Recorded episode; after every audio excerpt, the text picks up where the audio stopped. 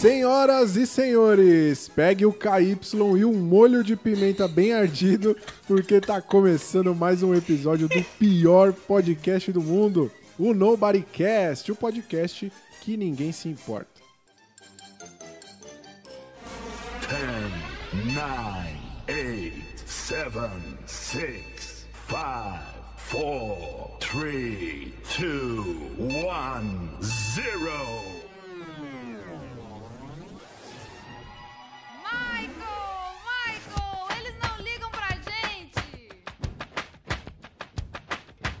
Porra, Michael Jackson, eles não se importam com a gente. Porra, Michael Jackson, eles não se importam com a gente. Porra, Michael Jackson, eles não se importam com a gente. One more time, one more time. Porra, Michael Jackson, eles não se importam com a gente. Nobodycast. A sensação do momento.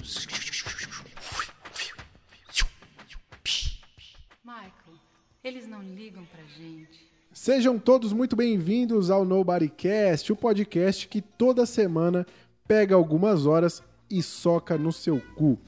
Mas pensa pelo lado bom, podia ser pior, né? A gente soca muito mais horas no nosso próprio cu pra produzir essa merda aqui que você tá ouvindo. E como sempre eu começo anunciando meus sócios nessa empreitada. Primeiro ele, que tá de volta agora condecorado como embaixador brasileiro de passação de pano pra Marvel, Caio César. Nhé. E aí, Caio, como é que você tá, cara? Tamo, a gente tava com saudade de você, a audiência tava clamando sua presença aqui. Só voltei pela audiência, cara. Se fosse por vocês, eu tinha ficado fora. Tava melhor Cara, longe. A pergunta que não quer calar aí, depois de, de- de a gente ver esse filme aí, o que, que você fez com o rodo? Muito bom. Deixa aí essa dúvida no ar, então. É, o que foi feito com o rodo que o risada ganhou da Caio é muito Marvel? boa, muito boa. Rodo licenciado O rodo tá emoldurado aqui, pô. Selo Marvel de, de, de passação de, de qualidade. Muito bom, muito bom. Bom, como tá virando moda já aqui também, né, e a falta de compromisso com a nossa audiência, hoje estão sem ele. O nosso pãozinho de queijo com café passado na hora não pôde estar aqui, mas é por uma causa nobre. Igor Lima se juntou a uma expedição que tá indo provar que a Terra na verdade não é plana e nem redonda. Na verdade, a Terra seria um grande slime fluorescente e nós somos apenas glitter que repousa ali em sua superfície. Então vamos acompanhar aí. Boa sorte, Igor, nessa empreitada. Voa, meu garoto. Mas ele sim tá aqui, correndo o risco de perder completamente o respeito de sua esposa e filhos, que já não era lá essas coisas. Jonathan Luiz! Fala, chorumada! Como é que vocês estão? Então, tamo aí, né? O respeito acabou. Respeito no- o, resquício de respeito que eu tinha foi embora no crédito final desse filme. Então, Acabou, só o que acabou. temos aqui é lamentar. Eu, eu, eu tô vendo um brilho no olhar do Jonathan que eu nunca vi nesse podcast aqui. Eu acho que esse é o programa dele. Ele tá Cara, muito, tá- muito feliz. Tô apaixonado, velho. Respeito foi embora, mas o amor floresceu. Pois é, cara. Esse programa vai ser lindo, vai ser lindo. E como a gente aqui é profissional, a gente quer manter um, um certo padrão de qualidade pra você, né? Então é claro que temos aqui um convidado mega especial, um cara com um nível de inteligência que não condiz com esse programa de jeito nenhum. Vocês vão ver a discrepância no, no andar dessa edição aqui. e é com muita alegria que recebemos ele, que é nível diamante elite na Rinodê, rumo aí ao duplo diamante, com fé em Deus, caso ele acreditasse nisso. E coincidentemente, ele também é nosso melhor ouvinte, Danilo Azevedo. Bem-vindo, aí, pessoal? Danilo. Obrigado. Danilo, seja bem-vindo. E desculpa, Valeu. cara. Queria dizer que eu não estou preparado. Eu fiquei sabendo que eu ia participar há 30 minutos Exatamente. é, para substituir Não. o Igor. E eu só ia Tá fazer uma pequena preparado do que todo mundo participação. aqui. É, a gente bota fé que você vai ter um bom desempenho aqui, vai nivelar um pouco pra cima esse programa.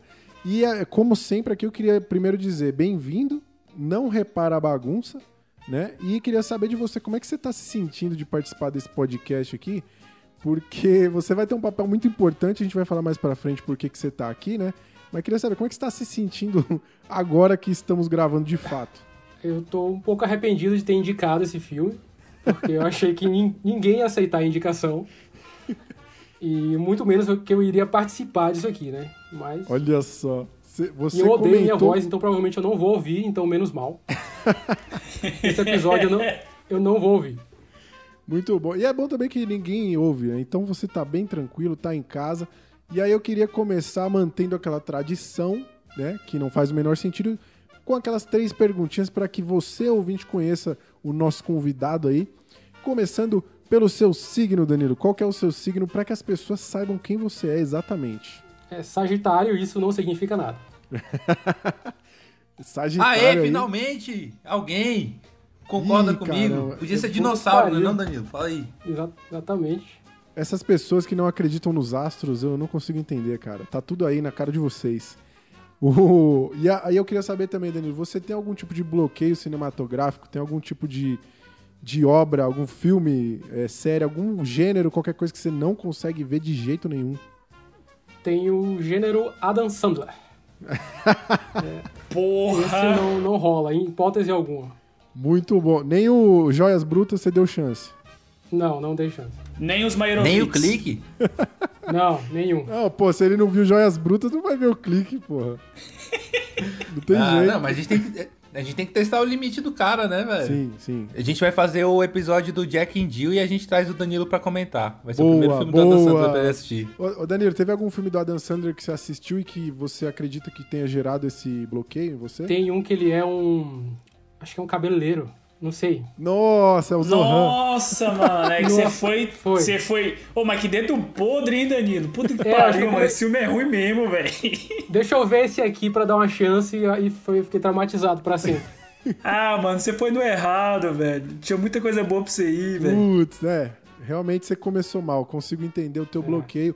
E aí, então, por fim, vamos falar de coisa que você gosta, né? Que, que filme, ou que série, ou que obra, programa de TV você acha que te define, assim, que marcou sua vida de alguma forma? Tá, filme eu vou dizer Curtindo a Vida Doidado, porque eu assisti tipo umas 30 vezes, então deve ter algum motivo pra isso. Caralho, Não, Danilo, cara, eu já só- te amo, cara. Ô, Aí você você com representou. Eu acho que nenhuma pessoa representaria Igor Lima melhor do que você, velho. Com essa verdade. indicação. Nossa, É velho. Verdade, verdade. Muito bom. E séries é Anos Incríveis. Clássico, É, clássico, Não sei se clássico. você. É. Muito e, boa. e eu não assisti o último episódio até hoje e não quero assistir. Ninguém nunca Então- viu, é tipo Caverna do Dragão, isso não existe É. não. É coisa da sua cabeça. E desenho X-Men, aquele. Acho que o clássico Depois da escola, 90, né? O, que- o- o daquele depois da escola, né? Não, anos É, do- 90, com, Anos 90, anos 90. Ah, com tá. Sentinela aprendendo todo mundo. Clássico Exatamente, X-Men é, clássico. é. Pô, isso é Muito fantástico. Nossa. Boas, Eu, ó, eu boas- não faria melhor. Muito bom, mandou muito bem. O, o Anos Incríveis você não, não, não quer terminar pra não se despedir da galera, é isso? É, acho que foi, foi, foi bom não ter visto eles adultos ou, esse tipo Sim. de coisa, né? E, e como eu assisti em TV aberta, eu ia ter que reassistir todos os episódios pra ver o final. Eu, eu- ah, A sua, a deixa sua, quieto. sua escolha Deixa de quieto. Anos Incríveis foi proposital ou foi só uma coincidência feliz aqui? Não, não, sem, sem trocadilho. É, eu tava pensando que podia ser o segundo nome do Butch Boy, né? Maravilhoso. Tipo, Ô, devia ter pensado nessa, cara. Porra, Eu também devia ter pensado. Puta Muito bom, mano. Ô, Muito ô, bom. Bom, vamos dar continuidade aqui então, né? É, é, para conduzir esse trem descarrilhado, eu tô aqui, Roário Moraes, que sou como o Celso Portiolli, né? Um cara que até tem um potencial, mas que gasta ele pra apresentar um monte de programa bosta. E ele, pelo menos, ainda tem uma fragrância da Jequiti, né? Que eu uso, inclusive, e recomendo. Você vai fazer sucesso no bingo da sua cidade. Hoje tem filme aqui, né? Um filme que nos deixou boquiabertos, estupefatos, maravilhados, ou como diria o Away de Petrópolis, perplexos. Então, fica com a gente, porque você precisa conhecer essa pérola do cinema. Por falar em pérola do cinema, a gente vai rapidinho pro momento onde a gente se redime com vocês. Confere aí as nossas indicações de filmes e séries, que esse sim merecem seu tempo. E se por acaso você for um daqueles apressadinhos, ejaculação precoce, e quiser pular pro tema principal, dá uma olhada aí na descrição do episódio no seu aplicativo de podcast e seja feliz. Esse é o momento. Opa, minhas indicações aí pra esse filme majestoso, né? Eu posso falar que esse filme é enfesado? Um filme enfesado de assistir? Boa, boa, Boa. boa, boa, boa. Boa, boa, boa. Então, eu. Cara, esse filme foi uma viagem. A gente vai falar mais dele durante o episódio. Mas eu fiquei com isso na cabeça e eu queria trazer filmes que me suscitavam a mesma. o mesmo sentimento, saca? De estar assistindo um- uma viagem. São filmes que exploram o cinema como mídia e de, de uma forma artística que te faz pensar. Não, não preciso necessariamente ter uma narrativa linear. Muito mais, eu acho que filmes que tentam te passar uma sensação, principalmente de estranheza e tudo, te colocar numa situação ali de ansiedade, de não entender bem as coisas. E aí, quando eu penso em filmes assim, eu penso principalmente em, em Charlie Kaufman. E por coincidência, inclusive, antes da, da gente assistir o filme dessa, do episódio de hoje, eu tinha assistido na Netflix, um dia, um dia ou dois dias antes lá, eu assisti Estou Pensando em Acabar com Tudo. E aí eu vou gastar todo o meu inglês aqui pra falar o nome dele original, né? I'm Thinking of Painting Things, é, de 2020. F- Filme escrito e dirigido pelo Charles Kaufman. O filme acompanha a história desse casal, né? O Jake e a mulher. E aí não, é difícil dar, nome, dar o nome da mulher, né? Tipo assim, tem que, tem que assistir o filme porque eu vi, o filme é uma viagem. E dirigido e escrito pelo Charlie, pelo Charlie Kaufman, né? Mas eu tenho que colocar aqui uma menção honrosa, principalmente para Toni Collette, que ela tem uma participação no filme com papel e ela é maravilhosa. Eu amo ela em todo lugar que ela vai. Eu acho ela tipo Ela é fantástica. Cara, eu vi esse Foda. filme aí, achei sensacional. Eu acho que a, a melhor descrição que você pode ter pra esse filme é a mesma que você vai na montanha russa, tá ligado? Você acha que tá tudo sob controle e tem uma hora que você se entrega. Né? Então acho que esses altos e baixos da montanha russa resume bem o que é o filme. Mas vale muito a pena assistir, uma experiência ímpar. Eu acho que muita gente pode achar que é ruim, né? Principalmente a galera que tá muito acostumada a ter filme com narrativa, a ter uma, tipo, uma coesão das coisas, né? Esse filme, principalmente aqui, acho que a meta dele é te tirar da, do quadradinho ali, né? Ele, ele explora muitas coisas. Então eu acho ele bem legal por causa disso. E continuando, que eu acho que tem tudo a ver, inclusive também escrito pelo Charlie Kaufman, eu vou indicar o Quero Ser John Malkovich. Em inglês original aí, vou gastar aqui de novo o máximo que eu consigo, o Ben John Malkovich. Filme de 99, escrito pelo Charlie Kaufman, mas dirigido pelo Spike Jonze. Spike Jonze que inclusive é um queridinho meu também aí. Talvez um dia a gente tenha um episódio sobre o trabalho dele, espero. E pelo Char- Charlie Kaufman também. Quero Ser John Malkovich, filme de 99, que tem o John Malkovich, obviamente, né, mas não é o personagem principal. E a gente tem o, ele interpreta ele mesmo e é, é sensacional a história do filme. Tipo, é uma bizarrice do começo ao final e eu acho que vale muito a pena ver. E o- os personagens principais ali é o John Cusack e a, e a Cameron Diaz, dois atores ali é, grandes na época, né? Hoje em dia já deram uma sumida, né? Nunca acho nunca mais vi nada da Cameron Diaz. É, 2020 ela deu uma sumidinha, John Cusack também. Mas ali eles estavam no auge, principalmente o John Cusack com essa questão de cinema independente e tudo, né? Então, cara, é um filme muito bizarro, muito interessante. É, vale a pena ali, tipo, são duas indicações aí pra quem tá querendo sair do comum, quem não aguenta mais ver Transformers e Velozes e Furiosos, quer pegar uma parada diferentona, tipo, achou que Butt Boy é, tem uma pegada diferente e quer mais coisa nesse sentido, eu acho que é o caminho. Muito bom, muito bom. Boa, Carlos. É, então, minha primeira indicação é a maldição, a maldição da Residência Rio. Vou, te- vou falar em inglês aqui para imitar o Caios. The, The Haunting of, of Hill House, é de 2018 na Netflix. É uma minissérie e a gente acompanha a, uma família, né?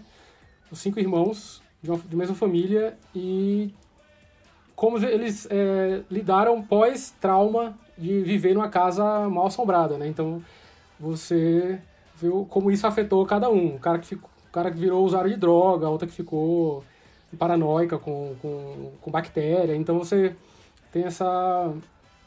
Mostra como é a, a pós-vida. Normalmente, normalmente a gente não vê isso em, em filmes de terror, em séries de terror. Sim. Sim. Eu achei uma série bastante assustadora, não, é- não só de terror mesmo, não só de, de, de suspense. É, eu, eu tentei maratonar alguns episódios e me arrependi, porque eu, eu, pra, pra mim foi, ele é bem pesado, assim. Ô Danilo, eu não sei você, mas é, é o tipo de série que eu fiquei, vai tendo uns gatilhos de ansiedade, assim, depois, saca? De tipo assim, tu. É porque você passa o episódio tão na tensão que depois que acaba o episódio você continua naquela tensão que alguma coisa ruim vai acontecer Sim, qualquer sim. hora, saca? Tem cenas é, idiotas na série, que é a câmera dando um zoom lento num desenho do- do- da- de uma criança e você tá nervoso, tem certeza que vai acontecer alguma coisa Exatamente. e às vezes não acontece nada, e, mas é porque ele te deixou num clima de tensão absurdo. Pô, tu me vendeu aí essa série com essa questão de, de ser sobre o trauma e tudo, saca? Tipo, só É, pelo e- terror eu acho que eu não ia assistir não. O Jonathan já tinha falado já há um tempo, mas... Não, vai muito além, vai de muito ver além. agora. Tem, tem a questão do quarto vermelho, que eu não vou explicar aqui. Tem. Tem um. Tem. Cada, cada, cada é, é, personagem tem um, um arco bem específico. De, de, de- de não, não, não é uma forma de contar igual para todos os personagens. Tem lá a. Aquela The, The Band Neck Lady, não sei se o, o, o Jonathan lembra, a, aquela mulher do, do pescoço quebrado. Sim. Mano, é, é foda que, tipo é assim, ele, muito bacana. É, a, a história, né, Danilo? É como se eles mostrassem a face da frente e no decorrer do episódio eles vêm mostrando, tipo, por trás, e aí você vai entendendo o que acontece no primeiro episódio, você fala assim, ah, que porra é essa que aconteceu? E aí Exatamente. no, é. último, aí no decorrer do episódio Só você vai encaixa entendendo no todo esse- final. Isso, que vai se amarrando e fala assim, porra. E são, duas sensacional linhas de, é, e são duas linhas de tempo, né? Sempre eles, eles criança e eles adultos, todos os episódios. É uma obra, pra mim é uma obra de arte, é muito mais que terror, coisa, mas apesar de eu ter ficado com muito medo, mas no final é satisfatório, assim. Você, Sim, sim. Muito você não se arrepende de ter visto. Eu sou o cara mais cuzão do mundo, eu odeio filme de terror e eu lembro que quando o Danilo tava assistindo, ele quase conseguiu me convencer, velho. Eu, eu vi um trailer dessa porra aí, já fiquei com medo já. E É. o Danilo, cê- eu lembro que você me contou na época, Danilo, que tem uns easter egg, tem umas paradas que acontecem escondida, que você tem que. Você só vê depois quando você vai assistir a segunda vez, né? Você vê, tipo. Tem, sabe, sabe aquele meme, quando você vê, você vai cagar tijolos? Sabe aquele meme? Exatamente, é bem isso. Você conhece? É bem isso. Tem- a- os episódios têm isso, às vezes você tá no- a- concentrado no olhando pra uma cena e você olha pra um canto e você vê uma coisa que você toma um susto do caralho. Que não tem nada a Essa- ver, né? Só tá ali pra. Não, plantar, tá ali né? só pra te assustar mesmo. Muito bom, Caralho. muito Eu acho que as atuações também contam muito, né, Danilo, assim, pra credibilidade da série, né? São maravilhosas Sim. as atuações de todo mundo ali, velho. Ninguém, tipo. Não não tem um que você tira ali e fala assim, velho, tudo traz uma, uma- uma veracidade pra série impressionante. É, não tem ninguém mediano, muito bom. Minha segunda indicação vai ser The Mandalorian. Não sei se alguém aqui gosta de Star Wars ou. Cara, eu, eu assisti Mandalorian e eu vou te falar, eu nem gosto de Star Wars, mas assim, não gosto tanto, acompanho, já vi tudo, beleza, legal, tal, divertido. Mas Mandalorian, pra mim, é a melhor coisa que tem de Star Wars, saca? Tipo Com assim, você certeza. quer, quer, quer Com começar a ver certeza. Star Wars? Assiste, assiste Mandalorian, esquece a É. porra dos filmes, saca? Vê só Mandalorian. Depois dessa última melhor. trilogia cagada, Nossa, mano. acho que você tem a obrigação de assistir. saca? É, tem a obrigação de Mandalorian- assistir Mandalorian. Ó, e, e caso a galera esteja pensando aí como é que eu fiz pra assistir, né? Porque Mandalorian, pra quem não sabe, tá no Disney Plus, que só vai se estrear no Brasil em outubro, né? Tipo, a gente só vai poder assinar aqui no Brasil. Mas Disney não precisa me processar. Eu fui pros Estados Unidos só pra poder assistir Mandalorian de lá. Não Exatamente. precisa me processar, Disney. Eu também. Exatamente. É, Essa série teve efeito contrário pra mim, porque depois que eu assisti essa trilogia, eu fiquei tão puto que eu falei, mano, vou dar um tempo de Star Wars, não vou ver não. Então não assisti. Assista o Baby Yoda, é tudo de bom. A melhor coisa da série é o Baby Yoda.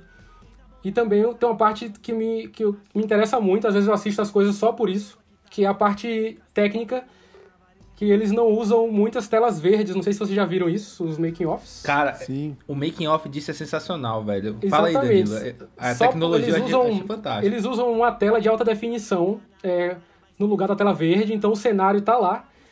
E, ele, e o cenário reage de acordo com a posição da câmera em relação ao personagem. Então é uma, uma coisa incrível. Que você vê o foda. make-off e você acha que é uma tela verde. É impressionante. Cara, é absurdo, velho. Os caras criaram o cenário todo em 3D pra reagir de forma de forma instantânea com a posição da câmera. Tipo, então o, o cameraman tem liberdade pra movimentar ali do jeito que ele precisa. O cenário vai estar sempre condizente pra dar a questão de profundidade, e o Profundidade, ator é. consegue se posicionar, né? Saber o que, que tá acontecendo em volta, reagir E- de, de E nesse caso específico do, do Mandalorian, e como ele tem a armadura completamente é, brilhante, né? é, espelhada, isso seria um inferno pra fazer no pós se fosse tela verde, né?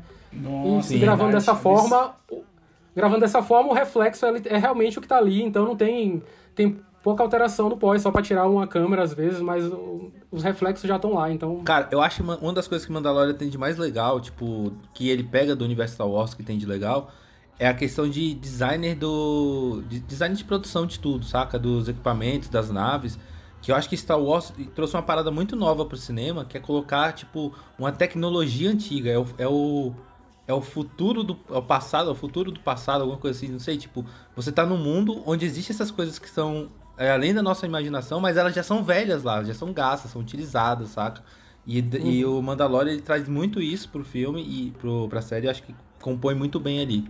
Show de bola. Cara, eu tô aí falando de Miyazaki já tem uma era, eu acho que. Acho que já ficou. Deu pro pessoal entender, né? Que eu sou meio fã e que ele é um cara que me inspira, né? É, e aí. Essa semana eu falei assim, porra, mano, acho que eu vou falar um pouco do que me inspira no Brasil, de caras que eu me espelho bastante, assim, nas obras e tal. E que tem um pouco do Miyazaki, né? Não tem como não falar de Miyazaki sem falar de Miyazaki, ou falar de Miyazaki e não falar de Miyazaki, enfim. É, o primeiro desses filmes que eu vou indicar é O Menino e o Mundo, de 2013, dirigido por, pelo Ale Abreu, velho, que pra mim, assim, entra fácil no top 10 da minha vida, assim, saca? Porque eu acho que, além de ser um dos filmes mais relevantes da história do cinema brasileiro, pelo simples fato de ter conseguido disputar um Oscar ali com um filme da Pixar, né, divertidamente, lá no ano de 2014. E merecia ganhar, inclusive. É, tem, tem esses adendos, né? Tipo assim, quando a gente coloca ali tete a tete e você consegue entender a discrepância de um pro outro, eu tenho um vencedor moral. Porque o o que que acontece? O Menino e o Mundo teve um orçamento de 750 mil reais, enquanto Divertidamente teve 175 milhões de dólares de orçamento. Então, tipo assim, mano, não tem como, né? Você disputar de forma igual. Então, assim, eu tenho meu vencedor moral. Não sei, vocês podem escolher de vocês. Então, acho que o menino, o menino foi pra lá e, velho, fez bonitaço, assim, saca? Acho que foi muito relevante. E o filme tem, tem toda essa, essa pegada artesanal mesmo, saca? E Sem contar, velho, que tem toda uma brasilidade visual, assim. Então, tipo, o filme conta a história do Cuca, né? Que mora com o pai e com a mãe. E o mais legal do Cuca, velho, é que você olha pra ele e, cara, você consegue identificar qualquer criança ali no lugar dele, saca? E aí o pai dele sai de casa pra procurar emprego na cidade, porque tá fora no campo, tá, não tá dando. E aí ele vai atrás do pai, saca? E aí, velho, nesse decorrer, o bicho passa por toda a etapa ali de desenvolvimento, assim, de, de criança adulta, assim. Então, assim, é- é- ele passa ali pela fase da fantasia, aí fica meio confuso, aí depois desemboca numa guerra. Então, tipo assim, todo o estado do espírito do Cuca nessa descoberta do mundo é visualmente explorado, saca? Então, é, é, é- é muito foda, assim. ó. Acho que a trilha sonora também é outro ponto alto forte do filme. O filme nasceu de um experimento sobre músicas latinas, saca? Então, assim, dentro da produção desse- desses documentários de curta, nasceu a ideia pro filme do Menino e o Mundo. E sem contar, velho, que a música tema do filme é composta pelo Emicida, saca? Pra mim, um dos maiores artistas do país da atualidade. Esse filme é muito foda. Você só esqueceu de falar que o sobrenome do menino é Beludo, né? Vocês acharam que não ia ter trocadilho, né, caralho? Ah, Ô, Danilo, eu já queria até te pedir desculpa que hoje você vai ouvir muitas piadas nesse sentido. É, né? então, hoje vai ser foda. tô, tô achando que vocês estão se segurando. É porque essa é a parte boa, né? Essa é a parte que a gente tenta falar de coisas boas. Mano, e aí, tá? O filme perdeu o Oscar e tal, velho. não- Nem que perdeu, não tinha como ganhar divertidamente. Mas em compensação, foi um filme que ganhou, tipo assim, os principais prêmios no Festival de Annecy, de Annecy em 2014, que é o principal festival de animação, né? Independente. Então, isso tem uma puta relevância. É, e todo esse lance do artesanal tá ali na, na base da, da criação dos sons do filme. É, tanto os diálogos quanto os, os foleys que você vê durante o filme são, são criados em estúdio, né? Então, assim, o- os diálogos do filme eles são falados em português de trás pra frente. Então, eles leem, eles falam de trás pra frente o, o- os diálogos, né? Então, isso meio que dá uma espécie de dialeto pro filme, saca? Velho, então, é, originalidade 100%. Foda, é um filme que me fascina muito, tem esse quê de Miyazaki, que eu acho que o Brasil também tem muito, saca? Então, acho que é um filme que vale muito a pena ver. E sempre dar esse apoio ao cinema nacional, porque, velho, a gente faz coisa muito foda aqui, saca? Então, Excelente, vale a pena. Pra excelente. vocês terem ideia, é tipo assim, quando a gente faz esse apelo de cinema nacional, pode parecer demagogia e tal, mas, mano, é só, só um número que eu acho que é importante ressaltar, que mostra o quão a gente não valoriza essas paradas aqui, que não seja ali, tipo, o, o Hassum, né? E o, e o Marcos Melling, que a galera não valoriza. Então, por exemplo, o Menino e o Mundo, ele teve no Brasil uma, uma média ali de 3.890 telespectadores nos seus primeiros dois dias de estreia. 3 mil espectadores. Enquanto que na França, quando ele foi lançado lá em 2014, ele, ele teve mais de 100 mil espectadores na França, saca? Então, velho, teve uma repercussão muito maior lá fora do que no Brasil, assim. Então, fica esse alerta, assim, pra gente procurar tentar valorizar mais essas, essas paradas. É, outro diretor que, na minha opinião, é um dos grandes nomes do momento e do futuro da animação no Brasil, e com certeza pode trilhar esse caminho do Ale aí, é, é o cara daqui de Goiânia, né? Wesley Rodrigues, mano. Que, velho, o bicho faz umas animações incríveis. E a que eu queria destacar hoje é Viagem na Chuva. Ele é, é, é basicamente uma metáfora ali sobre um palhaço que vive no meio da. mergulhado na imaginação dele e tal. E tenta reviver a magia da infância dele, a época da juventude e tudo, e faz uma. e usa a chuva como uma simbologia ali, né? Então, junta tudo que o Miyazaki faz, assim. Então, um lance de personagem carismático, passa, pa- é, umas paisagens extraordinárias, muito colorido. Então, é, tá- isso, é- esse é um curta, né? Ele no momento tem só curtas, assim, mas todos muito premiados em festivais nacionais. E todos esses curtas estão disponibilizados lá no canal do YouTube dele, lá do Wesley Rodrigues. Acho que vale a pena quem quiser conferir, tá de graça lá. É um curta sensacional. Então essas são as minhas indicações da semana. Pô, vou caçar esse curto aí pra ver, velho. Parece interessante, dando uma olhada Muito aqui. foda. Ele teve, um- um- ele teve uma campanha no Catarse, uma época do sketchbook dele. Então é um cara que é bem. São dois diretores bem independentes, assim, ainda. Acho que até casa um pouco aí com o que a gente vai falar do Bot Boy, né? Que é esse lance do.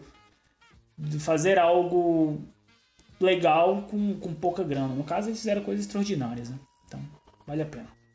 Muito bom, muito bom, muito bom. E aí vou finalizar aqui as indicações, começando com a minha primeira indicação, que é um filme daqueles que quase ninguém viu, porque é um filme libanês e que eu vou usar pra pagar aqui de fodão, de mega conhecedor da sétima arte.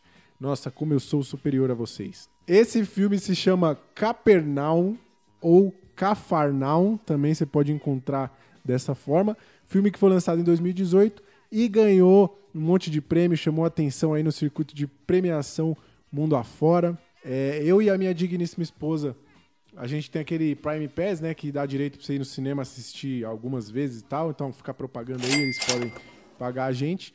É, e aí acabou que a gente começou a ver uns filmes bem doidos, assim, e aí acabamos assistindo esse filme aqui, um cinema cult aqui de Brasília, que é, é- é daqueles que é cult mesmo. Ele é tão cult que eu fui comprar uma pipoca nesse cinema.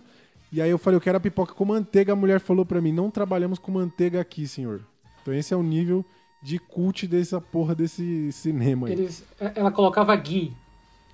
Eu não sei Ela, ela colocava ghee na pipoca. Manteiga Ô, o dia que eu deve descobri ser. o que, que era gui, mano, eu fiquei tão revoltado que nada mais que a manteiga de garrafa, tá ligado? Eu falei, não, mano, vocês estão fazendo isso comigo não, velho. Pois é, cara. É- é- esse é o nível de cinema. Mas enfim, sobre o filme, ele conta a história do Zain, que é um menino que tem uma vida péssima, assim, condições horríveis, não apenas financeiramente falando, mas é, cultura, culturalmente também. Né? E aí eu vou tentar não dar muito spoiler aqui, mas em resumo, é, a gente acompanha a vida desse menino aí lutando pelo direito de ter uma vida digna, né? E aí os bolsonaristas contra direitos humanos chega a se contorce, né? Mas o menino ele, ele chega num ponto assim que ele processa os pais dele por darem vida a ele e colocarem ele nesse mundo merda pra viver. Então, tipo assim, cara, ele é triste pra caralho, ele é impactante demais e quando eu saí do cinema, a última cena do filme ficou por vários dias na minha mente. Então, pesadíssimo, extremamente real. Eles tiveram muito cuidado de usar a, é, a galera da região ali, né? Quase todo o elenco é formado por locais, é, inclusive o menino principal, eu acho, se eu não me engano, ele não é ator, e ele arregaça. Então fica a dica aí, recomendadíssimo. E você, é, mano, além de vou, ficar eu vou muito... passar longe disso aí, viu, Rádio? Porque se der gatilho nos meninos aqui em casa, eu tô fudido, mano. É, não fica, é... fica aí a dica, não tenham filhos. Fica a dica, não tenho filhos. Você pode usar esse filme aí pra pagar de cult e também pra ficar muito, muito mal e acabar com o seu fim de semana. Muito, muito bom filme. E a minha segunda indicação aqui é uma série. É, vou tentar manter minha tradição aqui de indicar séries de comédia, né? No caso, mais um falso documentário que eu trago aqui. E também de trazer obras da HBO, que pra mim é o melhor serviço no quesito produções originais. É porque você tá pagando ele, né? Porra, sempre é o que a gente tá pagando, o melhor serviço pra gente se convencer. Mas eu tô pagando todos, pô. O. o a- mas é eu eu sempre reforço aqui que a plataforma deles, por outro lado, é uma bosta. Então Sim. também quero manter essa tradição aqui de dizer que é bem ruim. Mas pra mim, melhores produções originais são da HBO. Sim, E aí- sim, com certeza. Trago mais uma aqui que é a, a série VIP, né? Nela a gente acompanha a trajetória política da Celina, que é uma senadora que se torna vice-presidente. E aí é aquele lance, né? Quem gosta de séries aqui que a gente já comentou bastante, tipo The Office, Parks and Recreation, vai curtir muito essa daqui porque é a mesma fórmula, assim, é humor de constrangimento. A gente acompanha ali a rotina dela com os assessores, como ela lida mal pra caralho com o jogo político, né? É uma fusão de House of Cards com The Office, assim, é muito engraçado, tem um elenco muito bom. Tem aquela a, a Julia Louis Dreyfus, né, do Seinfeld, ah, das novas aventuras de Christine, não sei se vocês assistiam isso, eu assisti, eu me amarrava. E tem também o Tony Hale, que eu amo esse cara, ele faz o Buster no Arrested Development, que também é outra série que eu não- acho que ninguém viu, só eu. Mas, mano, é um cara engraçado pra caralho. Então, garanto pra você que com essa série você vai rir e vai passar bastante vergonha alheia. Mais uma obra-prima premiadíssima da HBO. Cara, vale a pena ir atrás aí porque falou tem atores de Seinfeld e Arrested Development. Se pá, vale a pena mesmo. Se pá, o Rory deu uma É dica cara. boa aí pra variar. Ô, ô Roário, eu queria deixar aqui um feedback de uma dica que você deu na semana passada, que é o The, Coffee, The Comedians in... Como é que é lá? Comedians in Cars Getting. Coffee. Comedians in E- Cars Getting isso. Coffee. Mano, eu assisti o primeiro episódio com o Dick Carrey e é maravilhoso, mano. É muito É- bom. é- ele é absurdo, saca? É tipo assim. Véi, é, é o tipo de coisa que o cara chega na casa dele e o bicho, em vez de abrir o portão, ele pula o muro pra sair de casa. Eu falo assim, que porra é essa, mano? Sensacional, velho, sensacional. Só pra deixar o feedback aqui que Boa. vale muito a pena mesmo. Boa, muito bom, muito bom. E se você também quiser indicar alguma coisa aqui, você achou que a gente só falou merda, você quer indicar alguma coisa? Manda pra gente um áudio lá no arroba NobodyCastBR que a gente bota aqui.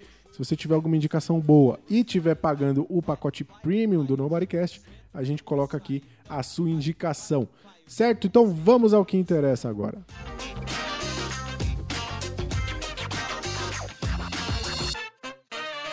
O Danilo, que tá aqui, né? Ele é um cara que eu admiro muito, já falei pra ele aí, porque ele é a pessoa mais antenada que eu conheço, assim. Ele... é, eu sei que antenado é uma gíria de velho, mas eu não achei uma palavra melhor pra definir, porque ele é, o minha cara que... ele- homenagem, né? Era, você é o cara, você é o cara que sabe das paradas antes do, do Treta News, tá ligado? Tipo assim, ele, ó, ele vem com a. Eu nunca tenho as referências que ele tem, ele sempre me apresenta as paradas que eu nunca ouvi falar. E aí ele veio com esse filme, cara, que se chama Butt Boy, né? Ou O Homem Bunda. E ele mandou pra mim e falou, cara, ó, é, indicação aí, vai que vocês assistem e tal. E ele não contava que a gente ia tacar esse filme na pauta, né? Ele nem tinha visto. Quando ele viu o filme na nossa pauta, ele falou: Você nem tinha visto ainda, né, Danilo? O Ou já filme? tinha visto? Não, eu vou ter que. Vou ter que te xingar você, mandar se fuder você agora, porque Ah, não, é, é verdade. eu estava de desculpa. férias, eu estava de férias, era 10 horas da noite, e eu vi esse filme lá no meu Popcorn, que é um serviço de streaming exclusivo. vai, chegar no, vai chegar no mercado em breve. E eu vi esse filme lá, Butt Boy, eu, eu li a sinopse, eu não acreditei, né, que aquilo ali era real, e eu fui no, lá no Rotten Tomatoes pra ver a nota, e tava com, sei lá, 92%. Exatamente. Tava assim, com a nota lá em cima. Aí eu fa- falei com o Roário, né? Olha, tem esse filme aqui, eu vou ver e te aviso. Aí eu assisti o filme, Ah, é verdade. escrevi, eu escrevi um review, tipo, mandei pra ele uma e meia da manhã um review do verdade. filme e o cara não lembra. É de verdade. nada. Eu pe- peço desculpas. Muito, foi, foi- muito obrigado, muito obrigado. Peço, peço Ô, Danilo, desculpas, é- foi uma falha. É com esse nível de trabalho que a gente tem que lidar aqui todo episódio, pô.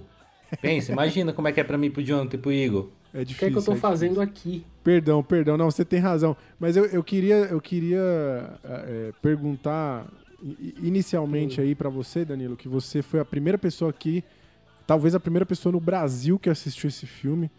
Certeza.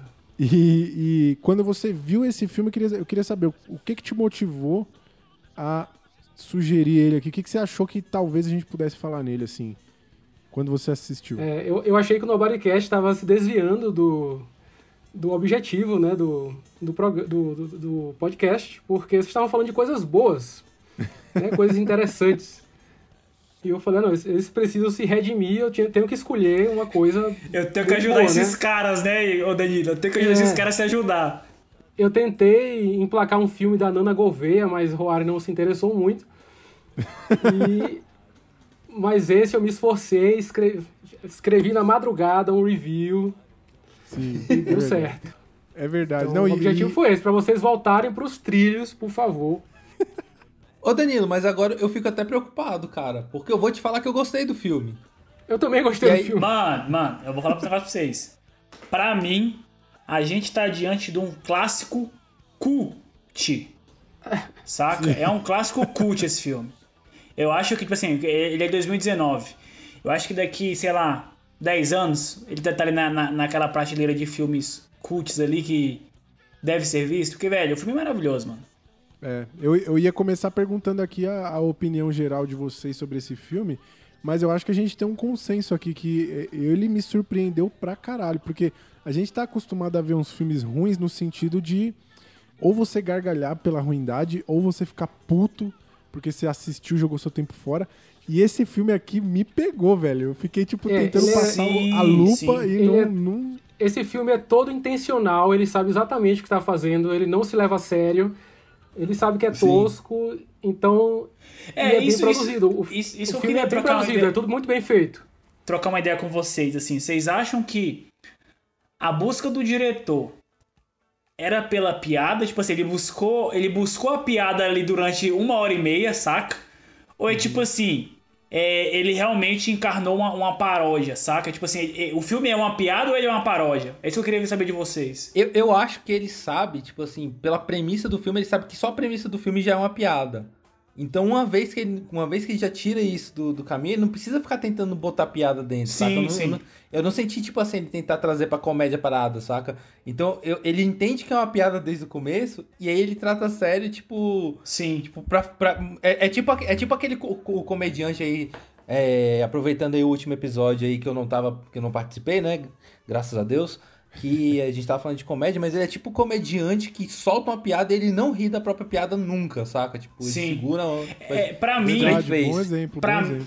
Pra mim, ele tá ali naquela pegada que o American Vandal tem, saca? Ele, tipo assim, mano, olha só que absurdo, mas isso é sério, tá ligado? Total, Eu acho total, que total. É, é assim, vamos seguir por essa linha. E vamos saber o que tá acontecendo com o cu desse cara. Então, mano, Eu, eu queria saber de vocês se em algum momento vocês acharam que o, o, o detetive lá, o Russell Fox, ele era um cosplay do Christian Bale, porque na- quando eu lembro do filme, o filme é, o filme é com o Christian Bale, eu não, não consigo imaginar outra pessoa. E, e, o, e o cara lá, qual é o nome dele? É o, o Chip Gutschall. Pra mim é o Rafinha Chip Bastos. Nossa, total, mano, total, Nossa, total. muito, muito, muito. Então, muito. Na minha cabeça, quando eu lembro do filme, é Rafinha Bastos e Christian Bale. É, ficou isso Cara, é, é, pra vocês terem ideia, esse filme, pra mim, eu acho que ele. Ele é o maior símbolo do Nobodycast. Eu acho que o Danilo realmente foi muito feliz quando ele coloca isso, velho. Vou colocar os moleques nos trilhos. Porque, velho, eu, eu consigo facilmente pegar o The Room, que eu tenho um carinho enorme, falar assim, pô, The Room, vou tirar você aqui, mas esse, esse outro filme aqui me representa mais do que eu acho que é o Nobodycast. Saca? Porque tem todo o lance, né, em cima do The Room, que tem o Thomas O, que é um cara entusiasta da arte. Mas, cara, o bicho teve dinheiro pra caralho e a gente ri pelas falhas, tá ligado? Enquanto sim, sim. que o, o Butch Boy teve muito menos grana e você entra na do cara e, velho, você fica instigado a terminar o filme e saber aonde vai dar aquilo. E como Ele a gente acerta, viu, né? não dá num lugar muito bom, né? É... Mas, cara, me ganhou muito. Pra mim, ele, ele é, pra mim é o top 1 do Maricast fácil. Vocês já, Fácil, já viram Que- que a- honra, que aquele honra. TED Talk que é um cara falando é uma palestra sobre nada e aí ele mostra tipo como você usa técnicas pra falar sobre qualquer porra que você quiser aí tipo ele fala assim ah Sim, é. É. Agora, é eu vou, agora eu vou pro canto direito e apontar para a câmera. É Isso, exatamente. o cara meio que ele ensina a fórmula. Ele fala: Não, agora eu vou apresentar dados. Olha só, aqui temos um número, agora temos outro número. É tipo muito- aquele, aquele esquema de, de político, né? Que a galera fez um como fazer seu jingle, né? Que aí o bicho, ah, e agora eu pego a criança feliz e aceno para o povo. E embaixo o número do candidato. Ah. Exatamente. Eu, eu fiquei com a sensação de que esse, esse o Butch Boy, ele é, ele é quase que isso, assim, é um cara que entende muito de cinema. Ele fez um filme ele falou, cara, eu vou mostrar como, usando a linguagem cinematográfica, eu posso falar sobre qualquer porra e vai ficar bom. Eu acho que é basicamente isso. Cara, eu acho que pode ter um pouco disso, saca? Mas eu acho que ele tem uma, ele tem uma pegada, acho que até uma genialidade ali, que inclusive tem a ver com, a- com os filmes que eu trouxe ali nas indicações, que é aquele entender que o cinema é uma mídia, saca? Tipo assim, porque a gente tem uma tendência a tratar o cinema como realidade, né? Então, assim, o filme de herói que é legal é o filme de herói que explica o herói funcionando, no mundo real, né? Tipo, aquele filme de herói. A gente tinha esse apego, né, até um tempo atrás. Tipo, como é que funcionam os poderes do, de tal herói no mundo real? Por que, que o Homem-Aranha solta teia? Aí o filme explica que ele solta teia do próprio pulso, ou que ele tem uma maquininha, saca? Sim. Tipo assim, esse filme não, saca? Tipo, ele entende que é cinema, ele entende que isso aqui é uma mídia e que ele pode contar qualquer história. Tipo uma tirinha de quadrinho, saca? Com metalinguagem ou alguma coisa assim. E ele fala, cara, eu vou contar essa história aqui e eu não preciso explicar nada. Ele não explica, não tem ciência no filme do porquê que acontece, né? Tipo, É ele só joga, saca? É, é um, é um experimento, saca? E eu acho que isso tem muito a ver ali com o John Malkovich, tipo, não quero ser John Malkovich, né? Tipo, que ele também não explica, só acontece. Tem um pouco a ver com. É, quer, é, quero terminar com, as, co- com todas as coisas também, tipo assim, que não, não tem uma explicação, só te deixa. Então, assim, ele, ele é uma paródia, porque ele é uma paródia de filme policial, né? De serial killer, de, de, de, de coisas assim. Mas também ele é. Eu acho. Eu vejo ele até como uma forma artística mesmo, saca? Tipo assim, de não se prender e usar a favor dele, tipo, as ferramentas da linguagem do cinema. É, eu Sabe? queria tranquilizar nossa audiência, porque é o seguinte, apesar da gente ter gostado muito desse filme, e ele de fato não ser ruim, ruim nos padrões que a gente tem trazido, é, é uma experiência muito bizarra, muito foda, muito engraçada. É, o- era, era uma questão, inclusive, que eu queria levantar com vocês. Tipo assim, tá, Butch Boy. O que é o Butch Boy? O Butch Boy, ele é um filme ou ele é tipo um evento cinematográfico? Porque a gente sabe que The Room virou um evento cinematográfico. Né? Tem esse lance de tipo assim, vamos cultuar The Room, vamos juntar. É, eu- Então assim, o, o Butch Boy entra ali. Eu, particularmente, eu vejo ele, como o Carlos falou, ele é um filme muito rico ali nas linguagens cinematográficas mesmo, sabe? Tipo assim, você tem uma fotografia bem feita. Mano, Eu acho que você tá um pouco emocionado, porque você acabou de assistir. Acho que você tá se deixando levar aí. Não tô querendo dizer que eu não gostaria de um de um Funko do, do Chip Gutschel. Eu adoraria ter um bonequinho do, do, do, do Chip. Mas eu acho que a gente tem que esperar alguns anos aí pra ver se vai virar esse clássico todo. Eu acho que tem potencial pra virar um centopeia humana da vida, esses filmes que vira, vira clássico Cara, aí, tem- vira cult. Eu acho que tem. V- vamos, vamos colocar a- o ouvinte aí em pé de igualdade para ele entender do que a gente tá falando. Olha, lê pra gente aí a sinopse do, do filme, pro ouvinte entender do que, o que, que se trata Butch Boy.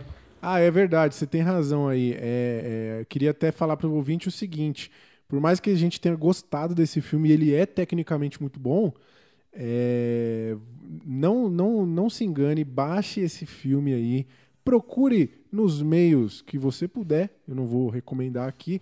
Inclusive vale no meio do seu pena. cu, que também pode estar lá devido a, né, Exatamente. a temática. Bom, vamos então. ah, ah, vou falar a sinopse aqui, a gente vai quebrar um, um pouco o protocolo, porque vocês precisam saber logo de cara o que, que é esse filme aqui. Então a sinopse dele é o seguinte: em Butch Boy, o detetive Russell Fox ama trabalhar e beber. Após ele passar a frequentar o Alcoólicos Anônimos, seu padrinho, Chip, se torna o principal suspeito na investigação de uma criança desaparecida. Então você vê que até a sinopse tem um cuidado para não entregar o. Cara, o é- trunfo, é- eu, né? eu, eu considero essa sinopse, essa sinopse errada aí, porque primeiro ela dá a impressão de que o protagonista é o Russell e não é, o protagonista é o Chip. O Russell aparece pouco em comparação, mas realmente a, a sinopse não entrega. Eu acho que a gente tem que explicar pro ouvinte aí qual que é o lance do, do filme e o lance do, do, do Oh, tipo, antes, né? antes de vocês entrarem nesse lance aí, eu queria só que vocês. Não sei se vocês pegaram, mas vocês, vocês entendem a conexão entre The Room e Butch Boy? Vocês não pegaram, né? Não. Chip, chip, chip, chip, chip, chip, chip, chip. Puta que pariu. Ô, Boa, boa. o, o, o- então vou. Ô, Danilo, você quer explicar pro ouvinte? Vou, faz, faz as honras, por favor. Olha- Diz pro ouvinte o que, que é esse filme. Vai lá. Eu achei uma explicação melhor aqui, posso ler? Vai lá, fica à vontade. Pode ler, por favor. Butch Boy, é, numa tradução rasteira, seria o moleque bunda ou caracu ou alguma piada de mau gosto num trocadilho escroto.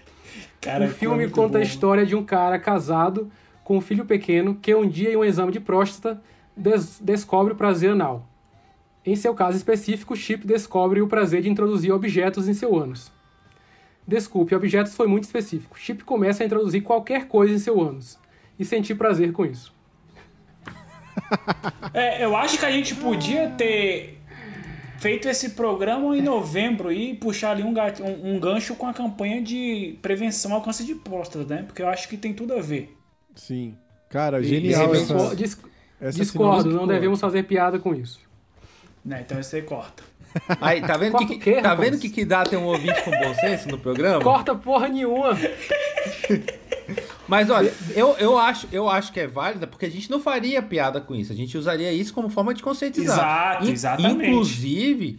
Aí você fala assim, o que que... aí você fala assim, o que que é, né? Um exame perto do que o tipo faz. É, é esse o Pois lance é. da conscientização, saca? Então, não, e inclusive eu tenho que falar aqui, ó, não sei se vocês sacaram, mas no começo do filme, os primeiros objetos que o Chip coloca, introduz no próprio ânus, são sempre objetos azuis. Eu não sei se vocês sacaram isso. Isso tem tudo a ver com o quê? Com novembro azul, mês ali do, da prevenção Nossa. do, do câncer. tá tudo amarrado, brother. Tá tudo amarrado. Tá tudo amarrado, pô. A gente aqui é. A Mas gente, tá, aqui- a enfim, gente tá em eu acho 2050 que- já. Acho que a gente pode ir pra, pra ficha que, velho, dá vontade de falar desse filme É, é, vamos, tudo, vamos, mano. Vamos avançar, senão a gente vai ficar seis horas aqui. Então vamos lá, Caio. Diz aí pra gente, eh, apresenta aí o Butch Boy pra galera. Momento. Informações técnicas.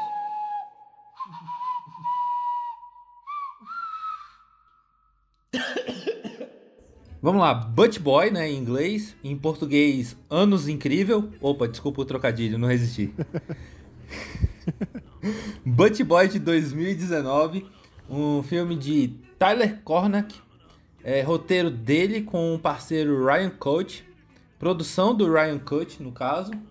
Com um orçamento, cara, eu tenho que falar aqui, michuruca, velho. Orçamento michuruca pro nível do filme. O nível do filme é muito bom pra esse orçamento. 150 mil dólares. Muito pouco. Você acha que ele tirou de onde esse dinheiro. Caio? Ô, vocês me aguentam, velho, por favor, velho. Cara, não, não encontrei nenhum dado de bilheteria desse filme. Vou até pensar aqui que talvez ele nem tenha saído no cinema. Talvez os caras soltaram direto em stream. Sa- Sabe o que eu acho é o grande assim. lance, Caio, aí, desse lance Ah. da produção, né? Que, tipo assim, pô, a gente tá falando que é, um- é uma grana pouca e tal. Mas a gente tem que entender que, meio que por trás do filme, tem um lance da Tini Cinema, né? Que eles e- eram meio que ali um, um coletivo que, que, fala, É. que tinham suas produções independentes dentro do YouTube, né? Então, acaba que quando você, pô, massa, eu tenho um pouco de dinheiro, mas eu tenho uma equipe que já trabalha comigo, isso dá uma facilitada nas coisas, né? Tipo assim, você tem um orçamento que você consegue ser pontual nas escolhas que A- fazer com dinheiro, né? acho que pra facilitar pra galera entender aí, seria tipo o Porta dos Fundos fazer um filme. saca? É um Isso, filme- exatamente. Tipo assim, uma galera que já tá especializada, já tem equipamento, já tem os meios, pega e produz. Só que, enfim, a gente vai, depois a gente vai discutir a, discutir a qualidade técnica. Eu vou só dar uma comparação aí pra galera entender o tamanho do orçamento. The Room, que até então aí era nosso melhor pior filme, tem 6 milhões de orçamento. Birdemic, em, compen- em compensação, tem mais ou menos 10 mil dólares de orçamento. É o filme com o orçamento mais baixo que a gente já analisou aqui no Nobodycast. Então, então, assim, 150 mil, tipo, tá muito mais perto de Birdemic com, em relação ao orçamento do que The Room.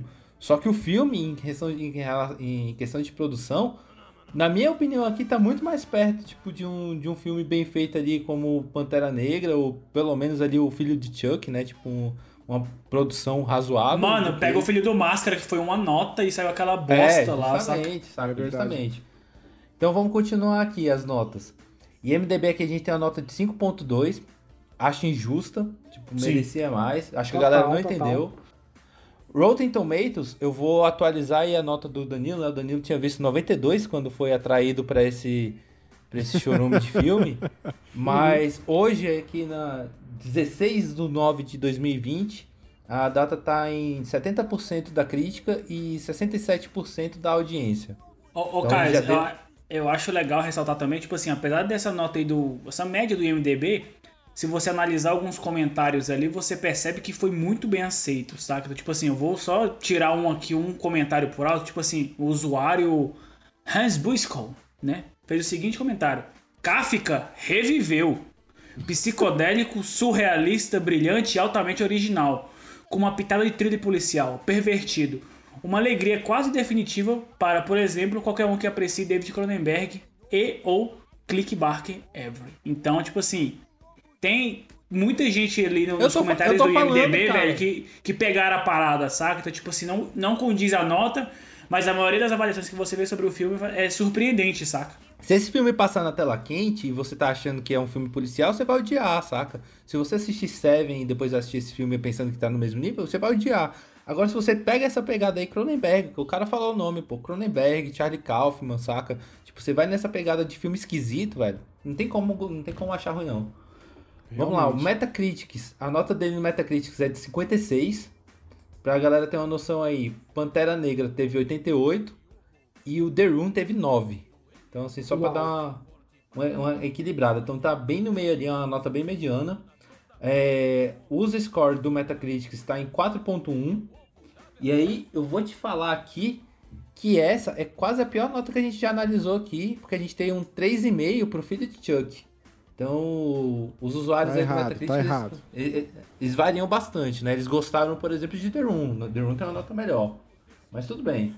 E no Google a gente tem 53% de aprovação. O que eu acho baixo para um filme desse Baixo. tamanho. Baixo, realmente baixo. Muito bom, muito bom. Então esse aí é o Butch Boy. Obrigado aí pela apresentação, Caio. E agora vamos entrar no filme, mas a gente tem sempre um ritual aqui, né, Jonathan? Como é que funciona? Vamos lá. O ritual é o seguinte: acho que todo filme que marca tem uma frase que marca, né? Então eu separei aqui uma, uma que eu acho que resume muito bem o que é estar aqui vendo esse filme, falando sobre esse filme. Vamos lá. Deus, obrigado pela comida. Obrigado por ainda estarmos vivos numa situação de merda dessa, sem trocadilho. Esperamos que logo você nos tire daqui e nos coloque de volta em camas quentes com a família. Obrigado, Deus. Amém. Então, assim, acho que esse é o sentimento, né? De vir gravar e tá louco pra voltar pra casa. Com certeza, tamo, com certeza. Tamo no cu do mundo, assim como os personagens. Momento análise do filme. Muito, muito bom. Então vamos agora analisar esta belíssima obra que, que co- a gente sempre comenta aqui, a gente chama atenção aqui pros os créditos iniciais, né? É o começo do filme, a introdução, ali, os primeiros minutos, que eles são muito importantes e geralmente eles já dão um gostinho do que é esse filme, né? Esse, esse momento aqui é um- já é um dos meus favoritos, foi por isso que ele me prendeu tanto, porque a gente vai conhecer a empresa é, onde o Chip, o nosso protagonista, trabalha, né? Então a gente começa ali, tem uma reunião em grupo ali, e tem um chefe, o chefe dele que é bem boçal, é o, é o chefão boçal ali, absurdo.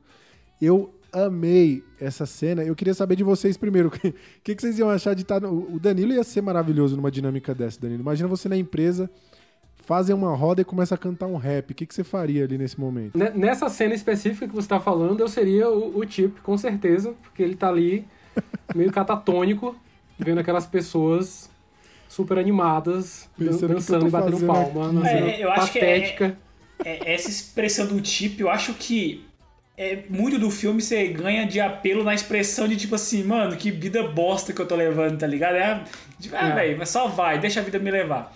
É, eu acho que um ponto relevante e legal, né, dessas easter eggs que o filme tem, como já dito lá pela Tine Cinema, a RTM, que é a empresa que ele trabalha, são as iniciais dos fundadores da, da, da Tine Cinema, né, que é a empresa deles lá de, de, de sketches, né? E o Butch Boy nasce dessas sketches também lá, que tem a sketch do. Butch Boy lá. Então, futuramente tem um trecho do filme que ele é basicamente o que acontece nessa sketch de um minuto que eles tinham no YouTube, que deu toda a premissa pro, pro longo. Não, legal, o, o- essa cena aqui, pra explicar pro nosso ouvinte aqui, a gente tá na empresa onde o protagonista trabalha, tá tendo uma reunião e o chefe, ele tá fazendo um lance motivacional e elogiando a galera, né?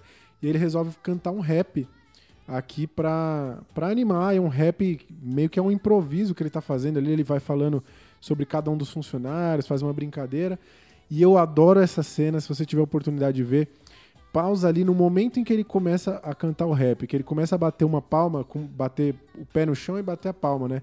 Tem um senhorzinho do lado dele que ele não tem essa coordenação, então na hora que começa ele fica meio perdido, ele dá uma titubeada, faz errado até começar a pegar o ritmo. Então é muito boa essa cena. Ô, eu fico me perguntando aqui, né? O Igor seria um chefe desse que comemoraria com música?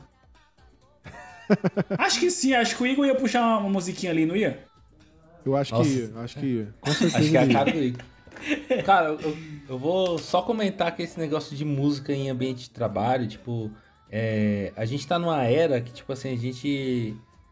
É, como é que eu vou falar? É, é- é contado pra gente esse conto de fadas sobre o trabalho divertido, né? Tipo assim, o esquema Google da vida, tipo, de você am- amar um ambiente de trabalho, e, você ama todo mundo lá dentro, e todo mundo é amigo, e saca, tipo, e é um lugar maneiro. Cara, isso nunca é pro bem-estar do, do trabalhador. Isso é só porque o trabalhador tendo um pouco de bem-estar no trabalho, ele rende mais pra empresa. E isso é capitalismo, saca? Puro capitalismo. Então, toda vez que você estiver participando dessas coisas aí no seu trabalho, meu querido ouvinte, lembre que é porque seu, sua empresa tá ganhando com isso. Cada sorriso seu é mais dinheiro no bolso do seu patrão. É, você vai ganhar um salário mínimo, mas tem PlayStation 4. É, Entendeu? ótimo. É, tipo isso. E, e que empresa. Só queria chamar aqui a atenção para que empresa bosta que ele trabalha, que é Rooftop Makeover. Que merda é essa? Eles fazem reforma em terraço? O que é isso? É verdade, é verdade. E a gente tem aqui mais uma vez aí mantendo a, a tradição, por mais que esse filme seja bom, a gente tem aqui a tradição mantida da, da profissão apresentada de forma superficial, né? Porque ele mais uma vez é um cara que mexe com computadores. Tem uma cena que eventualmente ele tá me mostrando uma calculadora pro filho dele e foda-se, assim, não, não, não mostra exatamente o que, que ele faz verdade. e tal. É, É mas ele bizarro. parece bem de propósito, né? O que o cara pergunta pra ele numa cena, o que é que você faz? Ele, computadores. Tipo, parece que ele tá sendo vago Exatamente. bem gratuitamente, né? Mas é- esse primeiro momento do filme eu acho que apresenta bem o, o dilema do personagem, né? Que você já vê ali que ele é um cara infeliz, que ele não tá trabalhando com a coisa que ele quer, ele tá com- reagindo à vida. E me lembrou o Clube da Luta ali, cara, o início de Clube da Luta, né? Que é um personagem que Sim. tem características bem parecidas, inclusive. Total. Ué, em momento nenhum eles negaram que pode ser no mesmo mundo, pô. Eu não vi ninguém falando que não era. Ele é um cara que entraria pro clube, com certeza. O, o Chip. Ele entraria. Ia ganhar na cagada, né? Ia ganhar, exatamente, exatamente. O, eu, não- eu queria perguntar pro Danilo, eu não sei você, Danilo, mas a versão que a gente assistiu, que a gente baixou, ela aparecia umas propagandas no meio da. Eu ia falar isso agora, velho. apa- Mas por que vocês não, por que vocês não utilizaram o serviço de streaming?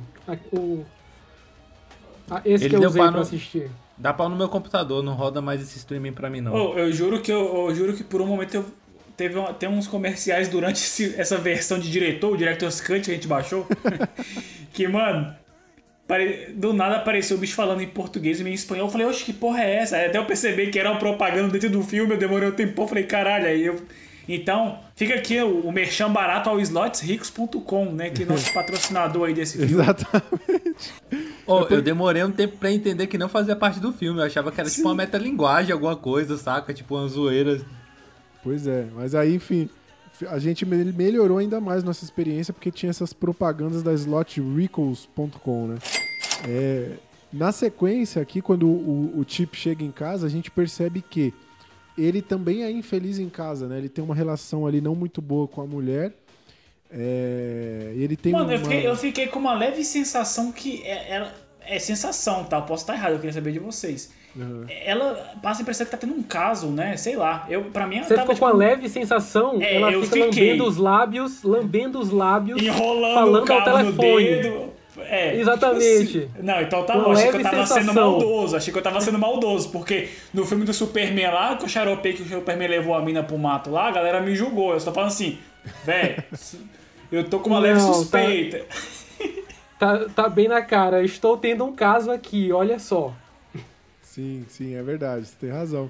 E é- é- essa cena eu acho legal. Esse filme, ele, é, via de regra, tem alguns poucos momentos em que ele dá um, uma errada, ao meu ver. Mas na grande maioria do tempo, o uso das cores é muito bom pra passar a questão de sentimento, né? Tipo, aqui, enquanto ela tá com uma cor bem viva, rosa, ele e o bebê tão largado no sofá, o bebê com a roupinha azul, ele com a iluminação toda azul, né?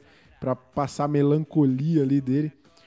É, fora que essa cena dele com o bebê, e esse bebê extremamente obeso e, e- e triste, é maravilhosa, cara. Que take incrível que eles fizeram aqui.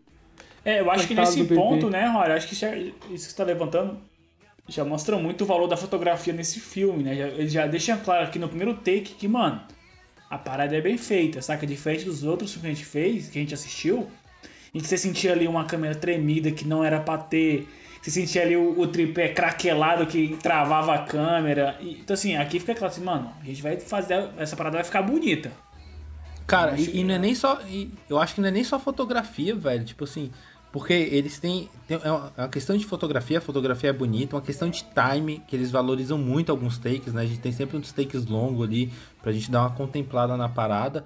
E também de trilha sonora, velho. A trilha sonora do Sim. filme é absurda. Eu Muito achei boa, do caralho. muito boa. E, e é engraçado, pô, que tipo assim, é- eles escreveram e gravaram a trilha sonora do filme enquanto estavam escrevendo o, o, o roteiro, saca? Então, tipo assim, eles foram meio que já levantando e já jogando no roteiro, assim, ó, assim vai entrar a música assim, assim, assado. E isso, isso é um ponto muito bom também, cara, isso que eu acho foda. E isso, eu acho, remete um pouco. Em alguns momentos ele tem quase que uma, uma fotografia meio publicitária, assim, saca? Só que, como ele trabalha muito com esse foco e desfoque, vai dando esse, esse, essa sensação de, de mais cinematográfica, assim. Então as cores são bem publicitárias, mas esse foco e desfoque traz esse tom de, da cinematografia que o filme tem. Ah, eu nem sei se as cores são publicitárias, não, cara. Olhando, pegando filmes aí como John Wick, ou aquele Driver, né? Que tem o bonitão lá, eu esqueci o. Ryan Gosling, né? O Ryan Gosling, né? Tipo, é, é- tem todo um esquema aí de trabalhar essas cores, já que já tá meio, meio esqueminha de filme, saca? Que é um neon, né? Tipo um, Isso. um neon paleta no ar. de cor, a- essa paleta de cor é bem, bem, é bastante usada. Então, pois é, é, é o no- é o novo noir, né, velho? Antigamente era preto e branco, agora é roxo com azul, ro- ro- roxo com ciano Sim. e magenta. O, o- na sequência aqui do filme, o Chip ele vai então, nosso protagonista, que é esse pai de família infeliz, ele é um programador, ele vai para uma consulta, né? É, até então a gente não sabe o que, que é, mas depois a gente vê que é uma consulta no queria levantar proctologista. uma observação, Rory, nessa, nessa cena que ele tá esperando ali, que claramente a gente tem uma barreira, né? Que ele vai atravessar depois dessa consulta, né? Acho que a fotografia É deixa isso bem verdade. claro, que ali tem um- uma parada que divide entre o que ele era e o que ele vai ser. Então acho que é bom ver esses trabalho fotográfico, essa semiótica em cima de um plano. É verdade, é verdade. Na verdade, a- tem, tem uma cena em que ele tá jantando com a esposa e a esposa comenta alguma coisa, né? Que ele vai fazer é, o exame, acho que ela tira até uma onda e ele fica meio. Tipo, com aquela cara dele de triste, né? Sim. É, essa cena do exame é idêntica à sketch do YouTube de um minuto que eles têm. É idêntica, a cena é idêntica, assim. Então toda essa sequência que vem agora, tipo assim, depois, são planos bem fiéis à sketch do YouTube. Então, assim, é um trecho que é o motor do filme, ele é todo retirado desse, dessa sketch do YouTube. Vale muito a pena ver a sketch também. É, Inclusive é é, com o muito mesmo maneiro. ator. É muito maneiro essa, essa parte aqui, porque o, o Chip, ele, ele, eles se encaram ali, né? Eles ficam um tempo que é, tipo, bem desconfortável você imaginar que o médico estaria encarando o paciente desse jeito.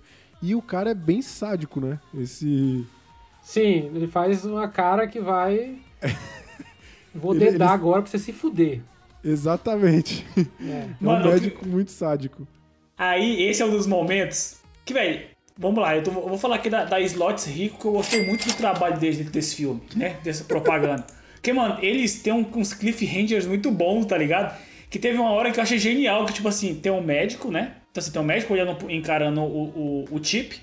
Mano, e aí entra um estádio vazio, um jornal vazio passando. Eu falei, caralho, moleque, que foda isso. Foi a hora Eu que eu não percebi que achei. era comercial, Caio. Eu falei, caralho, mano. Caralho, neguinho arregaçou, velho. Porra, que sensação de vazio que deu, né? Ali do, do bicho comer. Aí entra a voz do bicho. Do, uma voz latina fazendo comercial. Eu falei, caralho, era o comercial, tá ligado? Mas, cara, tinha conectado bem ali esse trabalho do cliffhanger que eles colocam, né? Tipo assim, ele corta na hora exata que vai rolar uma parada que vai mudar o filme. É verdade, não, é, é muito bom. E o, o- eu gosto muito porque a gente tá aqui em quanto tempo de filme aqui? Seis minutos, sete minutos, né? É, o tipo ele volta pra casa e a partir daí o filme não perde nenhum tempo em mostrar que. Mano, não, pera aí, eu acho que vale a pena a gente retratar ali um pouco do da relação que ele tem com esse momento. Tipo assim, ele chegou pra fazer o exame e tá grilado, né, no cagaço ali. E aí, mano, o doutor vai lá e faz o procedimento, né? Insere o dedo no, no ânus do Chip, Sem lubrificante. sem lubrificante, Sem com a lubrificante. luvinha e tal. E aí o doutor pergunta: "E aí, como está?" Né? Aí o Chip faz aquela cara assim: "É, não é ruim. Aí faz uma cara de tipo assim, de convencimento pra câmera, quase uma quebra da quarta parede ali pra gerar essa cumplicidade com quem tá assistindo, né? E aí, a partir daí, a gente vai desencadeando todas as outras condições. Mas acho que Exatamente. é importante mostrar essa quebra de tipo assim, do que ele achou que seria traumático e mudou a vida dele ali, que ele conseguiu perceber ali uma nova forma de ver o mundo. Por outro olho, né? É, E é- é uma jornada, o filme todo é uma jornada de autoconhecimento, né? Porque a cena seguinte é ele tendo relação com a esposa e ele, né, já sabendo que, assim, ele, ele percebeu, um, mundo- conheceu um mundo novo a partir dali, né? Então, ele até tenta fazer com que ela é, ative ali aquele, aquela sensação, mas ela não quis, enfim. Aí a gente tem o casal se distanciando ainda mais, né? Não, e é maravilhoso ele falando pra ela, né, velho? Assim, ô, tenta, velho. Pelo menos tenta, velho. Saca? Tipo. ela, mano, o que você tá fazendo, saca? Ó, a gente tem que lembrar que o ouvinte aí, ele não tá vendo o filme com a gente. O cara tá pedindo um fio terra, ele põe a mão dela na bunda e a mulher tira. Tipo assim, ela, ela tá desconfortável com aquela situação. É, velho, eu acho que o, o maior incômodo dessa cena, na verdade, é a má vontade que a mulher dele tá na relação, saca? Ela fala assim, ô mano, termina essa porra aí, velho, tô doido pra ir dormir, velho, tá ligado? E o bicho lá insistindo com o cara falou no fio terra, assim, ô, tenta, essa, tenta aí, mano, tenta aí, tipo, não, mas é- só Ele, tá, os dois- transando, tá transando com a boneca de plástico ali. né? É, nem- Tá nenhum, nenhum deles tá, tá satisfeito ali, né? Ele quer que ela faça o fio terra e ela tá sentindo dor, ela faz uma cara de dor ali, né? Então é, aquele sexo tá realmente ruim. É, e no filme aqui, a partir desse momento, a gente vê que ele teve um estralo, né? Ele, ele percebeu que é, ele sente o prazer anal e ele começa a explorar isso. É, eu acho que é um salto muito grande para ele passar do dedo para um sabonete, né? Porque é o primeiro objeto que ele enfia é um Mas é que sabonete. o sabonete é liso, porra. Ah, não sei, não sei. Acho que foi um salto grande, mas como a gente não tem tempo para ficar, né, para para um ver salto tanto- grande. Quando a gente chegar no terceiro objeto, a audiência não vai entender É, nada. essa, essa é uma questão que eu tenho com o filme, que é o lance da, da progressão. Também é algo. Assim, não nesse ponto. Esse ponto eu acho que passou o liso assim como um sabonete pra mim. É, mas eu acho. Eu acho que a progressão do filme uma hora se perde e a gente, quando a gente chegar lá, eu vou, vou levantar algumas questões. Eu, eu- eu concordo. Mas aí então a gente tem aí o banho de- do chip, depois acredi- é, e- ele vê aí o sabonete e introduz em seu ânus o, o sabonete, que é da cor azul, como o Caio muito, muito lembrou aí. É, e o, fi- o filme ele tem esse destaque tanto para a cor vermelha quanto para a cor azul, né? Que eu imagino que, que tem a ver com a tristeza né, do azul e a violência ou o crime né, do, do vermelho. É, Mas é isso, é, começa então essa jornada, ele enfia o sabonete, a gente tem depois, no dia seguinte, ele já enfiando um outro objeto, que é o controle da TV. É, esse, no caso, não é azul, né? É, Eu gosto muito da, da cena em que a gente tem o terceiro objeto que o Danilo apontou. É, primeira coisa que eu queria perguntar: o nosso personagem aqui ele tá cortando a grama. E ele tá com uma parada verde no nariz. Que porra é essa? É um protetor solar? Eu não conheço isso. Ah, provavelmente. É, eu acho que é um, eu acho que é um protetor solar, mas não fica é, bem explicado, assim, pelo menos pra gente. Eu não conheço esse tipo de produto, então. É, não Pode ser creme esquisito. pra pele, pra tirar os cravos, pô. Pode Mano, ser. e eu também. acho. Eu gosto muito dessa cena também, que o bicho fala assim: pergunta a mulher dele, velho, você vai sair hoje com suas amigas e tal? E ela, tipo assim, velho, vou. Mano, você percebe na expressão dele, tipo assim, caralho, moleque, hoje eu vou me acabar sozinho nessa casa, tá ligado? É, é muito bom essa sensação de alívio que ele tem de vai estar sozinho à noite em casa e vai fazer o que ele quiser, tá ligado? É, eu, é eu fiquei bom. dividido. Ne- Nessa cena eu consegui ver na- no rosto dele as duas coisas. Tanto isso quanto, tipo, ela vai sair com as amigas, entre aspas, tipo, desconfiando dela também, saca? Eu, eu fiquei com, com essa impressão aí, não sei. É, eu, gosto que quando ele entra em casa, a mulher dele tá procurando o controle. É muito bom. Então ele fica sozinho em casa e começa a explorar. A primeira coisa que ele usa é uma bucha ali pra lavar o para lavar a louça. Ele enfia Ficamos na dúvida, porque o prato também é azul. o prato provavelmente também foi, cara. Eu acredito muito que o prato também foi, mas aí a gente chega em um dos pontos altos desse filme aqui, que é esse take dramático onde ele Mano. encara o cachorro, cara. Essa foi a hora que eu caí na real, velho. Essa eu falei assim.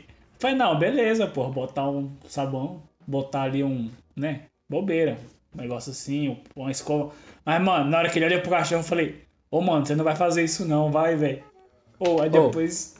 É, é- é nessa hora que a gente faz o dever de casa aqui, né? A gente escolhe o filme, todo mundo para pra assistir. Só que a gente mantém a conversa aqui no grupo do Nobodycast pra gente entender as pautas e tudo. E aí eu comecei a assistir o filme antes de todo mundo.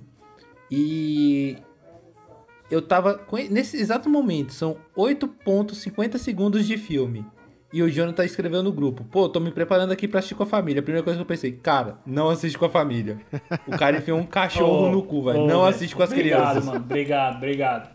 Velho, eu achei que. Quando eu vi lá a Bunch Boy, eu falei, ah, deve ser um cara que, sei lá, tem, tem glúteos fortes e vai enfrentar o mundo com seus glúteos fortes. Mano, mas não era o glúteo, né? Era o que tinha dentro do glúteo. Mano, e aí essa cena falou que eu caí na real. Eu falei que eu caí na real. Só que eu falei, porra, mano, o bicho vai fazer isso mesmo, saca aí, velho? Aí eu só sentei na cadeira, esperei o filme acabar e aceitei tudo que vinha, velho. Eu tô até um pouco decepcionado, velho. A gente chegou aqui já, ok, uma hora de episódio e ninguém fez essa pergunta. Esse é o verdadeiro cuzão? Sim. com certeza, com certeza. Eu, eu, eu acho maneiro que o, o, o filme ele tem um cuidado também da forma como ele mostra os objetos sendo introduzidos, porque é bem assim, ele vai também numa, numa crescente a forma como a gente vê o, o ato, né, de introduzir o objeto no... no- É, não. No começo do, do filme ele não é explícito de forma nenhuma, né? Ele só, ele É, só te dá a principalmente por- entender. É, principalmente por conta do quarto objeto, né? Então eu Sim. acho que foi muito bem pensado, porque É muito bom. o filme seria cancelado se mostrasse Não, e- minimamente E, Ele e é por isso que eu. a próxima coisa. É, mas é por isso que eu acho que é interessante o filme, tipo assim, porque ele, ele tem uma pegada artística, saca? Se fosse um, puramente um terror grotesco, alguma coisa assim, a gente veria, né, saca? Se fosse um Cronenberg, o Cronenberg com certeza mostraria o, o, o cu dele abrindo, criando dente, alguma coisa assim, saca? E ele, esse filme não, tipo, esse filme só tem uma premissa e ele vende ela, tipo, com, só com os cortes, com edição, é muito bom. Muito. Eu gosto muito aqui que esse take ele encara o cachorro, o cachorro dá uma olhada pra ele, aquele clima dramático. E aí quando corta já é ele e a esposa pregando cartazes ali pra achar o cachorro. Então assim, você já tem todas as peças pra juntar e entender o que, que aconteceu. É, ali. isso é legal, Sim. né? Porque o diretor dá, tipo assim, ó, ele, ele dá aquela recompensa pra quem tá assistindo, assim, ó, você sabe o que aconteceu, velho. Não precisa te mostrar o que Por isso aconteceu. que eu falo. Por isso que eu falo, velho, o filme não é ruim, saca? É um filme inteligente, saca? Se fosse um diretor fraco, tipo assim, porque o filme dá crédito pro espectador. Você tá vendo o cachorro e depois entende que o cachorro sumiu, você entende que ele enfiou o cachorro no cu. Beleza. Agora, se, se fosse um, um, um diretor inexperiente, um diretor que não acredita na, na capacidade do espectador, ele ia precisar retratar, saca? Ia ter que transformar isso de uma forma didática. Então, assim, eu acho. eu- isso pra mim. Mano, o que, eu, isso, o que eu acho cara, legal, filme o que eu ser acho bom. legal é que, tipo assim, tudo bem, você entende. Mas ele não te dá certeza. E não te dá certeza, você fica naquela. naquela dualidade, assim, porra, será? Você ainda fica tentando assim, tipo, não, não é possível, o bicho não fez isso. Então, tipo, ele cria Tá essa. Você essa... tá em negação. Você tá em negação É, ainda. exatamente. Tá em negação. Você tá em negação Até ali aí. ainda, saca? Aí tu diz assim, não, beleza, vamos procurar o cachorro, sacou? Nessa, nessa altura do filme você tem mais- exatamente mais dois minutos de negação ainda, porque depois passa. Sim. Não, e aí eu, eu gosto muito também dessa parte aqui, porque você. é, é, eles estão lá procurando o cachorro, lá pregando os cartazes. Inclusive, o nome do cachorro é Rocky. Achei que o Caio ia gostar desse detalhe aí, que é uma homenagem ao Rock Balboa. Tem alguma referência no Rock Balboa aí, ô Caio? Alguém enfia alguma coisa no ânus de alguém? Eu não assisti todo. Não, pô, o dog, é um, o dog é um lutador, mano. Porque sobreviver a isso é difícil. Deve ser, deve Só ser essa por referência mesmo, cara. Deve ser por enquanto, isso. Só essa. Lá no parque, ele ele manda a esposa ir pra casa e ele encara ali, tem uma moça com um bebê. Então eu acho legal que corta essa cena, você não vê nada que acontece, mas a, a gente vê que o nosso personagem, até pelo que, pelo que foi apresentado até então, e apesar dele ter essa habilidade bizarra de introduzir qualquer objeto no seu ânus, né, inclusive o próprio pet, é, ele tem traços ali de psicopatia, né? E o filme trabalha isso. O filme mostra motivos, entre aspas, né? Acho que não é motivo. Psicopatia é uma doença, mas é, a gente vê que ele tem alguns problemas psicológicos ali, ele tem uma carga emocional negativa, né? Até isso o filme Eu se não- preocupa em mostrar. Eu- Eu não vejo ele tanto como. Eu não vejo ele como psicopata, na verdade. Eu vejo ele como um viciado em drogas Pois que é, não ia falar. consegue se controlar. Eu não, não, Total, não vejo ele, ele- com a ele- maldade de querer fazer, entendeu? É só Ele ele, é não conseguir se controlar. É. É, eu acho que Concordo depois ele até. Acho que depois até o lance de procurar ali ajuda, né? Que não tem nada a ver com o assunto dele, mas que tenta de alguma forma. Ele tenta de alguma forma entender o lance do vício, eu acho que tá mais pra essa pegada que o Danilo jogou mesmo, saca? É.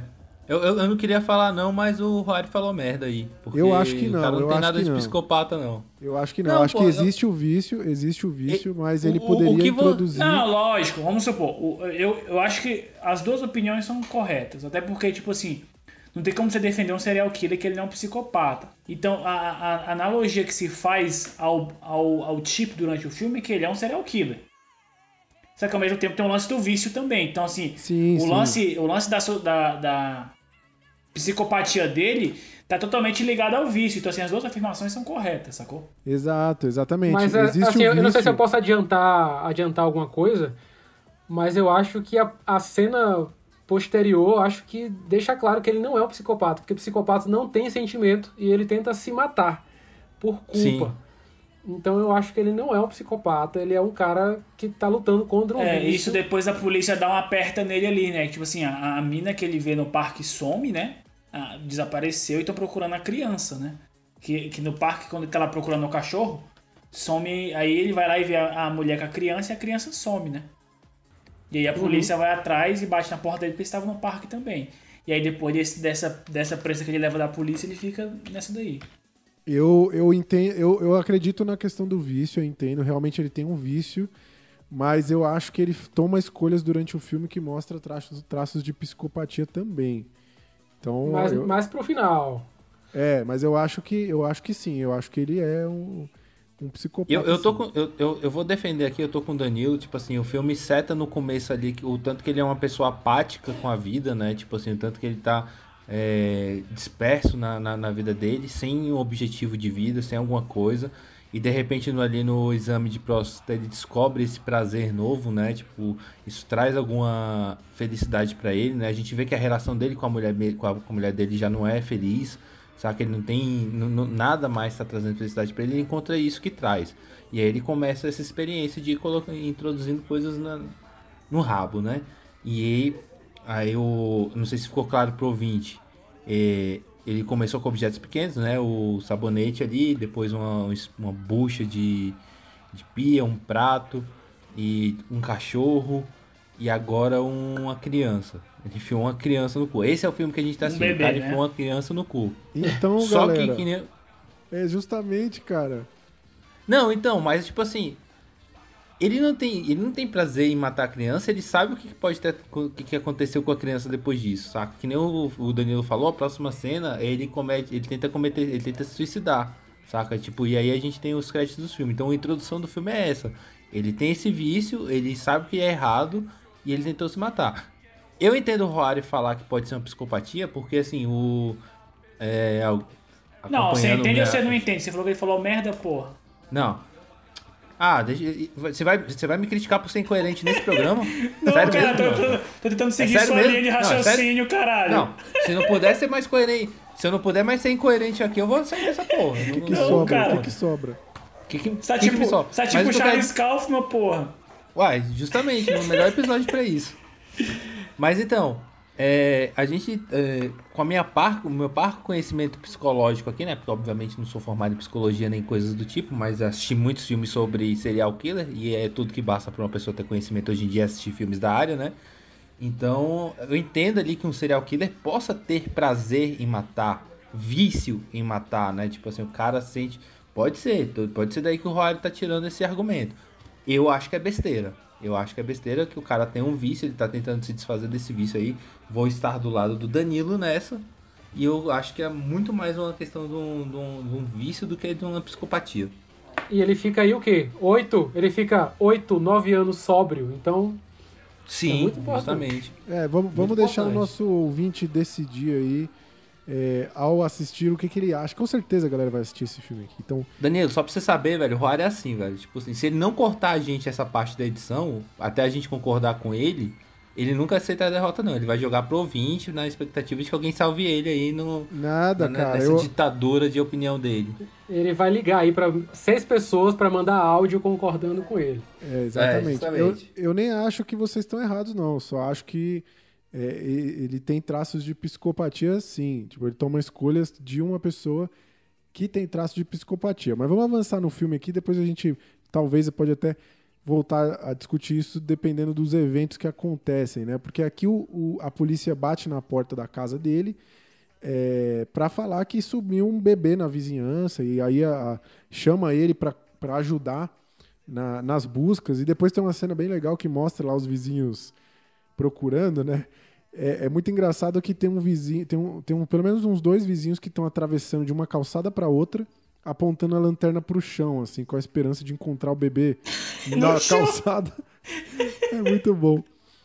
Muito bom. A esperança, ela é muito importante, né? Então, eu- eu gosto muito. Mas é como o Caio disse, essa daqui é esse daqui é a introdução do filme, né? A gente vê ali que o o, o Chip também tá procurando, mostra uma cena dele procurando esse bebê com a lanterna. É, é, depois ele ele tá bem ali traumatizado, né? Ele realmente ele tá mal pelo que ele fez, né? É, é, o, o, visual do, o visual do filme aí até o momento, até nos créditos iniciais ali, é bem filmes ali década de 90, né? Sim, Vocês exatamente. conseguiram identificar o tempo do filme? Isso eu achei interessante também. Você não consegue identificar É, em que tempo Você vai ali pelo, passa, né? pelo- Porque ele. os computadores que eles têm também não, é, não são tão É. novos, né? Então acho que fica ali na década de nin- 90. Ninguém tem, cel- ninguém tem smartphone, né? Eu ia perguntar isso, porque eles usam disquete, né? Tem um momento que a gente vai ver o disquete também. Sim. Então o, o nosso personagem aflito e culpado pelo que ele fez até o momento, é, com dificuldade de lidar com as consequências do que ele fez, ele tenta se matar ali, né? A gente vê um take dele ah, tentando se matar e aparece o crédito do filme, o nome do filme de fato, que é O Homem Bunda. E eu vou te dizer, aqui a gente tem 14 minutos, um pouco mais de 14 minutos, e eu achei esse começo do filme genial, assim, essa- a forma como foi apresentado o, o conflito, né, do filme é muito foda. Sim. O que, é que vocês acharam dos 2 minutos e 50 de, de cena do cara andando de carro na rua? O que, é que vocês acharam disso? Eu, eu achei maneiro, eu achei maneiro. É um take artístico, né? É, se o Tarantino faz e é legal, né, mano?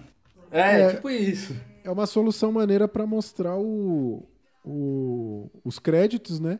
E também pra Uhum. mostrar, ó, o bicho vindo, né? Tá vindo um cara foda, assim, tipo, é um cara que tem uma O importância. Christian Bale chegando aí. Christian Christian Bale Bale. total. Cara, eu fiquei com a impressão de que ele era uma mistura do, do Christian Bale, ele tem um quê de Ryan Gosling também e um quê de Ethan Hawke. Me lembrou todos esses caras juntos ali. Cara, é, eu, eu me, me lembrou o Charlie Hunnam, que é o cara Caralho. do Son- Sons of Anarchy, saca?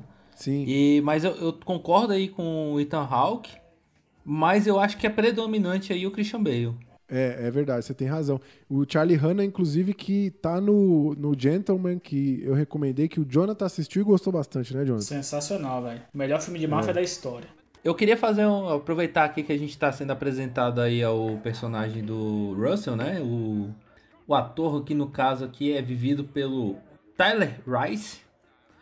E aí eu quero dizer, por que não? Será, que- será que esse filme não faz parte aí do, do universo do Clube da Luta? Porque todos os atores envolvidos parece que tem que ser Tyler, pô. Só faltou o Tyler Durden. Porque a gente verdade, tem o Tyler olha aí. Rice, o Tyler Corneck como Chip, e o filho dele grande é o Tyler Driden. Então, assim, velho, é Olha muito isso. Tyler num, num, num filme só. Realmente, realmente. Será, será que era uma questão do casting? Pra você ter um papel no filme precisava ser Tyler? Fica a Eu questão. acho que sim, Deixa acho o que sim. pensamento aí com o ouvinte. É, eu acho que o, o, o Russell funciona bem aí no filme, até por esse esquema bem caricato dele, né? Então, tipo assim, ele consegue ali pass- passar de cara que ele é um detetive foda e que tem problemas com o alcoolismo. Então, assim, nada novo sobre a Terra, né? Eu acho melhor do que isso. Ele passa de cara que ele é uma paródia de um detetive foda com problemas de alcoolismo, saca? Exatamente. Tipo, eu acho- Exatamente. isso que é, esse que é o genial do filme pra mim. O primeiro, o, o primeiro momento que a gente vê o- esse detetive, como o Danilo falou, é esse take longo dele chegando de carro ali, né, com a sirene é, acesa e os créditos vão passando.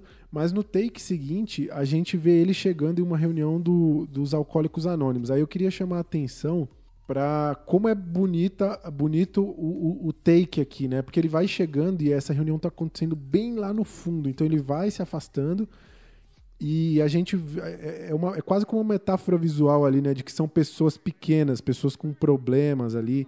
Então é muito, muito bonita essa cena que eu achei muito foda. E tem a luz só neles, né? Isso é da hora pra caralho mesmo. É realmente muito foda. É, e nesse grupo de, de autoajuda, aí nesse, nesse grupo de, dos alcoólicos anônimos, o, o detetive vai conhecer o, o Chip, né? Que o Chip ele vai ser ali o mentor dele, né? Não é mentor que chama, é o padrinho, né? Isso, padrinho. É. Ele, O ele vai ser quem o é que padrinho é que- O cara que apresenta o- ele é o padrinho, quem é? O, o- como é que chama? Eu não sei. o cara que Nelson, organiza. É o a- Nelson. É, O que é aquela peruca? Que porra é aquela? Não faz o menor sentido. Não faz o menor sentido. O menor sentido aqui. Não tinha necessidade. Será que ele interpreta outro personagem também? Quiseram dar um- uma disfarçada ali? Não sei. Nossa, uma peruca de 15 reais. É bem ruim. O, o- eles trocam uma ideia aqui e o, o- esse cara apresenta pro detetive o seu padrinho, que no caso é o Chip, né? Então, a partir desse momento, eles vão ter uma relação ah, que me lembrou bastante, vocês podem discordar aí, não sei, me lembrou muito Death Note, cara, porque eu achei a- a- o conflito entre vilão e mocinho ali muito foda. Eu achei que rola uma tensão entre os dois durante o filme todo que eu gosto muito. É, até o lance do. é, Eu acho que aí ele faz um, um, um link legal, né? Pra mostrar que o cara sobreviveu à tentativa de suicídio ali, né? Dá um zoom na cara dele e em seguida já mostra ele caindo nove anos antes. Eu achei muito legal essa, essa, essa montagem paralela, né? Do que aconteceu com Pra mostrar o que rolou naquela época, o que salvou ele, pra depois, agora, Muito. nove anos depois, ele tá ali. Realmente é muito, é muito legal isso daqui. E o, o, ele- eles então marcam de tomar um café, né? Porque é uma prática desse grupo aqui, o padrinho é, é, sair com o seu, o seu colega ali, eles conversarem, terem uma rela- relação mais próxima. Nesse café aqui, a gente tem um momento que eu acho muito incrível, que é o lance da pimenta, né? É, aqui a gente descobre que o, o detetive ele tem um vício em pimenta, né? E ele usa muito, joga muito pimenta ali, que parece uma coisa muito casual, né? Uma coisa muito gratuita, mas a gente vai Aham. ver que futuramente não é. Então eu achei uma puta sacada, cara. Essa, essa parte do roteiro eu achei muito foda. Tem, tem aquele lance do, do- de roteiro de que você nunca apresenta um elemento ou você evita apresentar elementos que não vão ter nenhuma finalidade, né? Se alguma coisa aparece, ela vai ter uso. Então aqui a gente tem um- um- uma boa prova disso. Achei foda. Tô falando, pô. ele, é bom, ele carrega a pimenta como se fosse uma arma, né? Exatamente. Ele carrega, ele carrega a pimenta no. Não sei como é que chama. No que você põe arma. No coldre. No coldre. Oh, é quase aquele lance lá do guardador de pirulito, né, Rory? Que o bicho tem pra pimenta, né? É verdade, cara. É muito. Realmente, é verdade, Danilo. Eu não tinha percebido essa. Eles já dão essa dica aí, né? De que futuramente vai ser uma arma útil pra ele. É, eu, eu acho que, que essa parte é massa, porque, tipo assim, ele deixa. O, o, o Russell deixa bem claro a questão do vício dele e tudo que ele sente ali quando vai beber, né? Então, todas essas reações.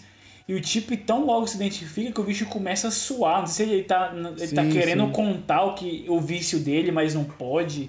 E, Ah, e- maravilhosa a forma como ele descreve a bebida Sim, caindo no copo, o, o gelo muito trincando, em, saca? em contato com. Exatamente, né? Mu- Muito massa, muito É, massa. e aí o Chip fala assim: Caralho, mano, eu te entendo. Só que o bicho não pode, o bicho fica suando, tá ligado? Ele soa muito na cena, velho. Não sei se junto o lance da pimenta e tal. Então, assim, todo, tudo converge ali pra meio que uma hora de um desabafo deles sobre seus respectivos vícios e como isso vai desencadear futuramente na narrativa, né? Cada, cada consequência de cada um. Eu, eu gosto também aqui que nesse, nesse, ne- nesse diálogo em que o, o detetive descreve como o que, que ele sente ao beber, né? A gente vê que o, o, o tipo ele ficou balançado, né? Então, tipo, ele ficou vários anos aí sóbrio, vamos dizer assim, mas que aquela conversa ali meio que É o gatilho, né? É, o gatilho, da é o porra. gatilho. É, mano, a, forma como. E, e- e por isso que eu- uma coisa que eu gosto muito no filme são as interpretações, saca? Eu acho que um, um- um principal ponto de todos os filmes que a gente analisou aqui, que a gente considera ruim, acho que 90% tá totalmente direcionado às interpretações, saca? Eu acho Sim, que esse é sim. um dos pontos fortes desse filme, inclusive.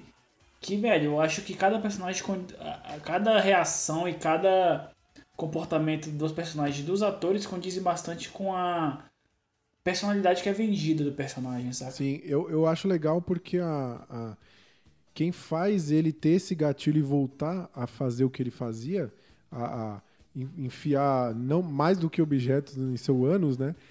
É o próprio detetive, né? Então o encontro com o detetive foi o que criou toda essa, essa esse conflito entre os dois, né? Talvez se o detetive não tivesse aparecido, eles não tivessem tido essa conversa, ele continuasse ali como um ser humano relativamente normal, vamos dizer assim, né? É, e aí a gente tem, então, mostra ele brincando com a família, um joguinho de tabuleiro ali, e é quando ele decide, então, enfiar em seu ânus uma das peças do jogo de tabuleiro, o que eu acho uma puta sacanagem. Quem gosta de jogo de tabuleiro, que nem eu gosta, sabe como é triste você não encontrar aquela pecinha que tá faltando. E agora Que a gente joguinho sabe aquele? porquê. Ele tava jogando Ludo? Eu não sei, não, Quem, não. conhe- É, é um, quem tipo, conhece isso? é um jogo da vida ali, não é não? Sei lá. Não sei. É um jogo tipo Mano, um jogo ah, da vida, e- banco e- imobiliário. Eu gosto Banco muito. imobiliário. Eu gosto muito da cena de tipo assim, que o bicho foi instigado, tá ligado? Ele tá com aquela vontade dentro dele e vai deitar. E aí, velho?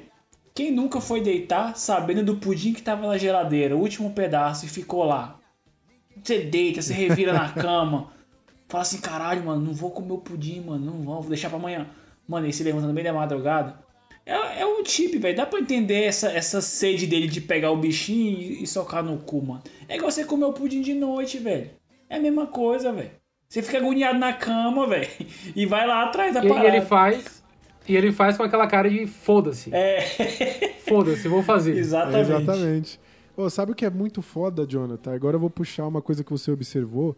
Naquela primeira cena em que ele tá no. Em que ele tá lá no consultório e tem uma barra dividindo a tela, né? De que Sim. lado da tela que ele tá? Tá do lado direito. Exatamente. Aqui a gente tem um take espelhado com a mesma divisória e agora ele tá do outro lado, né? Então ele voltou a cruzar aquela linha. É muito foda isso, hein, Sim. cara? E o bicho deita, tá ligado? É- é- essa, cena, essa cena é muito boa também. Acho que a decupagem dos planos, o ritmo da montagem também é, é, é outra coisa que me agrada durante todo o filme, saca? O ritmo do- dos cortes e tal são coisas que, que vão te instigando, assim. não- até o supor, o take que ele pega o objeto e fica encarando ele. Podia ser um take simples, saca? Mas eles trabalham desfoque, eles trabalham um tan, tan, tan, tipo assim, no, no ritmo do corte na- no objeto pequeno, saca? E isso, isso vai dando todo um ritmo no filme. Sim, você tem razão. É mu- é realmente muito bom, muito bem feito isso. Esse- esses cortes, essas coisas. O- o- na, na sequência aqui, a, a cena em que ele introduz o, o- a peça do jogo é muito boa, né? Porque tem. Ela, ela fica flicando, assim, ela fica. é, tendo uns cortes rápidos ali, né? Eu acho muito bom. Fica bem dramático o momento. E depois a gente tem o- uma cena que mostra que o, o detetive, ele também tem ali os seus seus problemas pessoais, né? Ele tem uma vida problemática. Eu acho que também é outro paralelo que mostra como a infelicidade dos dois levaram eles aos seus respectivos vícios, né?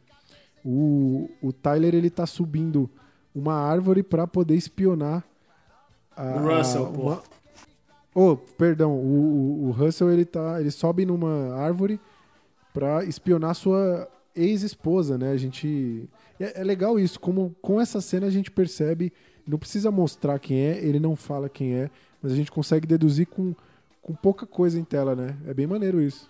Sim, e, e isso é legal, tipo assim, o, o, o, o Russell chega e fala assim, mano, eu sou alcoólatra. Mas, velho, ele não tenta justificar de porra alguma por que, que ele faz isso, saca? É. E aí no exatamente. decorrer do filme você vai entender assim, caralho, mano, esse bicho tá muito fudido, ele perdeu muita coisa. E aí você entende todo o lance do alcoolismo dele, saca? Isso também é muito bom. tipo Assim, ele não, o, o, o diretor não te entrega a parada, você vai sabendo ali É o, que eu tô, é o que eu tô falando, pô. Tipo, um um bom filme, ele tem que dar um crédito pro espectador e preenchendo as lacunas, saca? Tipo, o cara, o cara entende que a gente. O que, que tá acontecendo ali, tipo, que a gente vai entender o que tá acontecendo ali. Tipo assim, vamos comparar aí. É, é foda que eu vou ter que comparar com um filme que é excelente, né? Tipo, mas pra galera entender. O The Room, no caso, o cara explica tudo, pô. Tipo, qualquer coisa que ele sente, o personagem tem que explicar. Ah, estou, estou triste por causa disso, Exatamente, por causa exatamente. daquilo. Saca? Tipo, ele não, te, ele não dá esse crédito pro espectador. É um dos problemas do filme. Aqui não, velho. Cara, é um filme muito bem construído em cima de uma premissa ruim, saca? E ruim, entre aspas, obviamente. É, eu acho que eu acho que o lance não é premissa ruim, a premissa é absurda mesmo, saca? Tu, Tipo, É absurdo, não é ruim, é- não, é- saca? a É premissa, absurdo. inclusive, eu acho que é corajosíssima. É, é tipo, tipo aquele. É tipo aquele filme do Um Cadáver pra Sobreviver. É um filme que, tipo, É, você se cara. apegar à premissa, você não vai Sim, conseguir exatamente. Sim, total, total. É tipo assim, cara, qual que é a pior ideia que você pode ter aí? Vamos transformar isso num filme bom. Saca? Exatamente. Tipo, genial, é Vocês, genial. fica- vocês ficaram com agonia nessa cena em que ele tá subindo a árvore e, os- e batendo o cigarro e a, a- o bagulho caindo na cara dele, não? Porque eu fiquei. Realzão, né, velho? O bicho realmente Eu tava subiu esper- a parada. Já pensou se acende a barba dele? Ia ser do caralho. Ô, o bicho tem- a gente não comentou, pô, mas o bicho tem um puta barbão aí, né, É velho? verdade. É, mas é. E altamente engordurada, né?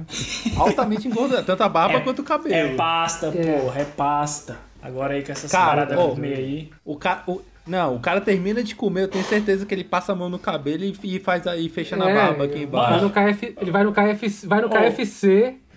Aí, aí eu vou ser sincero com vocês. Eu acho o Russell bonitão. Eu não sei se é o lance do olhar 43 dele sempre ativado, tá ligado? Uma, uma parada Não, mas, assim. mas é isso, pô. É, É, é- é esse, esse, lan- é esse lance meio Christian Bale, tipo, o Rory falou do Ethan Hawke. Se você for assistir um, um filme até que o Igor já indicou aqui no Bodycast, que eu tenho minha assinatura embaixo, que é o Antes do Pôr do Sol, é, tem o Ethan Hawke lá novinho e tudo, com jaqueta de, de couro e cabelo olhoso pra trás, tipo, que ele puxa. Cara, tem uma pegada ali, velho, é bonitão, pô, os caras é, aí. bonitão, vai, vai falar que não é. É exatamente. Tem, é- pe- tem, um, tem, um, é tem um charme em ser largado. Sim. O, o, eu, eu gosto também que aqui, quando o personagem sobe na árvore e, e ele vê aquela cena, né, que a, a ex-esposa dele seguiu a vida e tudo mais, ele chega no fundo do poço, vamos dizer É, assim. mas isso não fica claro, né? Que ela é ex-esposa dele. Você subentende ali que, tipo assim, o bicho tem uma musa, uma musa inspiradora e tem alguém com ela que não é ele. Então, assim, fica claro que, tipo assim, É. e aí, o que que rolou? E aí, mais Na uma hora eu vez. achei que era ex-namorada, uma coisa mais leve, assim. Sim, É, mas véi, também, é também. isso que. E aí, isso, outro ponto que eu gosto muito do filme é, é como eles vão construindo isso. No final, tu tem um assim, assim. Caralho, É, mano. É, no final explode a cabeça. Sim. viu? Realmente. O, quando ele desce, a prime... eu acho legal que a primeira coisa que ele vai fazer é ligar pro padrinho dele, né? Então, se ele tá com medo ali de, pelo que ele viu, ter uma recaída, né? Então é. Ele, ele- o filme se preocupa em criar esse, essa relação entre os dois, essa, essa dependência, codependência ali. Então eu acho, acho maneiro isso daí também. Ele, ele, ele tá, tá ligando pra não ter a recaída e o Chip não quer atender porque ele é o gatilho da recaída dele, né? Então, Justamente, é muito bom. é cara. muito interessante. é, Isso é legal, tipo Realmente assim, ele acaba, tipo assim, são dois caras que, se você for analisar, eles são dois caras bem desconexos com a realidade no, no quesito de relações interpessoais ali, né? Eles meio que. É isso que, que o Rory falou, que, que eu acho que é, eu acho legal a comparação que o Rory fez, que é o lance do Death Note, que é o L e o Kira ali, é esse lance, tipo assim, eles, eles se respeitam e sabem que um é, é, é, é a antítese do outro, saca? E, e eles mantêm a conexão ali porque isso alimenta um ao outro, né? Se- Eles se retroalimentam, né? Então acho que essa dinâmica funciona muito bem entre os dois também. Eles precisam do outro pra existir, né? A figura deles. Isso é muito bom. O- a cena seguinte aqui, a gente tem uma coisa que eu acho maravilhosa, brilhante. Estamos de volta aqui na RTM, a empresa que produz sei lá o quê, mas tem disquetes e programadores. E nessa empresa, o, o chefe está revoltado. Mano, né? eu queria, eu queria assim, sei lá, vocês me ajudassem a entender. Aí é, aí é uma questão pessoal, velho. Eu tenho um ranço enorme pelo chefe, cara. Eu não sei se ele é tão bom ator que traz esse ranço pra quem assiste. Ou se é preconceito meu, porque ele, ele é um puta. Tem uma puta cara de, de playboy filha da puta, saca? Eu não sei, velho. Eu, eu queria Eu- entender, se vocês me ajudassem a entender esse ranço que eu tenho desse ator e desse eu personagem. amei, eu amei esse personagem, mano. É meu personagem favorito de longe do filme. Eu acho ele muito Você lembrou, foda. você lembrou de quê? The Office? O que é que você lembrou? Exato, cara. Me lembra um pouco The Office, assim, esse, o chefe que acha que é muito bom. Só que o que eu acho doido aqui é que, além do chip, né, geral compra a- a- o barulho do chefe. Tipo assim, o chefe realmente consegue engajar essa galera aqui. Tanto que ele, ele, ele tá puto aqui porque roubaram supostamente uma placa que eles tinham lá que era motivacional e a porra toda. E tem um carinha que fala, né? Que idiota roubaria isso? Tipo, a galera meio que fica revoltada porque roubaram a placa. Outro ponto que eu acho muito bom da equipe desse cara é que ela é bem diversificada, tá? Então, tipo assim, você tem mina, você tem negro, você tem deficiente e você tem um chip, que é um viciado, sabe? Então, assim, velho, tem de tudo ne- nesse, ne- ne- nesse É. time desse cara. Eu, eu gosto porque esse cara ele tem muito aquela pegada de um. um- ele, ele é um cara que herdou a empresa, né? Depois ele fala isso, ele herdou a empresa do pai. E ele tem muito aquela pegada do cara que tá, fica vendo vídeo no YouTube de coach. E, tipo, Total, quer fazer um total. bagulho diferente, assim. É muito foda, cara. Eu gosto muito desse personagem. Ele é o meu favorito do filme, assim. de Não, eu longe. acho que é um personagem que funciona bem, saca? Eu acho que ele funciona tão bem que causa essa reação em mim, saca? De tipo assim, de aversão, saca? Mas é porque Você co- funciona. É porque você conhece. Você conhece essa pessoa na vida real, entendeu? Ah, se pá, é, se pá. Existe. Não, Exatamente. toda é. empresa, toda empresa tem esse perfil. Exato. Cara, e o, Rory falou esse lance de, de passar o, o, o dia todo assistindo vídeo pra ser coach. Eu só fico pensando tanto que ia ser maravilhoso um filme sobre esse personagem, tipo, criticando toda essa biosfera que é o lance de ser coach no nosso universo, Isso né? Tipo, incrível. Quase um ver. né, cara? Tipo assim, um, um, um making off ali onde tem entrevista com o bicho, né? Nossa. De como é ser empresário nessa nova era, saca? Um lance assim. total. Eu, que- eu quero muito. Inclusive, aqui né, eu queria muito ver um filme desse, desse, desse cara aí. E o, o- agora eu tenho uma, uma pergunta pra fazer pra vocês. É, a gente tem um take rápido na sequência ali que dá uma pista de que o, o, o Chip não foi pra reunião, né? Aí depois já mostra ele largado no chão ali. Então aí a gente tem a confirmação, ele realmente não foi, ele tá totalmente entregue ao seu vício. E aí tem duas coisas nessa imagem que me chamam a atenção. Tem uma série de objetos no chão ali, dá a entender que ele vai enfiar tudo no cu ali, né? Tem uma pequena dentadura ali, então a gente tem. Eu já falei do Huawei aqui, a gente tem aqui mais uma vez o enfia a dentadura no cu e ri pro caralho, né? e tem uma caneca escrito World Best. Oh, lembrei Employee. muito de você, Ori, que essa porra é muito The Office, né? É muito The Office, cara. Será que foi proposital? Eu acho que foi, velho. Sim, É, sim. provavelmente Só que aí, muita o que, que eu acho que é? Eu acho que é uma xícara, velho, que aquele maluco comprou pra toda, pra toda a equipe, pra motivar a Com equipe, velho. Ele é muito bom, velho. Ele é muito bom, velho. Ele sim é o melhor chefe do mundo. Aqui a gente vê pela primeira vez uma cena um pouco mais gráfica dele enfiando. É um vaso, né? Eu não lembro o que que é que ele tá enfiando aqui no cu. É um que é um tênis, né, vaso. não?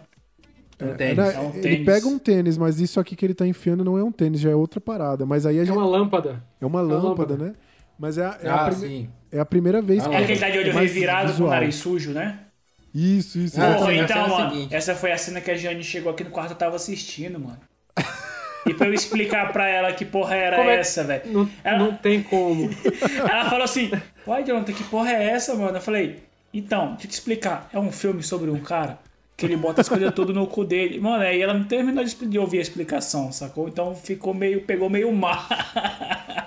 Oh, eu, eu, vou, eu vou fazer uma pausa aqui pra aproveitar pra falar da realidade, né? Do, do mundo que a gente vive. Porque, cara, imaginando o cara enfiando essa lâmpada aí no cu, e aí eu lembro de relatos, fotos de WhatsApp, qualquer coisa assim, de pessoas que foram parar na emergência com objetos esquisitos no, no ânus, né? Tipo assim, O cara seguiu É. fanta- fantasiou de vagalume, não foi?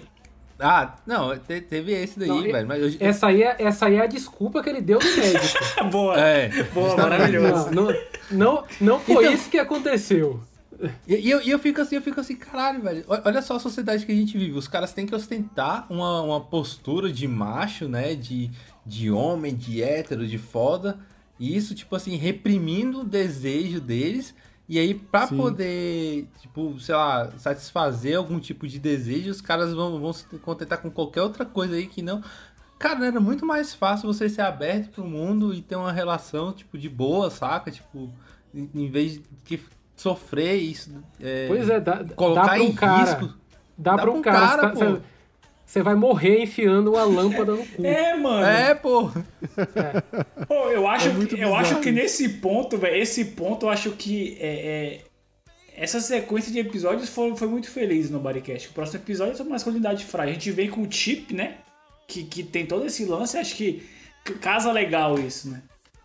Do- da, da galera assim, velho, fica de boa, mano. Faz seu corre aí, mano. Não precisa fazer essas paradas escrotas, não, pô. Mantenha ali É, sua pô. relação saudável, saca? Pô, o, o. Você nunca ouviu falar de alguém que foi parar no hospital com um cara pendurado no cu, pô. Isso não existe, pô. Relaxa. Se você tá com medo, coloca lá no Tinder, pô. Prefiro pau pequeno. Saca? Mas não precisa, tipo. Ficar suprimindo, saca? Tô- enquanto vocês estão falando aqui, eu tô pesquisando pra ver se tem um nome esse esse vício, né? Essa prática de introduzir objetos no reto. E tem várias matérias, vários estudos falando sobre como a como esse, esse, esse- o preconceito e como essa a- a- o fato da, do, do preconceito com o prazer anal, né, leva pessoas a introduzirem objetos de, é, escondido, né? E é tudo que é tipo de coisa. E tem vários relatos aqui de situações em, em, hospital, em hospitais. É muito louco. Isso vira realmente um. É quase como uma bulimia, assim. Realmente vira um transtorno. Cara, pra mim, o, o retrato do, do, do tanto que a nossa sociedade tá doente é o termo góis. Não sei se vocês já ouviram falar. O, eu sei que o Jonathan conhece Eu há conheço, tempos, né? conheço. Mas Já- góis aí foi, pra. foi pro modinha, foi modinha em 2015. É. Pois é, o góis pro, pro nosso ouvinte que não, que não que passou desapercebido e não entendeu, era o cara que era, ele é macho, ele tem namorada, não, não sou gay, não sou isso, mas tudo bem se eu dar uma chupada no meu amigo ou se eu, se eu der pro meu amigo de vez em quando assim, só por curiosidade, só pra deixar meu amigo feliz, só pra só para satisfazer, mas eu não sou gay, eu não sou homossexual, saca? Tipo assim, é porque eu acho isso foda, porque isso mostra o tanto que a nossa sociedade tem um preconceito absurdo com o termo homossexual, ou com o termo gay, ou viado, ou qualquer coisa que seja, tipo, é tão pejorativo é, essas coisas, que o- deixa de ser o problema o, o comportamento homoafetivo, saca? Tipo assim, o- a relação homoafetiva não é o problema, o problema É é o título, comportamento, afemi- é o título, é o comportamento afeminado, saca? Tipo assim, é um- é mundo que vive de, de aparência, sa- saca? Tipo, o cara, cara, eu acho isso absurdo, tipo assim, da, da gente ter, ter discriminação nesse nível, saca? De, de ter que desassociar da realidade as coisas. Sim, você tem razão. E, e é engraçado como um filme é, com um tema bosta desse traz é, esse tipo de reflexão, né? Porque em nenhum momento ele mostra, ah, sei lá, algum personagem sendo né, criticando isso e tudo mais. A gente tem a figura do delegado que, desconfia, que, que não acredita na história do, do, do Russell, né? Mas não, não tem essa discussão no filme, mas fica ali nas entrelinhas. Isso é, é, é interessante. É, é, a questão é ele mesmo, né? Ele mesmo. É Sim. o bloqueio dele mesmo. Exatamente. O, eu, eu gosto também que aqui a gente vê uma cena do policial em ação, né? Do detetive em ação. E o filme tem o cuidado de mostrar que o policial ele também tem o seu lado sórdido, assim, né? Ele também tem o seu lado é, é, mais violento, mais é, é, agressivo e tal. Que a, a prática, a forma como ele age aqui, ela é bem bem escrota, vamos dizer assim, né? Porque ele chega metendo bala na galera. e- Eu acho, tudo. eu acho muito interessante essa montagem que ele faz paralela, né? Tanto do- dos dois ali em seu momento máximo de ação, né? Pleno, plenos, os dois estão plenos naquele momento. E Sim, ele vai criar é nessa verdade. linha ali, tanto o Russell ali com fotografia mais pesada, porque é um- uma parada mais pesada, né? Porque ele faz, mas não deixa de ser pleno. E isso mostra o contraste entre os dois personagens, né? Um que tem um, um ambiente todo mais pesado, enquanto o outro é tá no momento de plenitude dele, assim, tá nas alturas. Remete quase a um céu a fotografia ali de, de tão clara que é, né? E o outro tá meio que, sei lá, no inferno, digamos assim. E essa dicotomia que eles vão criando entre os dois nessa montagem paralela, eu acho muito A foda. música também, né, reforça bastante essa, essa, essa sensação de, de, de, de, sei lá, de momento sublime ali, né, de nirvana Sim, mano, o bicho de roupão, tá ligado? Tipo assim, ele ele faz umas poses meio quase de balé, saca? Pra colocar a parada no ânus e tal. Véi, genial, velho. É, é muito, muito bem feito. Aqui é, tem um outro take também que é bem legal, que mostra mais uma vez o uso das cores, né, Nessa, na- só que ne- nessa cena, é, a a- as cores elas estão invertidas. Então, a esposa que tá dormindo tá num quarto com azul escuro, né? E ele que após realizar lá é, a, a introdução dos objetos no ânus, que é uma é, e ter aquela sensação boa, ele tá ali no amarelo, né? Então é, é da hora Sim, que é, ele dá tipo, ele o dá tipo o cuidado. dedo pra ela, é. no- ele dá tipo o dedo assim, não é? Na hora que ele passa na, na porta ali. Sim. Ele passa na porta da dele pra ele passa. É, velho, foda-se, tá ligado? Aí, ó, tô de boa, mano, foda-se aí. E, velho, o bicho é vai boa. e continua lá a noite toda, mano, a noite toda. E, e o, e o, o Russell tenta mais uma vez ligar pra ele e é muito louco que é, enquanto tudo isso vai acontecendo, os dois vão se afundando e o, o- o coisa ele tenta, o Russell tenta falar e não consegue mais uma vez, né? Ele tá lutando contra, contra isso, mas ele não consegue. e voltamos então ao escritório que Esse salto eu acho muito da hora, né, Rory? Que é aquilo que o Caio vem falando, inclusive, que o filme ele, ele ganha muito no ritmo porque ele não cria essas barrigas desnecessárias. Porque, vamos supor, é muito tentador ao diretor falar assim: ah, o dia amanheceu e agora eu vou para o escritório. Saca? Ele, ele vai matando esses gaps e vai deixando o filme dinâmico. Porque, tipo assim, Só porra, eu não, pre- lá, eu não preciso lá. explicar que o cara acordou de ressaca ali porque fez, teve uma noite de perrengue. Não, o bicho vai todo mundo pro escritório. Massa, acabou o dia, começou de novo. Isso eu acho muito bom, que é o que vai dando essa toda essa essa crescente no filme, né? Se você vai criando as barrigas ali nos momentos mais cruciais, você vai perdendo um pouco da, da audiência ali. Exatamente. Exatamente. E é legal porque lá, em algum momento, o chefe falou: Ó, amanhã vocês trazem aí a galera. Lembra que amanhã é dia de trazer o filho. Então, o filme corta e já mostra que o Chip trouxe o filho dele pro trabalho, né? E aí a gente já sabe, já é outro dia, não precisa realmente gastar tempo com isso. É, e é da hora que o moleque tá entediadaço. Tá falando, porra, mano, que saco, né? Você já me mostrou essa calculadora aí. O, o que o cara tem pra entreter a criança é uma calculadora. Olha que bosta de trabalho, mano. É, eu acho que, E- vale, acho que vale um pouco até aquilo que o Danilo tava falando, de assim, velho, que porra é que eles fazem? Eles fazem negócio o quê? Pra, pra cobertura, é o quê? Aí lá na mesinha do Tiff tem tipo umas coberturas realmente de, de varanda, saca? Aí você não dá pra entender se ele é o quê? Ele, ele é projetista, ele guarda as informações, ele é do banco de dados da empresa, ele é o quê, tá ligado? Parece que sim. Exatamente. parece que sim. E aí ele tem a calculadora dele, na tela do, do computador também tem outra calculadora, então ele é realmente fascinado por calculadora. Me surpreende ele não ter enfiado essa na bunda ainda, né? E durante o filme não mostra se ele chega a enfiar. O- É um cara de prioridades, né, irmão? Tipo, É, exatamente. Mexe com tudo, menos com a calculadora. Mexe com- Você tem razão. Se você fosse enfiar alguma coisa na sua bunda, não ia ser o seu a Mano, sua mesa de desenhar, né, Caio? Tem uma parada, Justamente. Tem uma parada que eu adoro nessa cena. É a pose do chefe pra, mandar a molecada se esconder, tá ligado? Ele Muito fica de bom, costa, mano. manda um joinha pra trás e passa a língua na boca. E tu fala assim, velho, que porra que esse cara tem, saca, velho? Pra quê, velho? Ele tá se achando muito maneiro, né? É, velho? velho, ele que se tá acha muito fazendo. maneiro, velho. Ele é muito Que legalzão. ideia boa, que ideia boa que eu tive. É, não é nada creepy, né? O cara brincar de esconde-esconde com os filhos dos funcionários. É, mas enfim, a- o, o- detetive então ele ganha uma nova missão, né? Que é a de procurar uma criança desaparecida. eu me identifiquei muito com o Russell nesse momento. Assim, porra, mano, acabei de sair de um job aqui, velho. Vai passar outro? Que porra é essa?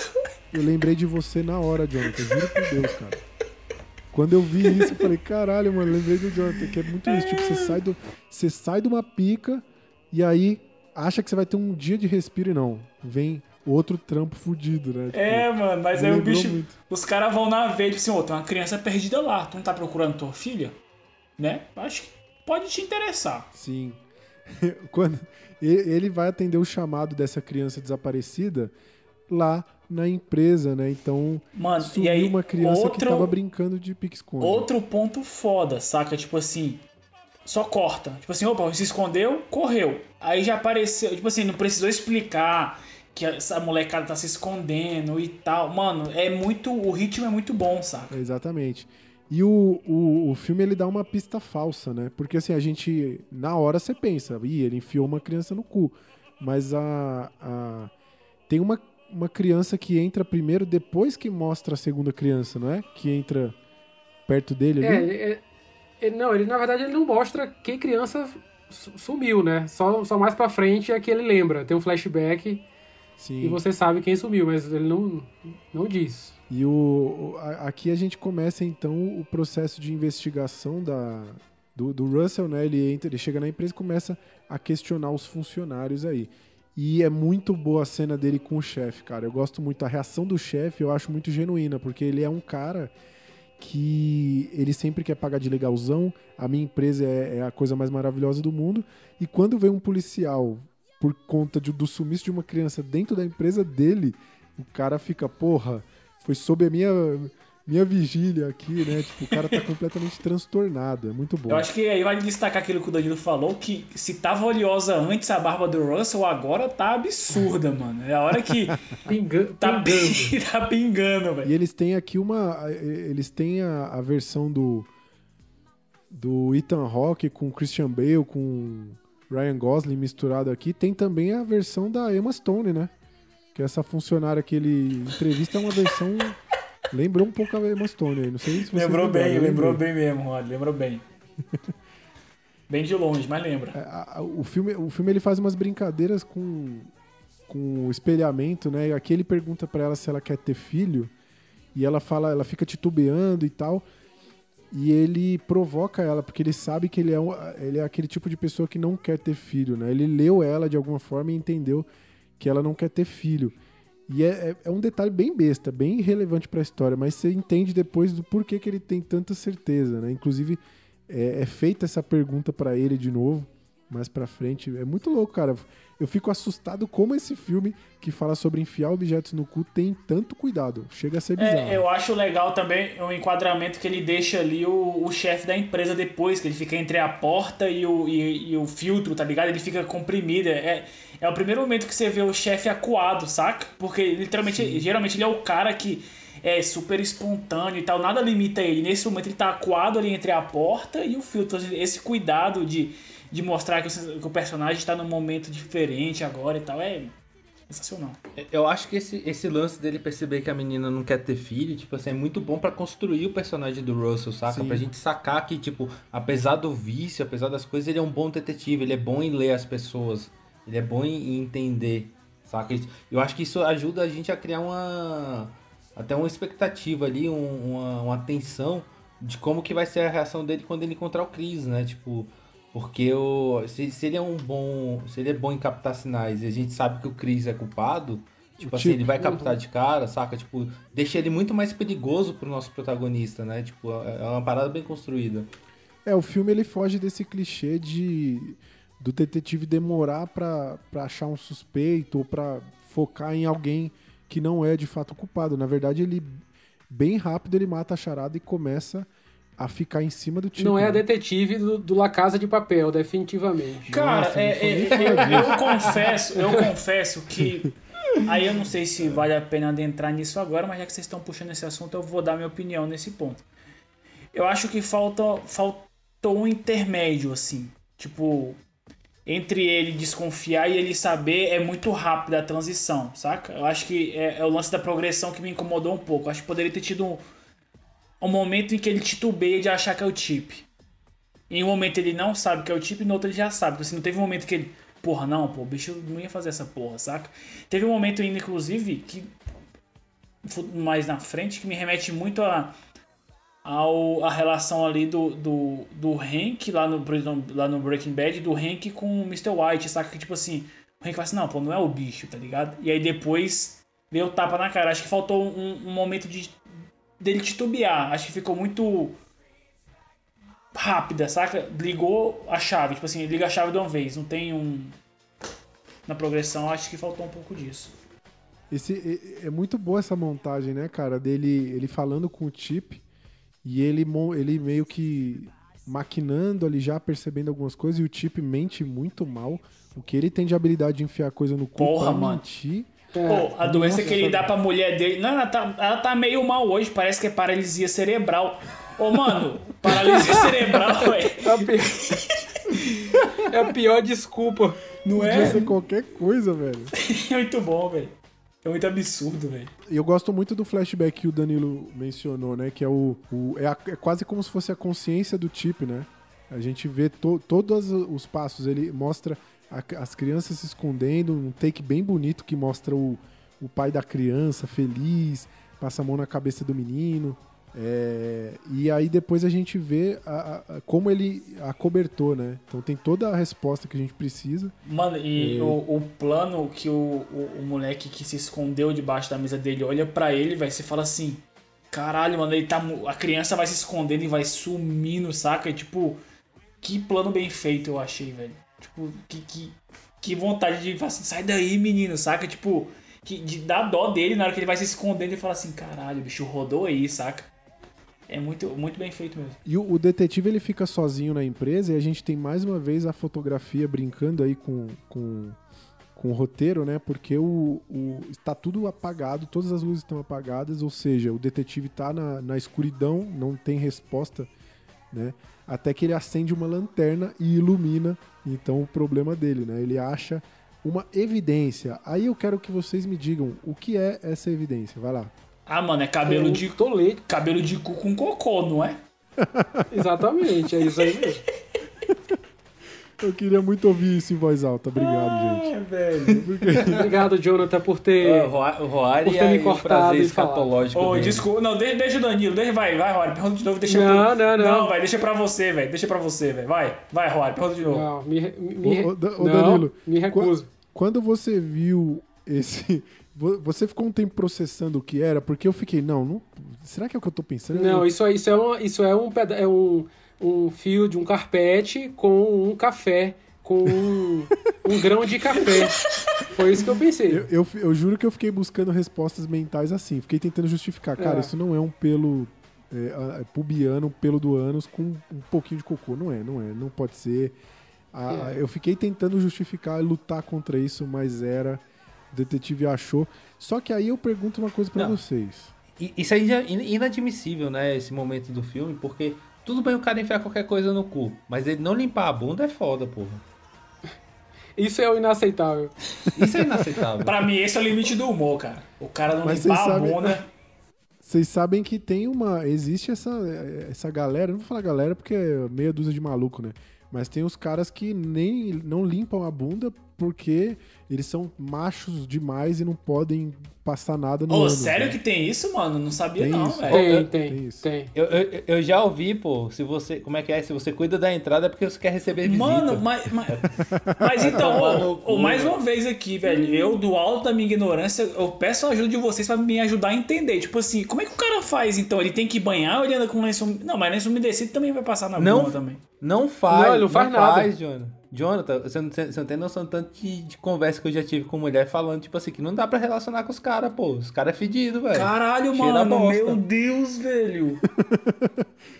É, cara é. Nossa, mano, eu achando que esse filme era absurdo, velho. Isso aí é mais, velho. O cara que não limpa a bunda, velho. Pô, vai se fuder, mano.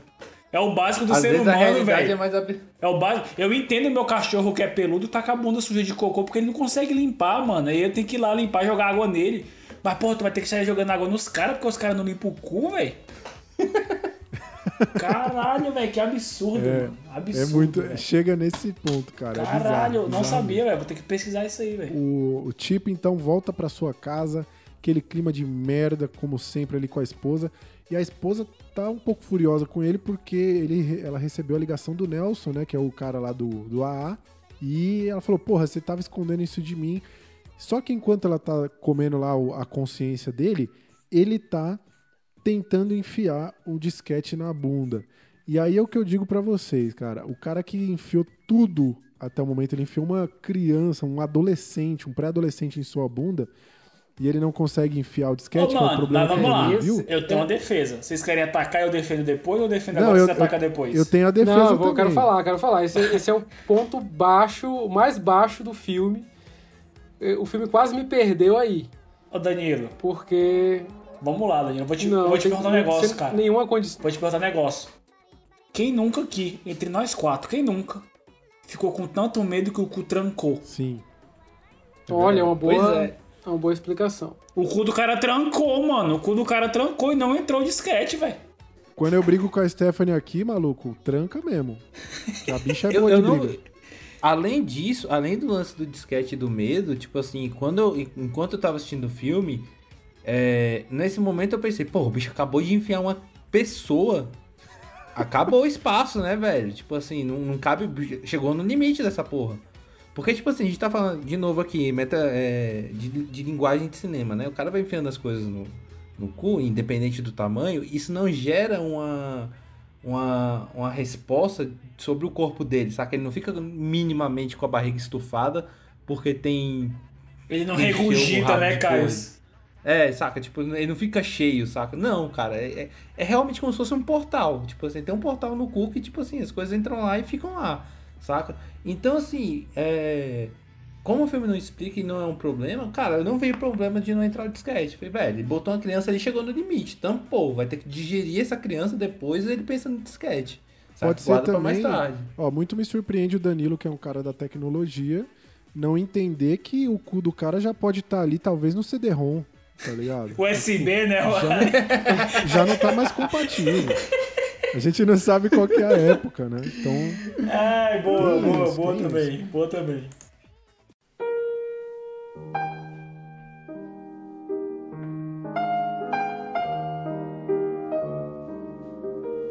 A ausência do Stariest durara cerca de 25 minutos.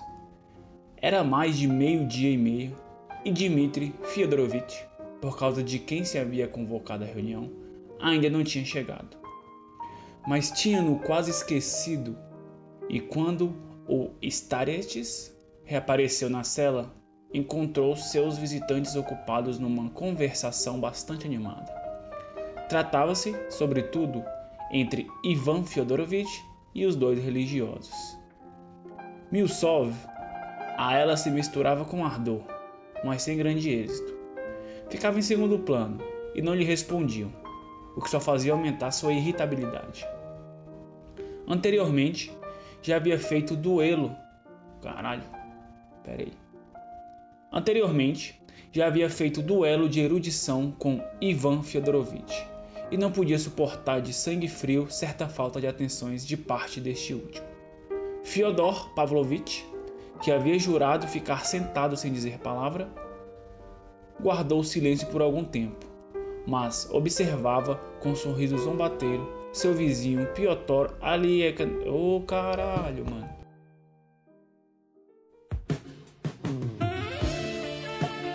Esse foi o Minutinho Dostoiévski. Como eu tava dizendo, lá no começo eu fui julgado, criticado, massacrado pelos meus colegas de podcast. É, eu disse que o, o Chip, o nosso protagonista aqui, ele tem traços de psicopatia. Então a gente vai ver uma cena aqui agora, onde o Russell, desconfiado já da- do Chip, né, é, começa a seguir o nosso querido personagem. E aí ele vê que o Chip tá com uma gaiolinha, comprou ali uma gaiolinha que tem alguns gatos, ou tem um gato, não sei, mas tem, tem um gato ali naquela gaiola, certo? Vocês concordam que tem um gato na gaiola, né? certo, sim, sim. Então tá. E aí ele segue. Ele, ele segue o, o Chip até um, um beco que me lembrou bastante aqui aqueles túneis que tem aqui em Brasília, que eu acho bizarro aquilo ali. É, e ele vê que a gaiola está vazia. Ah, as passagens Então- subterrâneas que você tá falando. né? isso é. Então o Chip ele, ele comprou um gato, foi pra um beco e enfiou o gato na bunda. Aí eu pergunto pra vocês, se a tara dele é enfiar coisas na bunda, por que ele não enfiou a porra da gaiola? Porque foi especificamente um gato. Então ele tem um certo prazer em também Eu tirar a acho que tem o vida. lance do, do negócio passar mexendo, saca? A gaiola ia passar assim. o gato ia passar mexendo. Acho que tem esse lance ali da, da textura, né? Acho que tem um pouco disso. Pode ser. Aí tudo Eu acho bem, que ele aí não enfiou. Ele não enfiou os gatos, ele só fez isso pra chamar a atenção do, detetive. É uma boa teoria, cara. É uma boa teoria. Eu acho que ele é um cara mais de gatos do que cachorros. Logo, ele enfiou o cachorro na bunda e levou o gato pra casa. É porque depois o gato não aparece, né? É, a gente não sabe. Bem pensado, cara. Bem pensado. Mas aí, é, esse é um dos pontos em que eu acho que, o, ao meu ver, tá? Eu acho que o filme faltou mais, um- fa- faltou mais uma, uma ponta pro detetive amarrar e chegar até o chefe com a, com a teoria, sacou? Eu acho também. Eu concordo contigo. Acho que de repente ele, sei lá, ele. Não sei, velho. Poderia ter tido mais algum episódio, tipo assim, ele poder. Uma sugestão que resolveria essa questão que eu tô levantando. Porque, sei lá, ele podia ter seguido o chip e pela sujeito do chip ver, tipo, uma parada entrando na bunda dele, sei lá, um lance assim, saca? Pra Sim, ele ter, sim. tipo, uma, uma real noção do que ele tá falando. Porque aí eu concordo com o chefe do Russell. Assim, velho, Russell, que porra é essa, mano? O que você tá falando, tá ligado? É. Tipo, aí você. Não, é que eu vi uns cabelos de cu de bosta perto das paradas. É isso? É isso? É por causa disso que você tá falando que o cara bota parada no cu? É isso? Eu, eu também achei. Eu acho, é, tudo bem, o, o filme vende que o detetive é muito bom, mas o cara linkar dois cabelos de cu e pensar, é, eu acho que a pessoa enfiou, está escondendo objetos no cu, e eu, eu acho que realmente parece que tá incompleto, parece que faltou uma cena mesmo. Por mais, por mais imaginação que a pessoa tenha, né, pra chegar a essa conclusão. Ó, por exemplo, vou falar pra vocês. Eu faria se pá uma inversão de cenas, por exemplo. Se eu não pudesse mais gravar nada e fizesse uma inversão de cenas, eu traria aquela cena em que o, o Chip meio que provoca o Russell, trazia ela antes da cena da delegacia. E é pra criar É. esse conflito e tipo assim, eu tenho um terceiro elemento aqui. E aí, essa cena do. que depois eles voltam pro AA, que o Chip faz umas provocações pro Russell, eu acho que casa um pouco com o que o Danilo falou, sacou? De repente foi uma isca pro Russell. Pode ser. Porque realmente, depois ele não, fala realmente. assim, ah, pô, fiquei sabendo que sumiu um moleque, como é que tá isso aí, sacou? Então, tipo, de repente seria uma solução sem ter que eu botar uma cena extra. Eu, eu teria colocado esse terceiro elemento pra dar uma. uma... Eu concordo. Mas não foi. No, no- o filme depois responde que não foi uma isca porque tem o cabelinho de cu lá, né? Então ele enfiou de fato o gato na bunda. Ou ele tirou o cabelo de cu e botou lá pra. Entendeu? Exatamente. Não dá.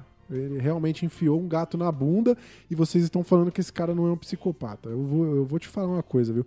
Os valores estão Você não perdidos entende, pô. O cara. explicou Ele, ele aí, tá, pô. É o ele vício tá do cara. sofrendo, velho. Ele tá sofrendo. Tá, Cadê o- Você acha que ele tá empatia pelo feliz? rapaz. Cara, Você o acha que ele ficou vício- feliz? O vício do cara é enfiar objetos no cu. Ponto.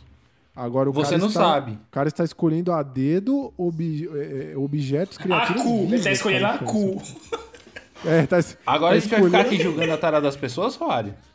É, né, isso que esse tudo bem. programa vai virar? Esse programa Rory, isso é, um isso é uma figura de linguagem, Rory. Não, isso, o filme não é literal. Ele tá usando drogas, é crack, é cocaína. Entendeu? Você tem que entender o filme.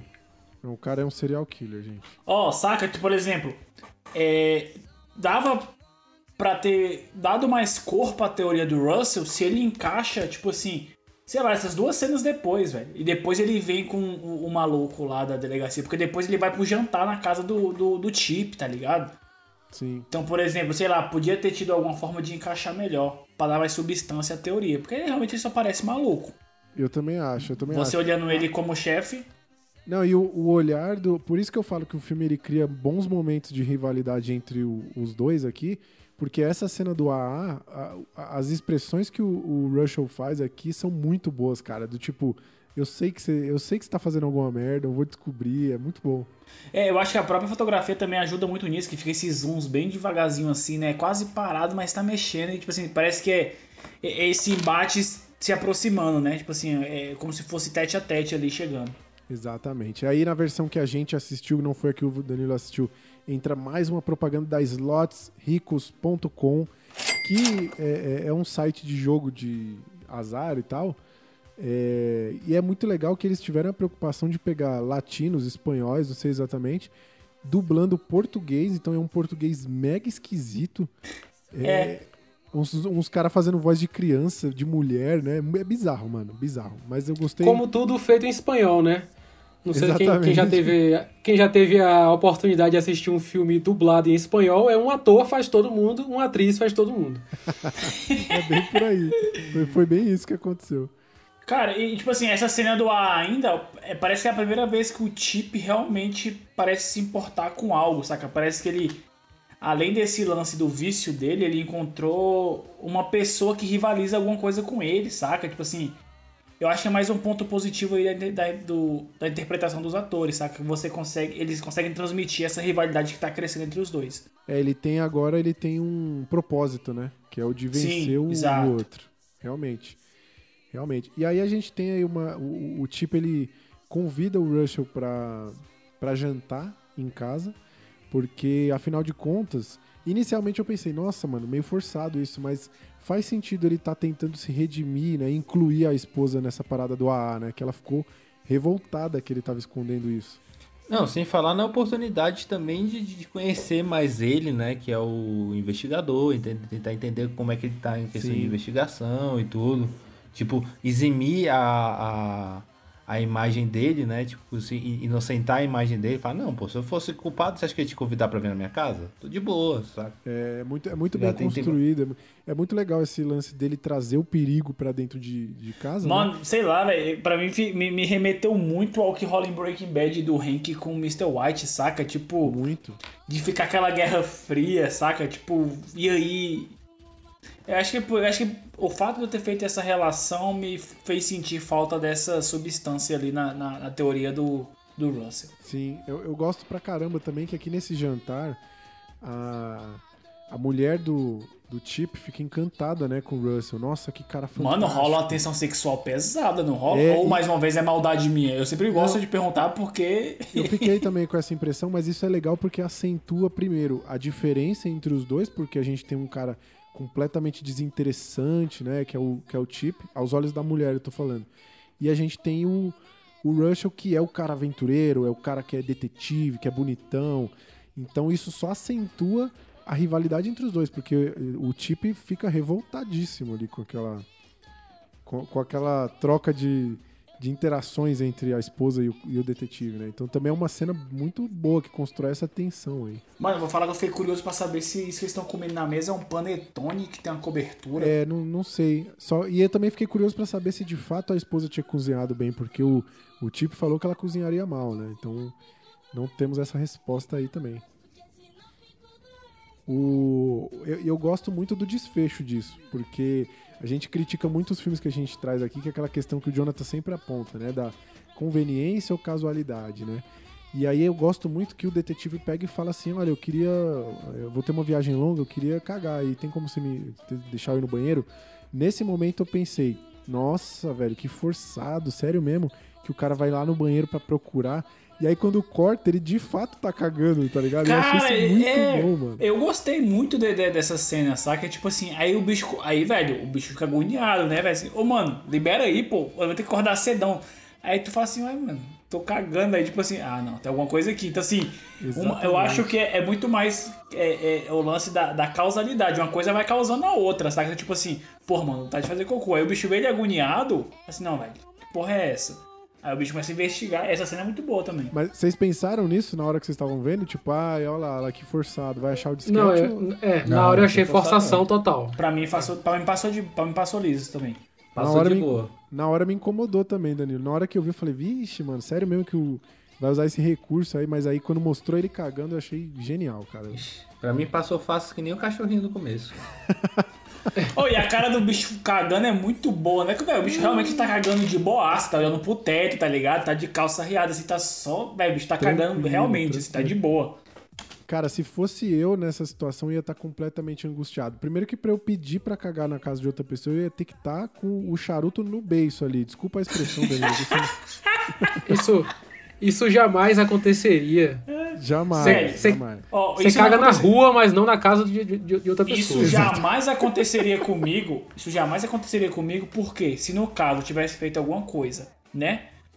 Que a polícia viesse atrás de mim na minha casa, ou que a polícia estivesse na minha casa e eu estivesse devendo, eu não sairia do banheiro, que eu tenho a síndrome do intestino nervoso. Né? Quando eu tô com medo, mano, não, sa- enfim, era eu que estaria preso no banheiro. Pra quem tá ouvindo e não sabe, Roari vai em casa pra cagar. Ele não caga no trabalho. É difícil, eu não consigo, cara. Eu sou o único aqui que caga em qualquer lugar, velho. Mano, A eu gente cago não- de boa. Eu cago de boa porque é uma das poucas e únicas formas de eu deixar minha marca pelo mundo é essa, tá ligado? Da onde eu for, eu falo assim, opa, aqui. Eu não tenho grilo com isso não, velho. Cuidado, A, a gente tem que Jonathan. norma... Vocês têm A que gente tomar tem que cuidado. normalizar o fato de cagar em qualquer lugar, pô. Mano, eu acho também, eu acho Todo também. mundo caga, caralho. Ô, Rory, tem uma época da. Tem uma época da vida, pelo menos eu tive, na época da faculdade, que tinha que, velho, andava de baú o tempo todo, e aí assim, ia trabalhar cedo, ia, ia pra faculdade de manhã, e emendava pra ir pro serviço à noite, mano. Se, velho, se você não cagar fora de casa, você vai cagar onde, velho? Que hora? Você cagava no É baú? verdade, é verdade. Não, no baú não, mas eu cagava na rodoviária, porra. Eu cagava no shopping, tá ligado? É onde dava, mano. Não tem como você segurar o dia todo, não, velho. Nossa, É verdade, shopping já né? me salvou demais, velho. Shopping é muito sucesso. E é aquele cocôzinho no ar-condicionado, né? Mas é, é bacana. Só que eu, eu realmente, é um problema meu, eu tenho esse bloqueio. Inclusive, pra mim, o momento de maior tensão desse filme aqui. Não, não, pera aí. Eu, eu, eu tenho que voltar um pouco aí no problema do Roari, porque ele tá perdendo a oportunidade, que é a de cagar no trabalho. Porque cagar em qualquer lugar, tipo assim, beleza, já é uma facilidade pra vida. Mas cagar no trabalho é uma cagada remunerada, pô. Você tá recebendo por aquele tempo que você tá cagando. Isso não tem preço, não, cara. Sim, é, isso é verdade. Eu tenho, você tem razão. Não, já, já basta o Rory demorar 45 minutos pra fazer a marmita, por favor. É verdade, é verdade. Mas eu- o, o que eu ia falar é que esse- é- é o momento de maior apreensão que eu fiquei, de mais tensão aqui nesse filme, que mais mexeu comigo, foi o cara tentando cagar e o outro conversando com ele, porque eu me coloquei no lugar do cara. Falei, nossa, bicho. Traumático, traumático. Pô, isso é inadmissível, cara. Isso é uma Tentando mania que eu arrombar a porta. É. Eu tive que cortar arrombar. isso na... Pô, eu tenho que cortar isso na minha família todo dia, cara. Minha família tem mania de não respeitar o momento das pessoas. Você tá lá e as pessoas querem falar contigo qualquer coisa, elas não podem esperar. Manda uma mensagem no WhatsApp, porra. Todo mundo caga com o celular na mão hoje em dia, saca? Mas respeita, saca? Deixa a pessoa cagar em paz. Ô, teve um dia, mano, que foi revelador, tanto que que o, o celular tá inserido na vida da gente. Teve um dia que eu caguei sem celular e falei assim, caralho, mano, como é bom você olhar pro teto e você perceber as novas manchas que tem no seu telhado, tá ligado? E, velho, o celular matou esse benefício que você tinha antes. Que é o que o, o Russell faz aqui. Por isso que eu acho que esse filme também, né, tem outro, mais um ponto positivo que, velho, ele, ele, ele te incita, ele, ele te, te instiga a fazer isso, velho. Vamos sem celular pro banheiro, velho. Fica lá de boa, assim, ó, parandinha ali, olhando pra porta. Enfim, saca? O celular tá matando a cagada, velho. Ô, Jonathan, vou, vou além aí. Se, é que a gente não sabe a época. Talvez nessa época, de fato, não tivesse smartphones, né? Mas caso tivesse, o Russell ia estar mexendo no celular e não ia prestar atenção nas dicas que o culpado tava dando, né? Porque foi o, o próprio Chip que, que se Mano. entregou. Mais uma vez, velho, isso pra mim remete muito a Breaking Bad, tá ligado? O momento ali que o Hank tem a, uma. a- a- enfim, consegue resolver todo o problema, sabe? Pra mim, velho, é muito forte a referência ali. Muito, É, até literal- porque... foi é, literalmente no sanitário, né? Exatamente, É, exatamente. é. Bem lembrado, bem lembrado. E, e É. eu gosto muito do fato dele achar o disquete por conta disso. Eu achei orgânico, assim, não me pareceu forçado. Tão orgânico quanto a cagada dele também. Foi bem suave, ele não fez força ali, foi tranquilo. Ali fazendo uso do seu Activia diário. E ele já tira a arma, né? Então é muito legal, porque aquele momento ele cravou ali que ele já sabe que o Chip é o culpado. Ele não precisou dizer, não precisou verbalizar. O, Ti- o Chip me lembra um pouco o Ted Mosby, né? Do, do How I Met Your Mother, é a impressão minha? Não sei se vocês lembraram dele também. Nunca vi isso. Também não. Perdeu Eu nada. tentei ver um epi... É tentei, tentei assistir um episódio e é a pior coisa que eu já vi na vida. Essa série. Ah, e olha que você não viu o final, que o final é horroroso também. A série eu gosto, mas o Nossa. final é horroroso. Eu gosto muito também dessa cena em que ele tá. na- o- o- quando abre, ele abre a porta, né? O Russell tá apontando a arma pra ele e ele também tá sendo confrontado pela esposa, né? Então, de fato, ele tá sendo confrontado pela vida dupla dele, né? Uma vida é a vida criminosa, vamos dizer assim, e a outra é a vida que é a vida do dia a dia do cotidiano, né? Que é a esposa ali, a família. É, é, então ele tá em meio a essa dualidade. É muito é, visualmente Muito, é muito boa, foda velho. Muito boa essa cena. E, e to- e o cuidado ali também, né, que, que eles têm, da, tipo assim, do bicho. Ao mesmo tempo que é uma cena que tá numa puta tensão, quando ele conversa com a esposa, ela tem um ar bem sereno a cena, né? Tipo assim, não, tá, tá sossegada. Aí o Russell sai de boa. Então, É, é tipo quase quando a mãe briga com os meninos ali, né? Tipo assim, que porra é que tá rolando aí? Aí os, aí os irmãos, não, tá, tá de boa, tá de boa. Então assim, velho, é basicamente os dois essa dinâmica meio que de irmão ali, sacou? Se deu ruim e vamos ficar no sapatinho aqui. Sim. O, o Russell então vai embora, dá até um tapinha no ombro do cara, né? Tipo, ah, agora você já era. E o Chip vai atrás dele. Eles vão Tomou um confronto. cu, né? literalmente. e eles vão ali então ter um confronto, né? Que eu não sei vocês, eu particularmente não gosto dessa cena. Eu acho que essa cena ela tem vários momentos que você se pergunta, ué, mas por que, que esse cara não fez tal coisa? Ué, mas por que, que ele não Mano, fez tal coisa? Acho Eu, eu particularmente, eu gosto dessa cena e isso pra mim mostra o, o- um dos pontos em que o filme é bem sucedido. É que foi um ponto em que eu temi pela morte do Russell, sacou? Eu falei, mano, esse bicho vai morrer aí vai ter mais o que nesse filme? Porque, velho, chegou no ponto que você não sabe o que vai acontecer no filme, saca? É imprevisível pra caralho e isso é muito bom. Sim, nesse momento eu falei, velho, e aí, se o bicho vai matar nesse- o cara, vai tomar o disquete e vai fazer o quê? Nesse sentido eu gosto, porque eu achei que de fato ele ia enfiar o Russell no cu. Mas o. o- eu não gosto primeiro. O Russell é um policial que costuma estar armado. Inclusive ele tá armado, ele tá com um coldre, né? E mesmo assim ele deixa o cara vir derrubar ele. E, e ele meio que não esboça a reação. Ele, essa cena eu achei meio coreografada, assim, achei um, um pouco esquisita. O soco que ele leva, que ele fica com um pouquinho de sangue, também entrega a questão do orçamento. É o primeiro momento em que o Sim. filme dá uma vacilada ali na questão técnica, na minha opinião. É, é a segunda, de- depois da peruca. Depois da peruca. Ah, é? É verdade, é verdade. Verdade, a peruca ô Rory, eu acho que um, um primeiro ponto em que o, o Chip leva uma vantagem sobre o Russell ali na luta é que eu acho que tem a relação do peso e do físico, sacou? Eu Acho que numa trombada que eles vêm de frente, o Chip leva mais vantagem que ele tem um corpo maior e é mais pesado que o Russell. Então a tendência é que ele ganha nesse primeiro embate e consiga derrubar o Russell e ficar por cima, sacou? Não, aí- até aí tudo bem, mas por que, que ele nem tentou reagir, nem tentou mostrar a arma pro cara? Porque ele tava mostrando a arma pra ele até então. Por que, que ele não. Tá ligado? Eu Eu achei que ficou muito tipo, vai, vem pra cima de mim porque isso precisa acontecer. Não sei. A gente tá falando É. de um filme de um cara que enfia coisa no cu. Aí eu também tô sendo chato, né? Mas, enfim. Cara, ó, eu acho, tipo assim, eu tenho uma observação quanto a ele, aí desenrola, né, e tal, e aí o, o Chip vai, usa o seu último argumento, né? Vai lá e, e abre a bunda pra sugar ele. Só que, mano, eu acho totalmente desproporcional a quantidade com que ele abre a bunda pra quantidade de vento que ele tenta puxar. Acho que ele devia ter aberto mais ali o cu. Não sei vocês, não sei o que vocês acham. O Jonathan queria mais visual da parada. né? Não, mano, eu acho que, tipo assim, eu, eu sou o cara que não curto essa vibe gore e tal, mas eu acho que ali era a hora que cabia de boa, tá ligado? Então, tipo assim. de Foi pra, pegar uma ficou- censura men- foi pra pegar uma censura menor, cara. Sim, sim. É, será? Eu acho que ele ficou ali meio reprimido, sacou? Acho que dava pra ter, ter aberto mais e ganhado mais no, no visual ali, já que tava pra trás. Você realmente acha que o, o grande problema dessa cena é a abertura da nádega, que deveria ser maior? Você não acha que o, o, o- poder dele, que aumentou muito, assim, gradualmente, sei lá? Cara, É, não. exa- exatamente, ele virou um Eu não acho nada... Imagina se Nada ele tivesse disso pra mim é aberto mais, mano. Vocês entendem que tivesse aberto mais? Se daquele tanto que ele abriu ficou daquele jeito, mano. Ai, meu Deus. Nada disso pra mim é o problema. O problema pra mim é o Russell não conseguir pegar a arma, apontar pra trás e dar uns tiros no cara, saca? Tipo, esse pra mim é um, é um problema. O resto é de boa, velho. Super tolerável dentro do, do, do que foi construído ali no filme. Mas o cara tá meio em choque, né? Porque, tipo, não é uma coisa que se vê todo dia, alguém com um, um sugador de ar pelo, pelo, pelo cu. Então eu até entendo, mas, mas Ô, o- mano, esse é o tipo, esse é o momento em que eu eu gosto de estar aqui. É o que a gente tá discutindo, tá ligado? Tipo assim, porra, se o bicho tivesse ab- aberto mais o, o cu ali, tinha sugado mais? Talvez, eu acho que sim. Eu realmente acho que é sugado teoria o carro. Tinha sugado o carro, tinha sugado tudo, mano. Sim.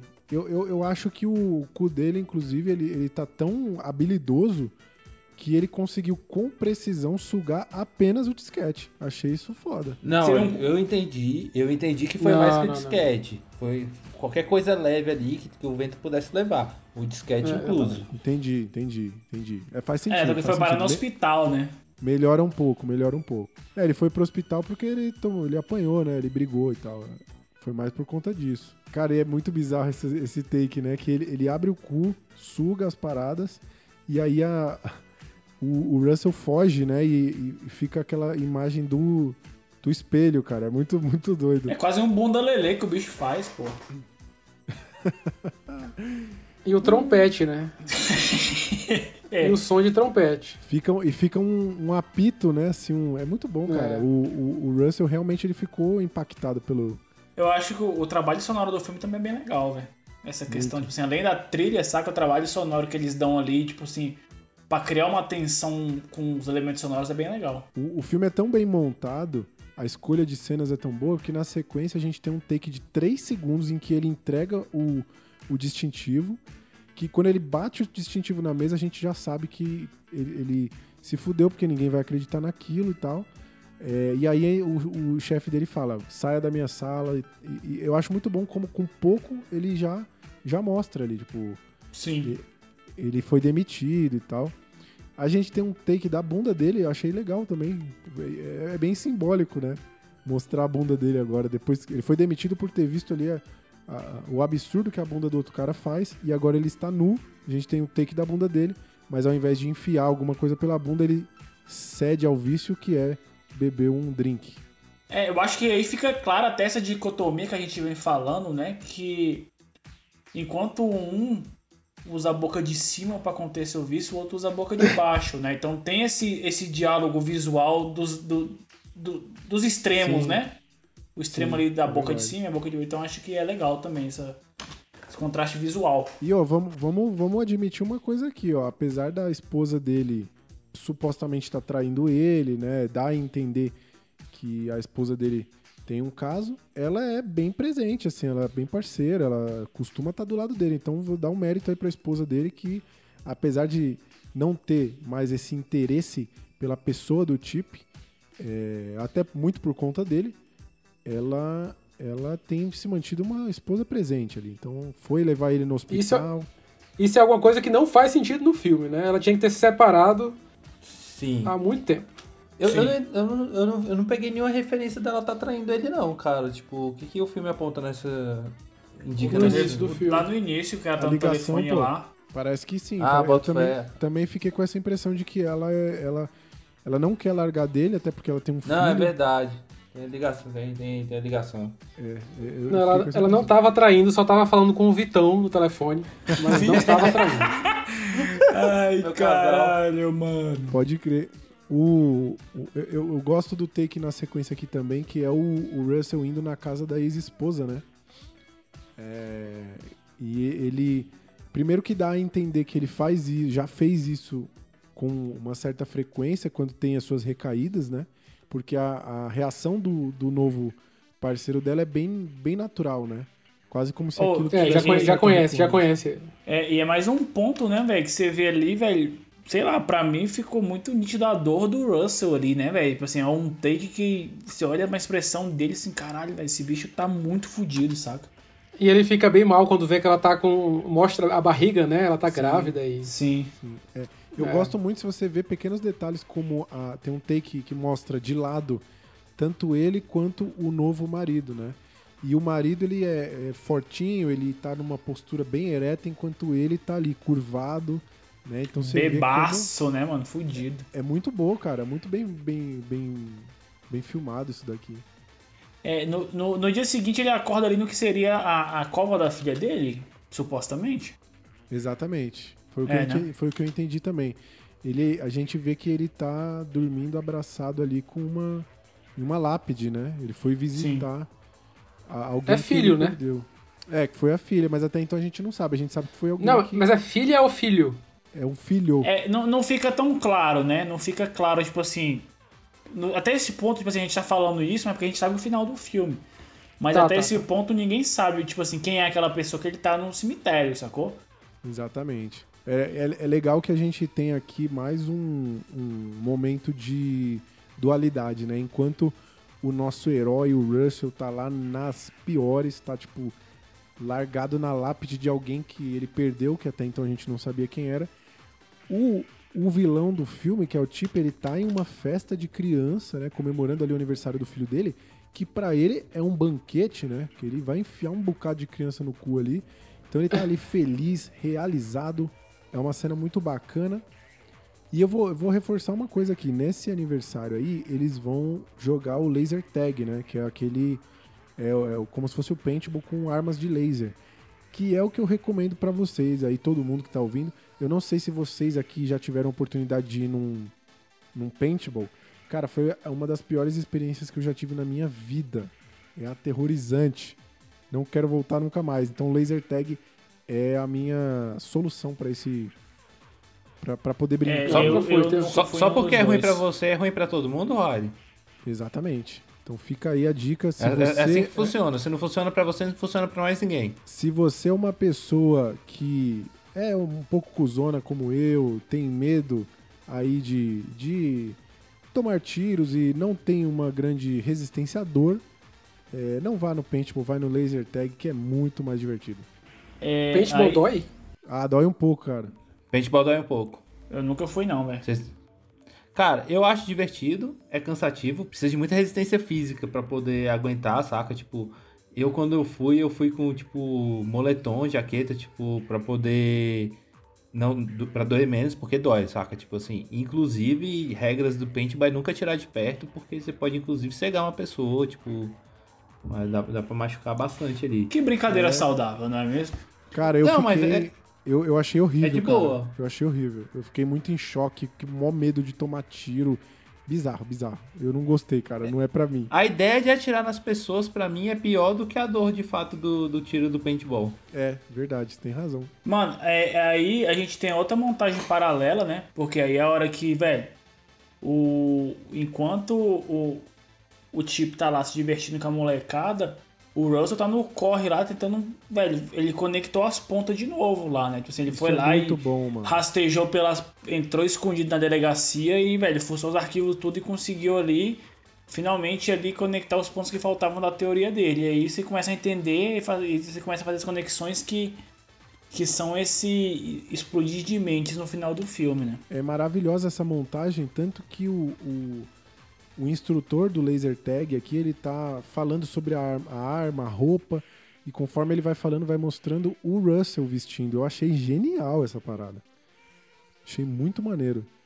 É, e aí o, o Russell, então, ele invade o laser tag lá, e ele invade, parece que pra matar. Mas, a- mas aqui, na verdade, eu acho o seguinte, ele, quando ele foi na delegacia e ele pegou as notícias, ele encontrou a notícia do filho dele.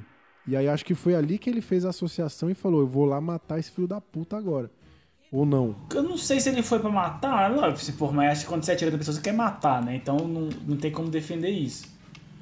É, Mas não, acho que ele foi na intenção ali de, velho, pegar o bicho, saca? Não- eu não sei. Vivo ou morto. fiquei com a impressão de que ele foi pra pra acabar com o cara mesmo. E ali ele tem uma. Ele entra num confronto novamente com, com o Chip. Ele consegue acertar um tiro, acho que foi na perna ali do Chip, né? E o ambiente é muito bom, né, velho? É, é um ambiente bom. escuro e você fica assim, caralho, o que, que tá acontecendo? E isso é foda, velho. É muito legal, muito legal. E a, a- agora que passou um pouco mais de tempo, aí é que os poderes do Chip estão realmente desenvolvidos, né? Então ele manda tudo pra dentro e engole com o seu ânus o nosso herói. Mano, é, e aí essa hora aí você fala assim. E aí? Onde é que vai desembocar isso, né? Você fica se Exatamente. perguntando. Assim, Porra, massa, e aí? Será que o Russell morreu e é isso o filme? Mano, pra mim, a gente chega aqui no clímax da história de verdade, porque, velho, é onde o, o absurdo ganha o corpo do filme aí, que vira uma parada que vai pra outro, outro mundo, literalmente, né? Não, e aqui a gente pode traçar um paralelo com grandes é, jornadas de heróis que a gente tem aí no cinema, como por exemplo o Harry Potter, que o Harry Potter quando ele morre, ele vai pra um outro um outro plano e volta mais forte, mais sábio. A gente tem vários exemplos disso, né? De Oh, na, mas na real, na real, isso me lembrou muito a abertura lá do filho de Chuck, que eles passam pelo túnel vermelho e os espermas vêm e tem uma pegada parecida. Que é um, um túnel, assim. Mas o, o- a- a- esse interior do ânus do Chip aí, que é representado no filme, ele foi baseado nas cavernas de Bronson Caves lá de Los Angeles. Tipo assim, tem até umas fotos na internet depois você pega aí. É, Bronson Caves, a entrada da caverna é igualzinha. Tipo assim, é um cu mesmo, assim. Se você for analisar, realmente Que é uma caverna e tem um buraco pequeno que a galera entra. E aí foi baseado nisso. Vocês Muito fizeram bom. uma pesquisa aí. Ah, mano, aqui é informação A gente é dedi- desnecessária, velho. A gente é dedicado, pô. a gente vai a fundo. Eu já tô levemente com vergonha. Porque eu, eu não me preparei tanto. Cara, só o fato de você ter assistido o filme duas vezes mostra que você realmente é um cara que se Puts. dedicou. É, pro, aí pro, pro, pro ouvinte ficar por dentro, o que acontece? O Chip pegou, né, o Russell lá, e aí o Russell foi parar no cu do Chip, né? Assim, ele abriu, ele acordou lá meio grog, foi parar no cu do tipo. É E aí. Rory, é, é, esse, aí ele é recebido lá por uma criança. Uma por, criança por coincidência, é a que sumiu lá no, no, no, no esconde-esconde, né? no esconde-esconde. E Rory, pra mim, pra mim, Rory, aí eu, aí eu tenho que falar assim, pra mim, esse moleque é você. né? Porque você recebe as pessoas no meio da merda, saca? Tipo assim, você é o cara que. Opa, seja bem-vindo, aqui, é o, aqui é o cu, aqui é onde sai as merda, tá ligado? Então eu acho que. Na hora que eu vi, eu falei, ah, esse é o Rory, velho. Foda-se. Quase, foi, quase, foi quase eu falando aqui. É, esse aqui é o Nobodycast, pode entrar. tá? Agora, eu, eu, eu fiquei, um pouco Nossa, Rory, nossa, muito bom. Fiquei um pouco decepcionado com essa cena, eu preciso confessar pra vocês, porque eu tinha certeza que esse japonês, quando encontrasse alguém, a primeira coisa que ele ia dizer ia ser: E aí, eu ganhei? Se referindo ao esconde-esconde. Então, eu fiquei, fiquei um pouco decepcionado. Caralho, Rory, muito bom, muito bom.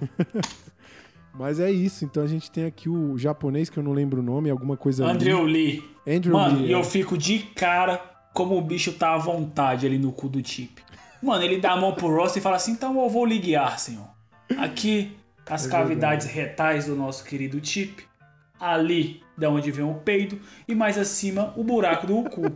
Então, velho, o bicho tá à vontade, mano. Ele tá deitando no cu do cara, velho. É muito bom, velho, muito bom.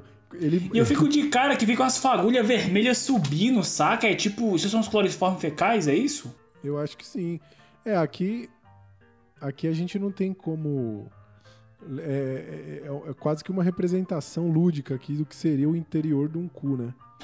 Eu gosto demais. Eu gosto demais dessa cena, brother. Oh, eu gosto muito também, velho. Pô, essa mano. hora foi a hora que eu falei, meu Deus, velho. Que maravilhoso esse filme. Essa cena em que eles estão. é, O, o, o- o Russell ele tá tentando entender ainda ali o interior daquilo ali, o que que tá acontecendo. E eles viram, né? Se viram ali pra esquerda e tem uma cavidade ali no, no- no fundo, ali tem um túnel, né? Que você vê.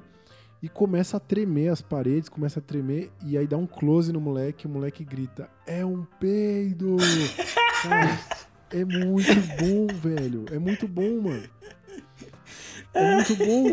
Ô, porque se você pegar qualquer cena, sei lá, pega Indiana Jones, que ele vê aquela pedra vindo, qual- qualquer, qualquer cena que, que, que tem essa iminência do perigo, esse take que tem esse close, né? Que aproxima bastante ô, a pessoa dá um grito. É muito bom, velho. E vou mais além, mano. É, Esse momento do peido, que a gente sabe que vai ser. defi- Vai, vai definir ali os rumos da história. Ele ainda tem uma metáfora visual que eu, naquele momento, e se vocês ouvintes pesquisarem na internet, pesquisem pelo olho de Deus, né? Que são essas. aquelas. É, é depois que o sol explode, aí ele vira uma, uma, uma, uma estrela anã e ao redor fica umas luzes vermelhas, saca? Mano, na hora que eu olhei o peito do vídeo, eu falei, mano, isso é uma estrela de Deus, é o, é o olho de Deus, saca? Então, tipo assim, tem essa metáfora visual de que ali é a origem, ali é a salvação. né? Então, Sim. o olho de Deus está no cu de Chip. Cara, o que eu mais gosto nessa cena é a quebra de expectativa que vem na sequência, saca? Tipo, na cena seguinte, puta que pariu, velho. Eu acho muito. Tipo, eu ri pra caralho. Quebra muito, né, velho? Nossa, ele quebra toda a expectativa do puta peido e tal. E aí corta a cena pro Chip no, no hospital, né? Tipo, recuperando ali do tiro na perna. E o bicho dá um peidinho de nada, velho. Eu pensei, porra, vai tomar no cu, que vergonha tudo isso pra esse peidinho, velho. Muito bom, velho. E bom. aí o Eu massa é que também. depois volta, velho, e aí tem todo o lance do callback, né? E todas aquelas paradas que ele foi enfiando no cu, você começa a perceber ele e tu fala assim, caralho, mano, o cachorro! Caralho, mano, o. o- o- sei lá, o, o quadro. Aí, aí depois chega na placa que foi. Velho, é maravilhoso. É vai recompensando, né, quem tá assistindo. velho. É o easter egg do filme, é, é os itens que você acha no cu do cara, né? Muito bom. É, é muito doido, cara. Esse universo aqui dentro do cu do Chip proporciona realmente um momento muito, muito interessante, assim, visualmente falando. A gente fica muito curioso pra saber a dinâmica, né? Como, como que é a, a sobrevivência ali dentro. E não demora. ah, antes disso, eu acho muito legal que o filme se preocupa em mostrar é, o, o- o Russell achando aquela placa, a famigerada placa que, que, o, que o cara tinha citado, né? E ela coberta de merda, cara. É maravilhoso. É muito isso. bom, velho. É, antes, aí, tipo assim, rola dele, dele encontrar a criança, né? Que, tipo assim, até então você não sabe quem é, você só sabe que é outra criança lá dentro, né? Sim, E aí, exatamente. tipo assim. Todo o lance que ele fez lá na delegacia fez ele chegar falando assim, você sabe quem sou eu. E eu, quando eu, eu, na- quando eu assisti, eu fiquei meio dúvida, assim, cara, como assim? Aí no final foi que eu entendi, mas assim, não sei se fica tão claro pro espectador. Vocês tiveram essa mensagem clara pra Não, vocês? não fica. É, é bem, é bem gratuito, tipo. Você tem que deduzir que é o filho dele e pronto. Então, eu.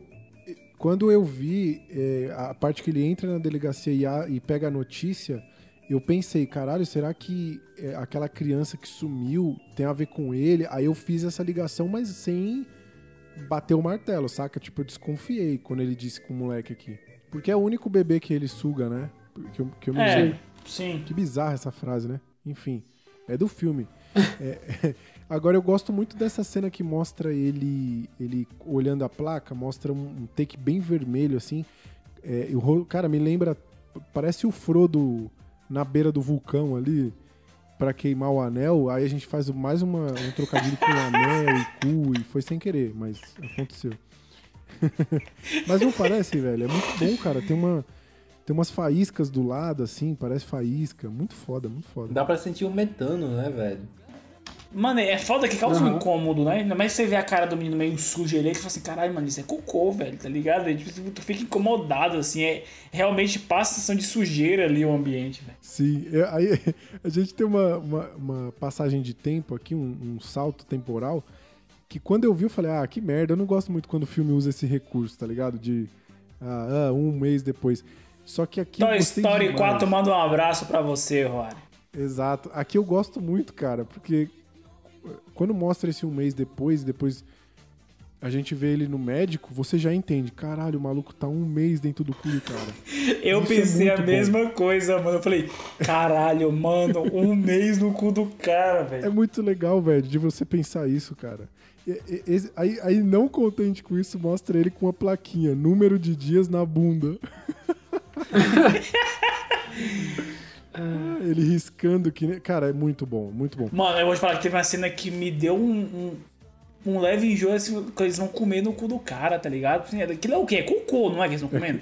Eu, eu- eu Exatamente. só, eu só consigo pensar que é cocô. Velho, Eles estão tipo assim, comendo bosta. É.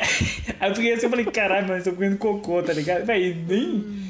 Uh, velho, deu uma. uh, enfim.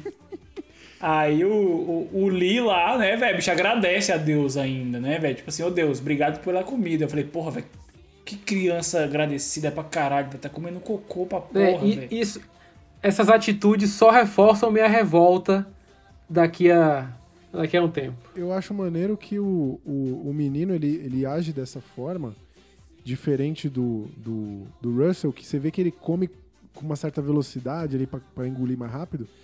O menino já tá acostumado, mano. Que quanto tempo que ele tá ali dentro, imagina. Então ele já, já domina aquilo ali. É foda, né, velho? Que aí, tipo assim, tu pensa, pô, os bichos tão ali e tal, comendo essas paradas, mas o que é bom ninguém quer dar, né, velho? Tipo, comer aquelas paradas lá, um coquezinho ia ser É bem-vindo. verdade.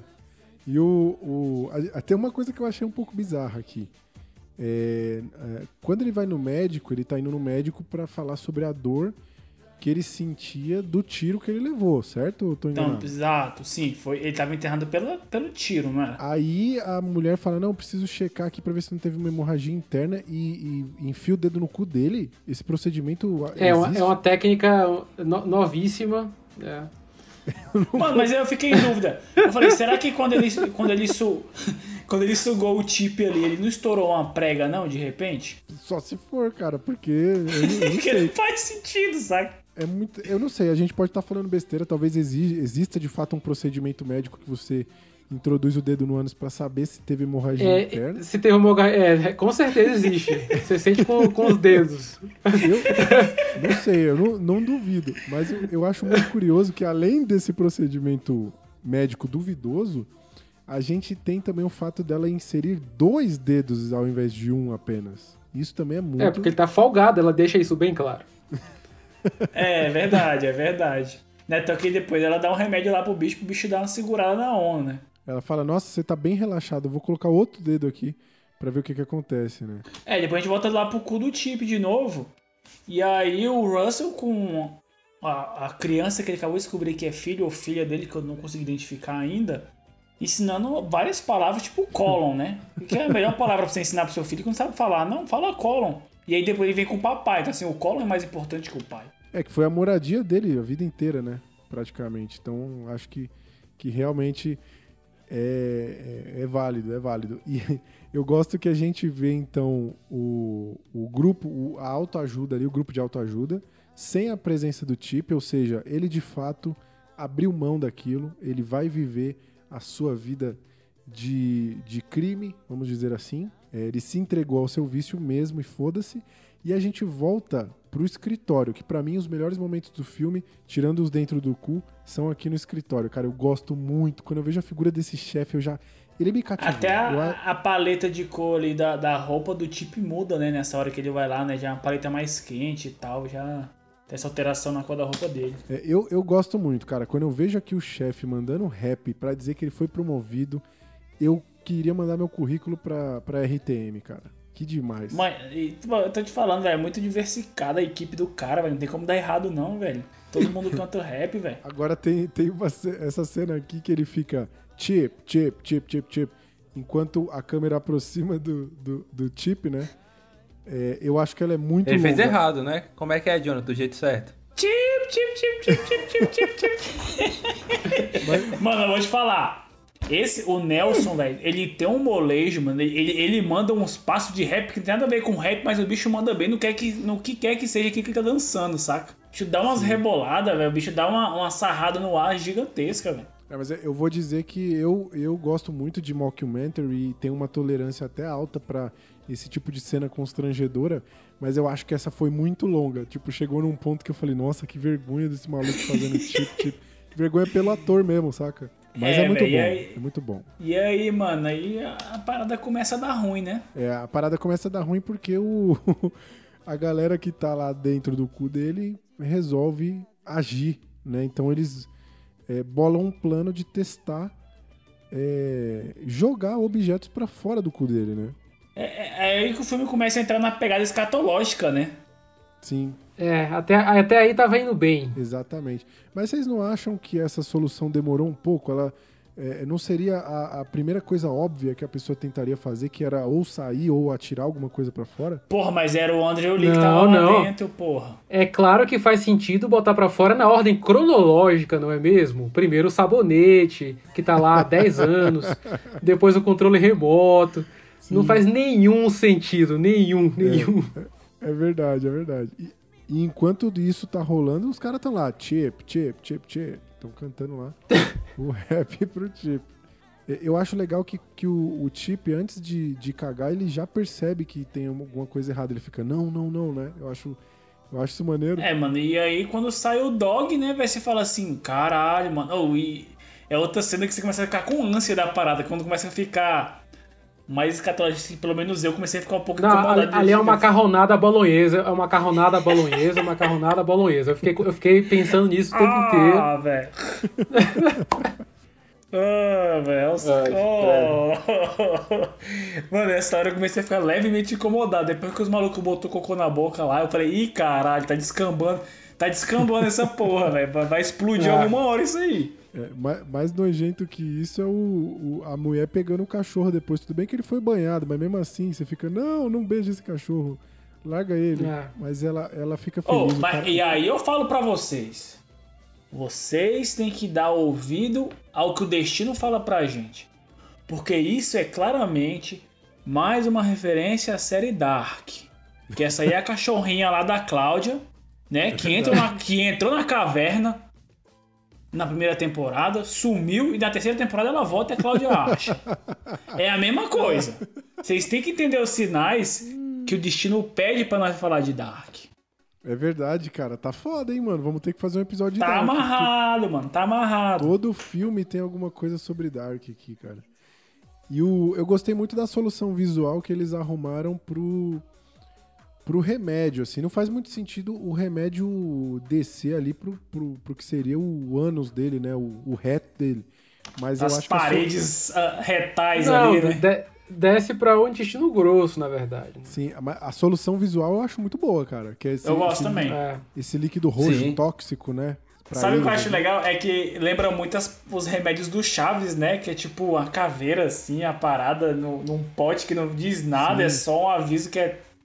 É, é- é perigoso. É, até pra explicar pros nossos ouvintes aí, se não ficou claro, o Chip, ao perceber que os objetos estão saindo do seu cu, ele toma um, um, um elixir ali, ele toma um, um líquido, né? Um Pepto-Bismol. Só que não pagaram, então eles botaram um- Oh. um genérico. Aí eu te Exato. falo, Chip deu mole, porque era só comer goiaba. Não, era só tomar um chá de boldo, matava geral, moleque.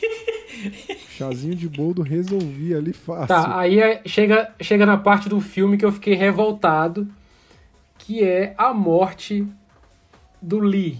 Ah, mano, eu fiquei, eu fiquei chateadão com essa morte do Andrew Lee Que também. merda é totalmente gratuita, velho. O bicho era ali o concierge do cu do Chip, né, velho? Exatamente. Recebia a galera e, velho, ter esse final indigno, tá ligado? Achei bosta. Nenhum, nenhum sentido morrer esse menino. Nenhum sentido. É, cara, eu, eu, eu, eu até gostei, eu gosto da cena, velho. É, Acho um que- draminha no final, né, pô? Tipo assim, você não pode passar Não. por, por, por um- uma história dessa toda ileso, saca? Tipo assim, É. ah, tudo que esse cara enfiou no cu saiu vivo, tipo... Ca- Caio Tem- tá, tem- tá desenhando, tô vendo sua luva.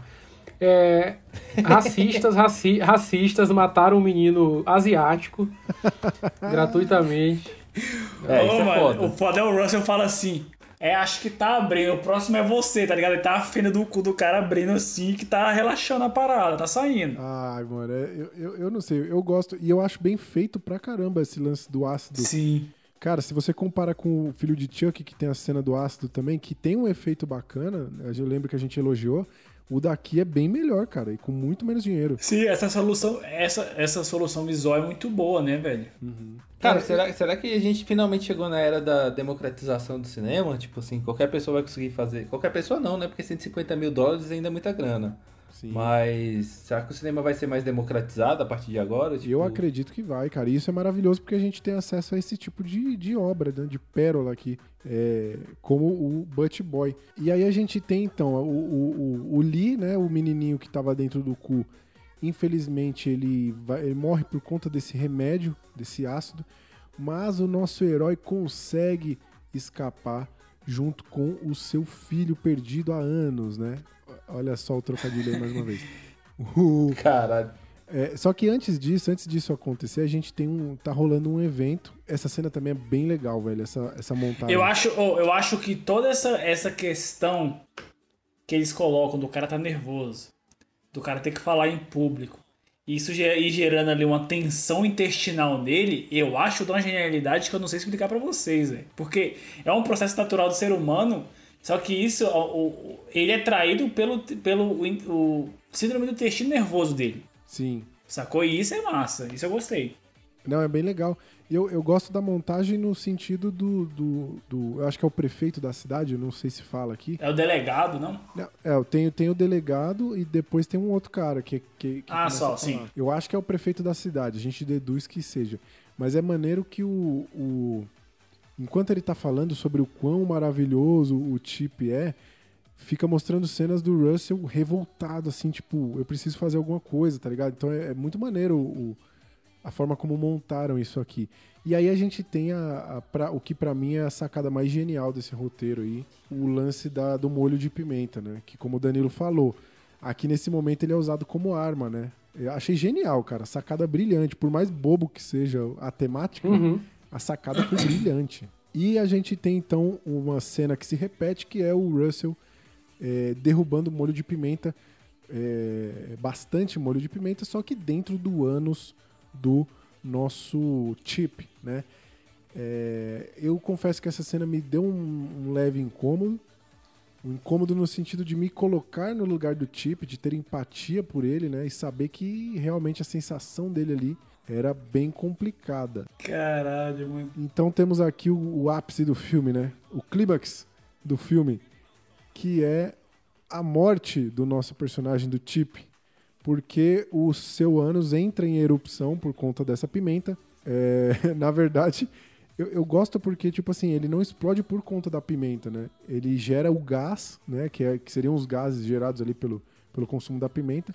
E o, o, o Russell explode com seu isqueiro. Eu achei é, bem pensado, assim, ainda. Sim, sim. Sim, sim. Só que eu não entendi por que, que ele não explodiu. Como é que explodiu o cara e o que tava dentro não explodiu? Acho.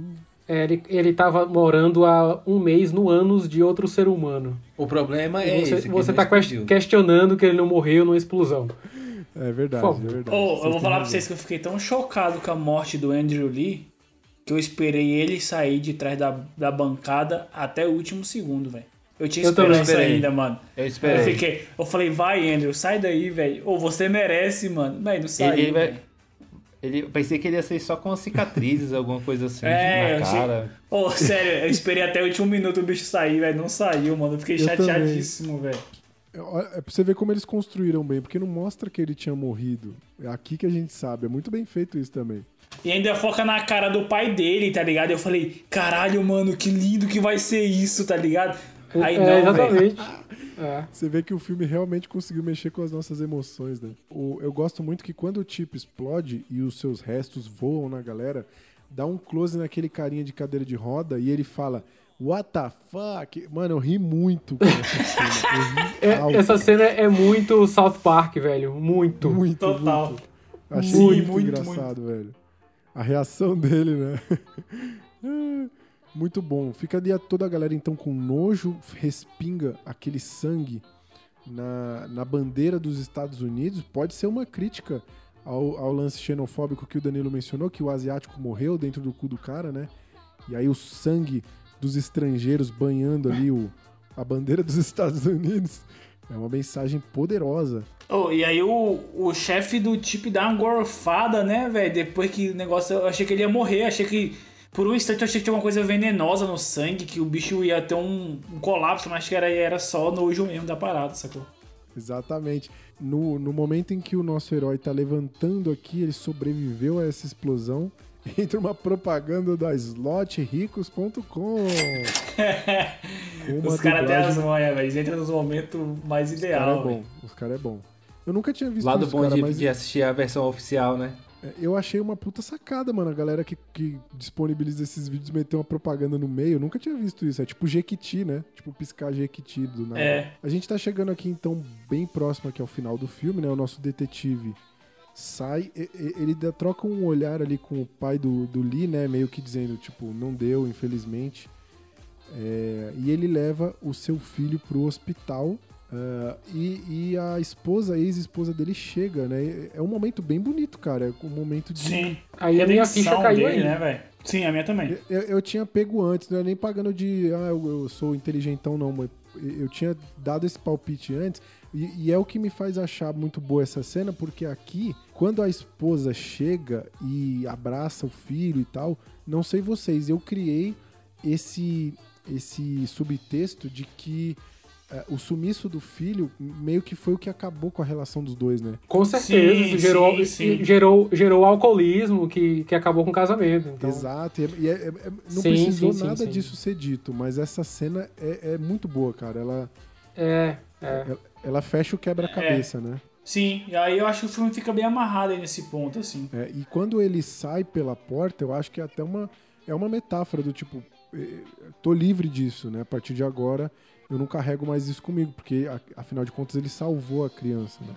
E pra coroar esse filme, aparece aqui o, no- o logo novamente do Butch Boy, que é o Homem Bunda, e os créditos do filme. Que filme maravilhoso! Eu juro pra vocês que eu avancei pra ver se tinha cena pós-crédito. Eu queria muito que tivesse. Vai ter Butch Boy com o 2, Andrew que é Lee, com o né, velho? Se o Andrew Lee aparece assim na pós-crédito, mano, ia ser a recompensa, velho. Ô, Ah, eu, eu queria histórias parecidas, tipo assim, esses caras despirocando dentro desse universo, o universo Butt Boy, velho. Tipo assim, não precisa ter Butt Boy 2, mas outros personagens, saca? O que, o que mais de bizarro eles conseguem tirar nesse universo? Eu acho que eu ia gostar também, cara. Eu ia, ia ser melhor do que o MCU. Poderia ser o MCU que tem cu escrito. Alto né? lá! MCU, cu. putz, MQ. MQ, Ô, ou o Danilo, cu da você- Marvel. Você acha que existe a possibilidade de ter um segundo filme, cara? Com o filho dele, claro. M É verdade, gente. Butch, não tem- Boy Legacy. É verdade. Muito bom, cara. E chegamos ao fim desse filme, né? Então sobrevivemos aí. Eu, eu- eu já queria agradecer o Danilo pela indicação. Ah, mano, o que, que adianta a gente sobreviver se o Andrew Lee ficou lá morto, mano? Exatamente. Realmente. Não adianta aqui, ó, só sobreviveu nós aí, o, o, o asiático morre, vai se fuder, velho. Isso é muito triste mesmo, mas o, o- eu queria te agradecer, Danilo, porque eu, eu não sei em que outro momento da minha vida eu veria esse filme. E foi Verdade. uma puta experiência, cara. Eu não duvido que eu faça pelo menos uma menção honrosa a ele no fim do ano, quando a gente for fazer nossos, nossos top 10 da vida aí. Pelo menos uma menção honrosa eu vou fazer esse filme, cara. Foi uma das melhores experiências de 2020 que eu tive com. Com filmes aí. P- Posso estar exagerando? Talvez, Vou- não sei você. eu Vou tô tentar garimpar outras coisas pra vocês. Cara, eu tô tão acostumado a ver filme ruim aqui, tipo assim, um filme ruim que é difícil de ver, saca? Que não tem pé nem cabeça, que você vai perdendo atenção durante o filme. But Boy, cara, tipo assim, eu tava meio empolgado com o que tava rolando, Eu saca? também. Sim, velho, é, prende muito, saca? Tu fica assim, velho, tá e aí, onde é que isso vai acabar? Tipo assim, você vai, você vai tentando e aí você vai vendo, velho, isso tá, isso tá me pegando, saca? Eu acho que concordo com todos vocês aí, pra mim foi uma grata surpresa, saca? Tipo, eu lembro que eu li a sinopse e falei, velho, que porra é essa, saca? E aí o filme, com o ritmo dele, todas as qualidades técnicas, foi me, me cativando, assim, no final, velho, é o tipo de coisa que se te causa reação, né, Rory? Tipo assim, você ficar esperando o personagem sair do cu do outro, senão vai, vai sair, vai sair, então assim, já valeu, saca, a experiência. É verdade. Não, o filme, o filme faz você ficar tenso, ele faz você torcer pelos personagens, faz você ficar instigado, curioso, tentando desvendar aquele quebra-cabeça. Eu acho que ele funciona em todas as frentes, até nas partes em que ele tentou ser engraçado propositalmente, ele consegue. Eu acho que ele é muito redondo. Tem um, um ou outro momento que você percebe que a falta de grana atrapalha, mas é bem raro. Mas é, É, é sossegado, velho. Então eu queria perguntar pra vocês aqui, é um filme que a gente gostou? É um filme que eu, eu não vou dizer que ele não deveria estar aqui, eu acho que ele deveria, por conta da sua temática é, curiosa. Então eu queria saber de vocês, qual é a melhor coisa de Butt Boy? Na opinião de vocês, o que, que vocês apontariam? aí? Cara, eu, eu concordo que é um filme que deveria estar aqui, saca? Tipo, pela, pela temática. Aqui a gente tá pra falar de merda e não tem merda maior do que esse filme, né? Esse filme é sobre merda. E. Cara, mas assim, o que eu mais gosto no filme ali é o descompromisso com a, com a realidade, saca? Desde o começo o cara, tipo assim, o, o diretor compra e vende a ideia, saca? Tipo, não, não, não precisa ficar se explicando, não precisa ficar, tipo assim, ele acredita no, no que ele tá propondo e vai até o final, saca? Eu acho isso do caralho. Pra mim, velho, a melhor coisa do filme é. É a ousadia dele, velho. Acho um filme puta corajoso. Acho que o cara. O, o diretor teve coragem de bancar a ideia, bancar a premissa. Não é fácil você falar assim, pô, eu tô fazendo um filme. Pô, mas e seu filme é o quê? Não, pô, é de um cara aí que suga as paradas com o cu. Saca? Acho que.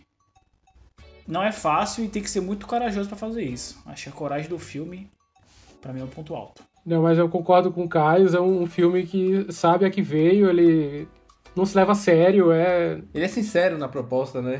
Cara, é, eu acho.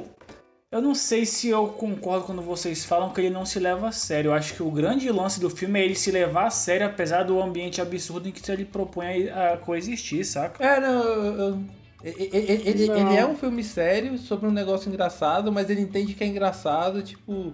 É que em Eu momento algum eu não, eu não vejo, não. eu não vejo ele, tipo assim, não levando a sério a temática. Pelo contrário, ele leva muito a sério tudo que, que é feito no filme. É levando aquilo muito a sério, saca? Tipo assim, mano, tem um maluco aí que tá socando as coisas no cu e nós vamos pegar ele. Não, mas eu acho que o que eles estão dizendo de não, não se levar a sério é no sentido do tipo. Não, mas a gente não pode falar, não- mostrar o cara enfiando o negócio no cu. Não, a gente. Entendeu? Ele- Eles, eles meio que chutam o balde mesmo. Acho que é nesse sentido de não se levar a sério. Sim. Tanto que o meu, o meu a, a coisa que eu elejo como melhor coisa é a qualidade técnica do filme, que é absurda, mano. Fotografia, Sim. trilha sonora, atuação, a direção de atores, montagem, tudo nesse filme não esse filme não perde pra grandes filmes que você vai ver Tecnicamente o filme é impecável, mano. é muito bom, tecnicamente é impecável. Exatamente. muito bom. Mas lógico que se ele tá aqui, ele tem tem falhas, né? Então eu queria saber de vocês aí qual é a pior coisa desse filme. A pior coisa é a morte do Lee. Cara, a morte do Lee é uma boa. Eu não gosto muito do relacionamento dele com a esposa, saca? Tipo, acho muito clichê de, de, de, de casamento. Tipo assim, até de, de botar a culpa do, dos problemas dele na, da esposa, saca? Sim, o cara tá sim. lidando com esse vício porque ele tem um relacionamento. com a esposa que é relapse e não dá atenção pra ele. Porra, tipo. é, eu acho isso muito. Muito, muito clichêzão, saca? Tipo assim. é, ou ele podia ter uma esposa de boa e eles têm um relacionamento tranquilo e isso ser independente. Ou se o rela- relacionamento tá uma, uma bosta, ele já poderia ter saído. Se tá uma bosta pra ela, ela deveria ter saído do relacionamento, saca? Investir nessa ideia aí, tipo, pra mim eu acho meio chatão. Mas fora isso, assim, é é besteira. É o besteira. personagem. É, é a personagem menos desenvolvida do filme, né? assim. Total, é. Ela, ela- ela é Você não muito- sabe de onde ela veio, pra onde vai, se tem amigos, se trabalha, não sabe nada. É, a função dela é, é só ser verdade. chatona. Saca? Tipo, É. isso é palha. É, cara, não- o que, eu vou, o que eu vou levantar, não sei nem se é a pior coisa do filme, mas de repente pode ser a coisa que mais deixou a desejar na minha visão, tá? No que eu analiso e gosto em outros filmes. Que são os créditos iniciais. Eu acho que de repente ali poderia ter um. Um lance investigativo mais a fundo. sabe? Eu entendo que tem muito a ver com a estética, tipo assim, meio oitentista no início, meio com os anos 90 ali. Mas de repente a gente poderia ter ali um- uma sugestão, seria, sei lá, uma abertura tipo a do Seven, saca? Tem os créditos iniciais que aparecem umas fotos bem bizarras de gente morta ali. Sei lá, umas Ah, fotos de tá. cu, saca? Eu, eu até perdoo, velho, porque isso daí é dinheiro, né, velho? Dinheiro Não, é uma mas isso que eu tô te falando. Não tô nem falando que isso é a pior coisa do filme. Eu acho que de repente. É. pô, porque velho, eles deram soluções muito boas com pouco dinheiro pra tudo, sacou? Então, assim, de repente dava, saca? Te, te entendi, né? Te entendi. É tipo assim, se eu te desse mais 50 mil, onde é que você gastava? Ah, gastava nisso. É, saca? Gastava- Tipo assim, sei lá, eles vão num- nos banheiros públicos e pegam alguém cagando, sei lá, alguma coisa que remetesse a um lance assim, saca? Eu acho que dava pra. Enfim, é o que eu, é o que eu melhoraria no filme. Eu colocaria um monte de raio-x de objeto esquisito perdido no, no ano Sim, do... também, sabe? Nossa. Alguma Nossa. coisa que remetesse ali, sei lá, é um dossiê da investigação e já leva pra esse caminho, sei lá. Não sei, não- seriam coisas que eu pensaria a respeito. Pra melhorar o filme, não é nem que eu acho que é um é o pior coisa do filme, não, acho que é um ponto que de repente poderia melhorar. É, eu, eu tive dificuldade aqui de identificar a pior coisa do filme, porque realmente esse filme me pegou, cara. Mexeu comigo, eu acho que eu tenho algum. Não sei, cara, tenho algum probleminha, porque gostei muito, cara. É, mas eu acho que a pior coisa do filme é o trabalho médico. É, eu acho que o- os profissionais médicos do filme eles têm uma, uma prática questionável aí da, da medicina. Não sei se vocês concordam comigo. Eu, eu, eu, na real, que eu, disse, eu concordo com o Danilo que a pior coisa é o Angelina morrer. Isso aí é um fato que tá lá e ninguém vai mexer nisso, mas o fato do- da medicina também acho, acho relevante. É, e, e vocês, se vocês vivessem nesse universo aí, qual personagem vocês seriam? Mano, eu, eu seria o filho do Russell esperando alguém me tirar da merda durante nove anos. É, muito bom. É. Cara, eu acho que eu seria o Lee, que tô ali na minha, de boa, tentando curtir minha vida, e de repente quando eu vejo já tô na merda dos outros. Sim. E Eu- se fode no final. E se foge Me no foda no final. É. Eu acho que eu seria o chefe babaca. muito bom. Ah, não vejo, eu não vejo isso não. Acho que até não. eu ser chefe. Até eu ser chefe. Danilo, Espera aí. eu boto muita fé de você virar chefe, cara. Eu quero muito que você seja esse cara que canta rap pra galera. Vai, Roari! Vai, Roari! Vai. Caralho, meu sonho, mano. Ó, eu, eu, eu ia dizer que eu era o Lee, né? Que. Mais porque eu, eu gostei, porque ele é o campeão mundial do esconde-esconde, né? Esse leva a sério mesmo o, o- a brincadeira. E eu sou um cara muito competitivo, então eu me identifico com o Lee nesse quesito. Se é pra se esconder, vou me esconder no cu do cara que ninguém vai me achar. Mas o. Eu vou, eu vou escolher outro personagem que me chamou muita atenção, que é como eu me senti assistindo o filme e como eu me sinto gravando isso aqui. Que é o, o menino que tá na festa de aniversário, tem um momento que dá um close na cara dele e ele tá com um, um semi-sorriso chorado, que é quase aquele senhor do meme, tá ligado? Então, Uhum. me identifiquei muito com aquele menino que tá na festa com aquela cara ali que você não consegue desvendar e, e saber o que, que ele tá sentindo. Era vontade de cagar. Deve ser. agora a gente tem um momento que vai ser polêmico aqui agora, hein? Que é o momento da nota do filme. É, Jonathan, queria até que você explicasse. O Danilo já viu alguns episódios aqui, mas não sei se ele chegou a ver esse momento aqui. Então explica pro Danilo e pros nossos ouvintes desavisados o que, que vai acontecer Eu já ouvi aqui agora. todos os episódios, tá? Todos. Olha aí, hein? Escala Herbert Richter. esse é o momento da escala Herbst-Richter. O que que é a escala Herbst-Richter? É aquele momento em que você avalia o filme, só que de forma inversa. Então, se o filme, na- se o filme na sua escala lá do IMDb é 8, aqui ele é 2. Ou seja, esses, esses blockbusters aí, sei lá, o Pantera Negra, né? Que foi um filme recente. Aqui não passaria. Porque lugar de coisa Aqui o boa é aqui. melhor. Posso dizer que aqui é o, mel- o melhor é o pior e o pior é o melhor. Exatamente. Então são grandezas inversamente proporcionais. Dentro disso e disto isto, Butch Boy pra mim é 11 de 10. E na minha opinião, toma o lugar de The Room como o melhor filme já avaliado na escala Herbst-Richter. Eu discordo, eu discordo. Acho que você tá emocionado. Você tá Ah, mano, quando você emocionado. pensa com o cu é diferente, velho. Eu, eu acho que você tá emocionado. Mas eu tenho que admitir que o filme é muito bom. Usando a escala Herbert Richter pra, pra avaliar, eu vou dar aí uma nota 2. Acho que ele, em um mundo real, seria um filme nota 8, brigando aí com bons filmes que você pode encontrar pra assistir. Um dos melhores filmes de 2020, hein? Vou bater o martelo aqui e dizer isso. É, se a lógica é essa, de quanto melhor, menor a nota, Exato. eu vou dar uma nota de 1,5. Olha aí, cara, é um 8,5, cara. É, pô. Cara, eu, eu entendo a lógica do Jonathan aí e. e- Eu vou e pelo quesito relevância, saca? Pelo quesito relevância é. dentro do que a gente se propõe, saca? Então, Eu acho que é. é, um símbolo pro Nobodycast esse filme.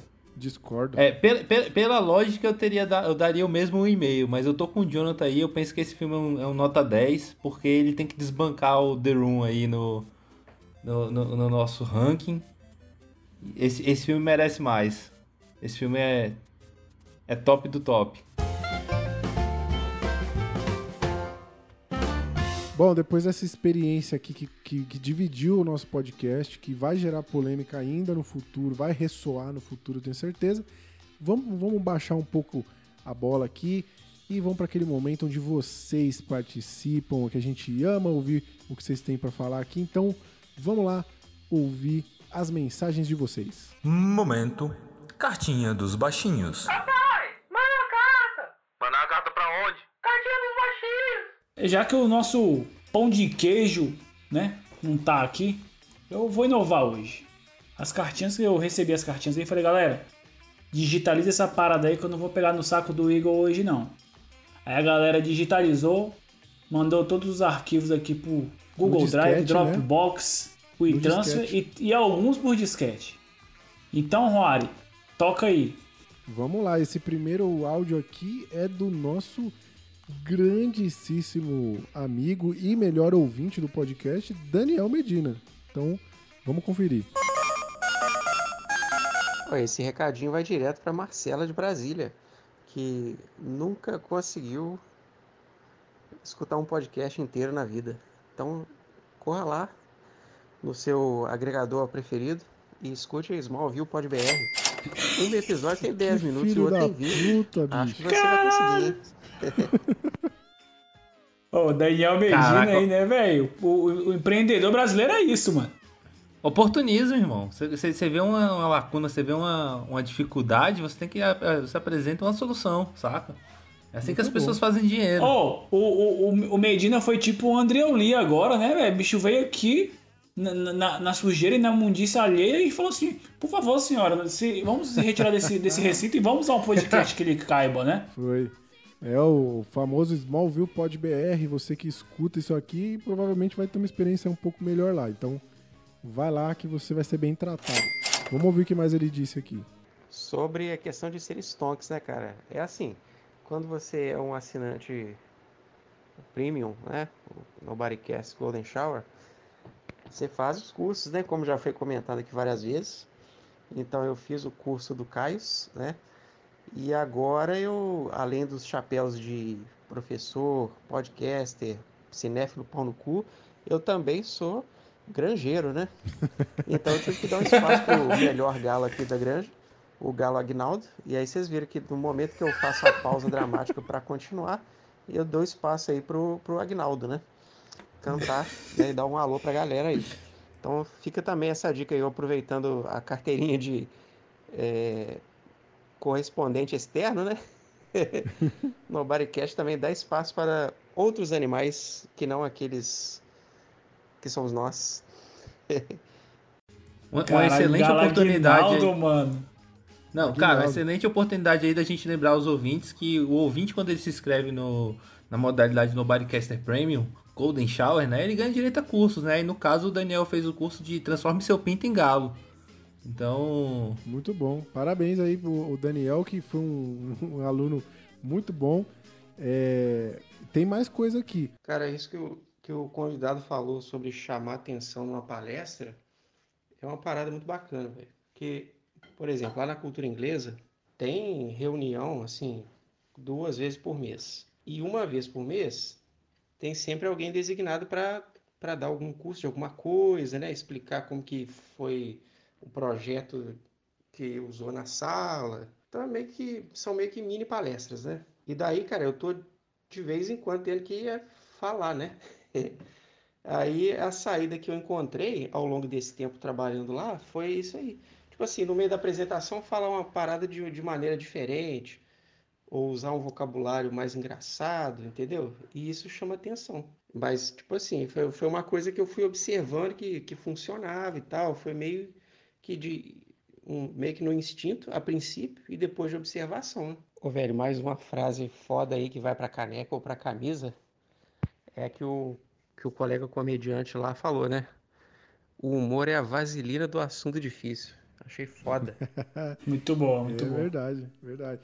Ele, quem, não, quem não viu aí, o Daniel tá se referindo ao nosso último episódio, que, onde a gente abordou o poder que a comédia tem tanto de, de transmitir uma mensagem, né? De tornar uma mensagem mais é, atrativa ou mais poderosa. Então, é, dá uma, escuta lá esse episódio, você vai entender do que ele tá falando.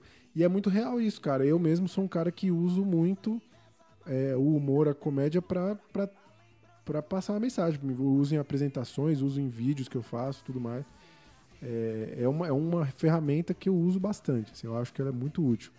E vou, já que eu citei o episódio passado, eu quero já fazer um gancho aqui com o episódio da semana que vem. Estamos falando hoje aqui sobre o Butch Boy, sugestão que o Danilo deu pra gente. Um filme que conta a história de um cara que sente prazer anal e é o que desencadeia ali toda essa história, né? E tem essa discussão por trás dele do, do preconceito que as pessoas têm é, do, do prazer anal. E justamente na semana que vem a gente vai falar sobre masculinidade frágil, que tem tudo a ver com isso, para você ver como o Nobodycast está amarradinho, certo, Jonathan? Certíssimo. E temos mais carta, Jonathan? Tem mais uma aqui, né? Tem sim, te mandei o link aí do transfer lá que me mandaram. Tá Boa, digitalizado. boa. Tô com ela aqui, tô com ela aqui. Agora é o seguinte, ó, essa carta vem direto do Arthur, nosso melhor ouvinte. Arthur, como sempre, o Arthur ele teve um, ele passou por uma situação um pouco complicada, porque ele saiu de férias e voltou e ouviu vários episódios na sequência. Eu, ele ficou uns dias sem me Puta, mano. responder. Fiquei preocupado aqui com ele, né? Mas ele ele disse que ele ficou maravilhado com o áudio do Caios em sua última participação. Lembrando que ele não estava aqui. E ele queria fazer uma pergunta pro Caios, né? É, ele queria Ih, saber, rapaz. é, ele queria saber do Caios o seguinte. Ele mandou aqui que em 107.30, 107 minutos ponto 30, ele escutou no áudio do Caios um barulho de micro-ondas e algo sendo cozinhado. Ele quer saber o que, que é e se ficou bom. E ele também, ele também fez uma reclamação aqui, ele ficou um pouco puto. Disse que ele ficou com fome por conta disso. Teve que pedir uma, ele teve que pedir uma pizza e ele quer saber se, como ouvinte Golden Shower, ele terá reembolso. Diz aí, Caio. Vamos lá, então, o que que era? O que que era? Era uma pizza de estrogonofe de banana, que eu costumo colocar algumas rodelas de goiabada em cima para dar uma derretida. Tava maravilhoso, então isso mata a sua curiosidade. E sobre a questão do reembolso, cara, eu sempre vou falar e sempre vou repetir. O errado é o ouvinte que tá aqui ouvindo, saca? A gente aqui não tem, a gente não tem que se desculpar de nada. É um erro a gente se desculpar. Exatamente, exatamente. E aí eu vou dizer outra coisa aqui, conversando com ele sobre esse lance aí, É, eu falei, né? é, a gente, a gente- ele falou da pizza, aí eu falei que aqui em Brasília eu sou julgado e a galera de São Paulo é julgada porque a gente tem a pizza sem. sem. Não. Sem queijo, não, né? agora eu vou ter que falar Pizza aqui de calabresa. que o paulista, eu sinto dizer, mas vocês não sabem o que que é pizza, pô. Pizza, na minha concepção, e o resto do país vai concordar comigo, é massa, molho, queijo e recheio. Então, qualquer outra coisa que você colocar ali, pizza de presunto, presunto é o recheio. Pizza de banana, banana é o recheio. Pizza de pepperoni, pepperoni é o recheio. Mas o resto é necessário. A massa, o molho e o queijo. O que, que o paulista faz? Você, você tá em São Paulo, você pede uma pizza de calabresa. Se você não falar que quer queijo com calabresa, ele te manda só massa, molho e calabresa. Não tem queijo. Isso não é pizza. Isso é um pão de calabresa. Aí, foi aí que aí, era nisso que eu queria chegar, Carlos. E foi muito bom que você se manifestou, porque eu, conversando com o Arthur, eu falei de que eu sofria esse preconceito e disse que você ficava revoltado com isso. E, e- e uma coisa que deixou ele transtornado, Carlos, e decepcionado com a sua pessoa, que ele, ele, ele costuma aqui elogiar e apoiar, ele, eu falei pra ele que você é intolerante à lactose e não consegue compreender a necessidade de se ter uma pizza sem queijo. E, enfim, a hipocrisia. O, o, o Arthur está desolado nesse momento. Eu queria que você mandasse uma mensagem pra ele, é, se desculpando aí, porque ele é um ouvinte Golden Shower, afinal de contas. Não, Arthur é nosso melhor ouvinte, não vou falar nada sobre, a respeito disso, mas sou intolerante à lactose mesmo, não tolero. Não, não aceito lactose. Lactose tá errada, saca? Dito isso, eu tenho que admitir que a melhor coisa que a lactose produz no universo é o queijo. É o que me dói quando, quando eu penso que eu não posso comer coisa com leite? Queijo. O leite, foda-se. Qualquer outra coisa, foda-se. Queijo. Queijo é o que interessa. E aí você me vem com essa audácia de me falar de pizza sem queijo. Meu amigo, seu lugar é no portal do Butt Boy. Discordo, discordo. Mas enfim, vamos ouvir aqui agora a nossa próxima cartinha. Arthur, desculpa, eu tentei aqui defender a nossa pizza, mas não deu jeito, cara. Arthur, aqui Arthur é paulista, né? Ele é paulista, lá de Ribeirão Pires. Tá explicado aí. Aí, tá explicado. O cara não entende de pizza. Arthur entende de É. um monte de outra coisa, mas não entende de pizza. Desculpa aí, Arthur, tamo sozinho nessa. Vamos ver então. Falando em São Paulo, temos outro, outra mensagem aqui agora do Bruno Batista, tá sempre presente, nosso melhor ouvinte. Vamos ouvir as mensagens aqui do Bruno Batista. Fala pessoal, mais um episódio aí de altíssima qualidade que somente o Nobodycast podia trazer Olha aí. E tá quente, né? Eu ia mandar só esse áudio aí, mas ia ficar meio bosta. Não conhecia o- os convidados, né? Achei legal, muito engraçado. Ah, eu, poxa, não tem muito o que falar, né? É só comentar de outras pessoas e tal. Nem precisa, nem precisa falar mais. Tipo, o Ra- o Rafael Portugal é o cara que eu acho que eu acho muito mais o cara mais engraçado da, da, da, Aí, Jonas. Da geração, dessa geração aqui agora.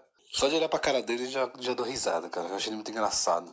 Também eu acompanhei algumas coisas do Murilo Couto. que eu achei ele engraçado, mas tem umas coisas que eu não concordo muito assim de do que ele faz, mas beleza. Algumas coisas eu acho muito engraçado. Também tem o Marcelo Marrom, né, cara? Que eu também achava ele muito engraçado com a, O Danilo gosta do Marcelo com a- Marrom. quando ele fazia algumas coisas lá no, Quem? no programa ali. Altas horas, falei errado, que merda. Mas, tipo, o que eu acho, assim, da, da, da, da, comédia, tipo, você conseguir falar de um problema comum e tornar isso engraçado, e todo mundo já deve ter passado por isso, também vai conseguir arrancar um riso aí e tal. Tipo, a dificuldade, eu acho muito um negócio meio complicado.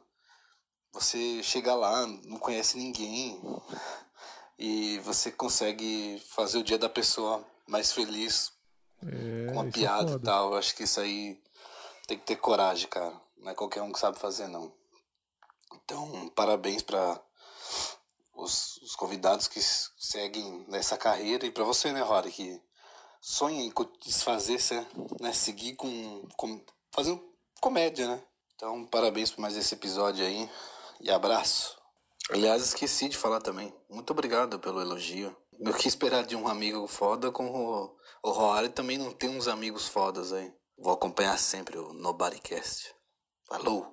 Ó aí, cara, não sei nem por onde Ah, começar. bicho, arrasou, velho. Não, eu tenho que falar que esse é o tipo de áudio que eu quero ouvir aqui no Nobodycast. Porque é o áudio incoerente. Porque Bruno mandou áudio pra não falar nada. No começo do áudio ele não queria falar nada. Mas aí ele se pega na incoerência dele e de repente ele tem a Começa ideia a de falar. começar a falar alguma coisa. É maravilhoso, é ele- maravilhoso. Eu, eu vi que ele teve uma flutuação de humores ali, que ele começou e falou: vou mandar um áudio só zoando, aí ele falou, tá quente, né? Aí depois ele mandou outro áudio. Ah, não, deixa pra lá. Não, e, ele- e aí que ele lembra que ele, que ele pode falar alguma coisa. Exatamente. Então, ó, Bruno, fica o nosso agradecimento aqui de todos por você acompanhar, por estar sempre participando. A gente fica feliz demais quando chega mensagem tua aqui. E pelos elogios aí, claro. Muito obrigado. Você mora no nosso coração. Um cheiro pra você.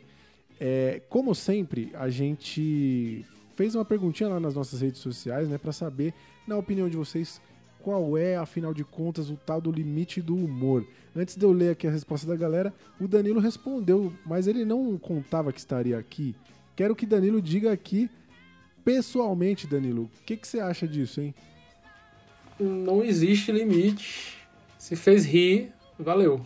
É, Você que boa. me conhece sabe o tipo de material que eu consumo. Exatamente. E é, tem tipo é, Ricky Gervais e Louis C.K. Então é, é muita gente que fala coisas absolutamente absurdas que aqui no Brasil seriam presos provavelmente. Com certeza. São os caras mais Mas- controversos aí que tem, né? Exatamente, é. E- só que você dá risada e aí depois você se sente culpado, mas você deu risada, então o material é bem feito. Sim, Muito bom. Então, verdade, é verdade. Você ri e depois chora, né, Dani? exatamente. Não, e eu vi, um, eu vi um, um comediante questionar uma parada que, é- que é, é curiosa, né? Porque ele fala assim, cara, a gente vê um monte de filme aí que tem violência, que tem cena de tudo que é coisa, e você não vê a galera processando porque tem tal cena no filme, é muito difícil. E a comédia ainda tem esse tabu de não ser enxergada como uma arte que eventualmente traz temáticas polêmicas, né? É, então, É, mas eu acho que você tem que ver também o mercado, né? Eu acho que muita coisa não cabe no Brasil mesmo. sim, E, e é isso, não, não, não tem o que, como negar. Tem, tem material que não, não funciona com, com plateia brasileira e aí pronto. Exatamente, você tem razão. A gente é, é cultural, né? A gen- eu tenho uma resposta aqui, ó. O Ítalo Brandão, que é comediante, inclusive, eventualmente ele vai aparecer aqui nesse podcast. Grande abraço aí, Ítalo. Ele disse que o limite é justamente o que o Danilo falou: a risada. Se, se não existe risada, não existe humor. Então já é um bom termômetro pra saber se Cara, passou ou não. É complicado. Eu não tava no último episódio, né, velho? Aí eu vou ter que dar minha opinião aqui, eu vou ter que falar. Eu acho perigoso essa questão de ser só a risada, porque a risada pela risada uma pessoa pode rir e outra não, né? Tipo, e aí você pode estar dando é, como é, liberdade para as pessoas fazerem piada com temas que, tipo, que às vezes não deveriam estar fazendo, saca? Tipo, porque é tipo o homem branco fazer uma piada racista e falar que tudo bem porque o outro homem branco riu, saca? Tipo, É, então, é- então, Não, mas assim, piada racista eu acho que. É como eu tô te- falando, acho que a piada tem que ser com o racismo. Você tem que mostrar Sim. o quão ridículo é a situação. Exato. sim, do total, aí racista. com certeza. Aí você Não, puxa o riso, mas é, você não tá fazendo piada racista, assim, do racismo. Piada racista eu concordo que, não- que se alguém riu, Então. foda-se os dois, né? É, não, é por, é por isso que eu penso que, tipo assim, a, a- a- o- que- focar que só ah, se fez rir tá valendo, tipo assim, porque isso pode servir pra galera, tipo, como Sim, uma, sim, uma- sim. uma abertura pra galera, saca? Eu penso que, É. assim, o, o humor inteligente, ele faz, um, ele faz piada com o opressor, não com o oprimido, saca? Em qualquer relação. E aí, beleza, tentar tirar o humor, aí sim, você, se o cara for bom mesmo, ele consegue tirar humor de temas difíceis. Fazer humor com o racismo e não com e não humor racista, né? Justamente, total. Exatamente. É, a gente tem várias respostas aqui que, que são próximas a isso, né? A, a DBM Dias diz que o limite é onde alguém se sinta desrespeitado. Aí a gente até Aí, discutiu fude- isso. aí fudeu. É, É, exatamente. o Marcão, o Marcão, o Marcão deu um exemplo muito bom no programa, né? Que tipo assim, porra, o Marcão, ele falou que é um cara que ele é gordo e tem local de fala pra fazer piada de gordo. E aí uma pessoa da plateia não curtiu o que ele falou, sacou? É, é difícil e aí, então, tratar, tipo assim, é difícil, sabe? Por exemplo, porra, aí ele falou, pô, mano, mas se eu não puder fazer piada de gordo, eu vou fazer piada de quê, tá ligado? É o que eu vivo, é o que eu sou, saca? Então, tipo, Exatamente, é. É complexo, ó. O Leandro KS10, ele trouxe um ponto de vista interessante. Ele falou, ó, talvez o limite seja até onde você se sinta confortável em fazer. Então ele tá pensando do ponto de vista do, do cara que conta piada. Interessante, né? É, eu acho, eu acho que eu acho que essa resposta é uma resposta muito boa. E aí, lógico, se até onde eu me sinto confortável em fazer o humorista, aí até onde vai o conforto dele é que vai dizer mais sobre ele, né? Exatamente. Então tem, tem muito a ver com, com, com quem ele é como pessoa. E, e das, e dos ideais dele. Então acho que essa resposta é uma resposta É. muito boa. Eu, eu gosto também. É, é, é, é boa se a pessoa tá, tá disposta a aceitar as consequências, né? Tipo assim, se você tá disposto, Sim, a, fazer, disposto a fazer uma, uma piada com humor babaca e aceitar as consequências disso, beleza. Sim, exatamente. E aí é isso que eu tô falando. Tem mais. a- Aí eu acho que isso você joga pro comediante. Até onde ele vai querer arcar com as paradas, sacou? E aí, querendo ou não, aonde ele vai e como ele vai, diz muito sobre ele como pessoa também. Então acho que isso. Ele entrega no poder do humorista ali, ou do comediante, tipo assim, velho, você pode fazer o que você quiser, e aí, velho, você vai arcar com o que você for fazer, sacou? E aí isso vai dizer É. muito sobre quem ele é. É, é, é, é, mu- é muito complicado para traçar isso. Eu vou encerrar então aqui com a resposta do Emerson Eu Aqui. Ele falou que o do humor ele não sabe, mas a zoeira não tem fim. Então, é isso aí. Essas foram as cartinhas de hoje, gente. Obrigado demais. Todas essas mensagens, todas essas, essas respostas. A gente até hoje não acredita que tem gente que se dá o trabalho de mandar mensagem pra gente. Então a gente fica feliz demais. Continue mandando.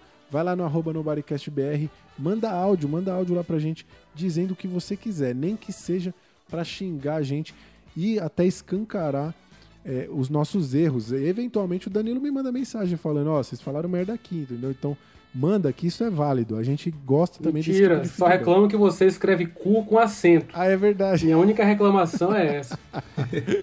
Não, eu já recebi retrato. Eu já tive que fazer retratação pro Danilo aqui em episódio já. Já, é verdade. E Oh, o cara tá e- Era, e era, era anônimo, era anônimo, o cara me entregou. Mas e não, aí? eu não falei qual era. O cu tem acento ou não tem? Aí que tá. Não O- tem. Aí que não tá. tem, Por exemplo, não na, nas escolas públicas, todo cu tem acento. Pelo menos nas que eu estudei, todo cu, inclusive sendo o ponto alto da grafia da, da palavra. Cu. Então era o C, U e um né? acento rasgado. O acento, Não. o acento era a parte que tinha mais ódio na escrita, sacou? Pintado Eu, eu faço uma pergunta muito mais importante. Se não tem assento pro cu, como faz? Fica em pé? Uau, vamos encerrar depois Eu dessa. vou cortar aqui, vou cortar aqui, é muito bom.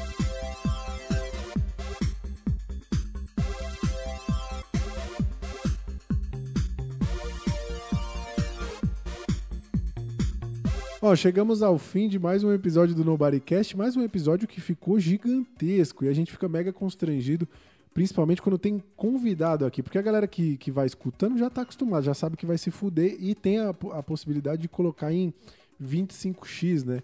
O Danilo teve a, a, a experiência de ouvir a gente por 5 horas aqui sem ter a, a possibilidade de adiantar a velocidade. Então, Danilo, muito obrigado pela sua presença. Você contribuiu muito, tanto indicando essa pérola aqui que, que, que gerou até polêmica aí. é, Valeu, como também contribuindo com suas observações. Então, muito obrigado. Você quer é, divulgar a tua rede social? O que você quer fazer? Quer deixar um recado aí pra galera aprender como escreve cu? Pode Não. falar o que você quiser pra encerrar aí. Queria, queria agradecer pelo, pelo convite. É, fui enganado, você prometeu que ia ser duas horas e meia. Já são quatro horas e meia. É, é, é muito estranho ouvir a voz de vocês em velocidade 1x. Eu já já estava seis meses sem, sem ouvir, é bem esquisito. E não adianta divulgar minha rede social porque eu só aceito quem eu conheço pessoalmente, então não vou aceitar Arrasou. ninguém. É Ô, Danilo, eu, certo. eu, eu, queria te agradecer primeiramente aí, porque você agora colocou o Nobodycast no seu devido lugar. Acho que você colocou nos trilhos o que vinha errado aqui. Acho que agora a gente sabe pra onde ir, como ir, né? A gente descobriu o caminho, vamos chegar. E pra Obrigado, você que é assinante Nobodycast Premium, o Danilo vai estar depois do podcast aqui dando um workshop sobre como escrever palavrões. Você que tem dúvida ali se é cu com acento, cu sem acento, ou se é vá se fuder, ou se é vai se fuder, então o Danilo vai estar lá tirando todas as suas dúvidas, É tá? verdade, é Entre em verdade. contato aí Exatamente. e vamos estar encaminhando vocês pro Danilo. É isso aí. E se você teve a ousadia de escutar esse podcast até aqui, já sabe, né? Conta pra gente aí, ó. que objeto você gostaria de esconder na sua bunda? Eu duvido que outro podcast já tenha te perguntado isso. Então, manda mensagem pra gente aí, respondendo pelo anchor.fm barra nobodycast, pelo Instagram, arroba nobodycastbr, ou pelo nosso e-mail, contato nobodycast.gmail.com. Onde quer que você esteja nos ouvindo agora, lembra também de assinar o nosso podcast. Manda para aquele seu amigo que tem uns fetiches meio estranhos. E é isso aí, cara. Até semana que vem com muito mais conteúdo lixo para você. Valeu!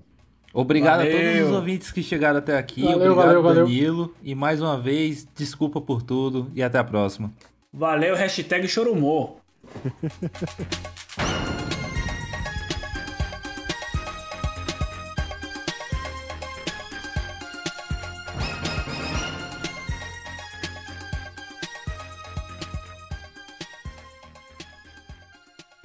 Nobody cast. Nobody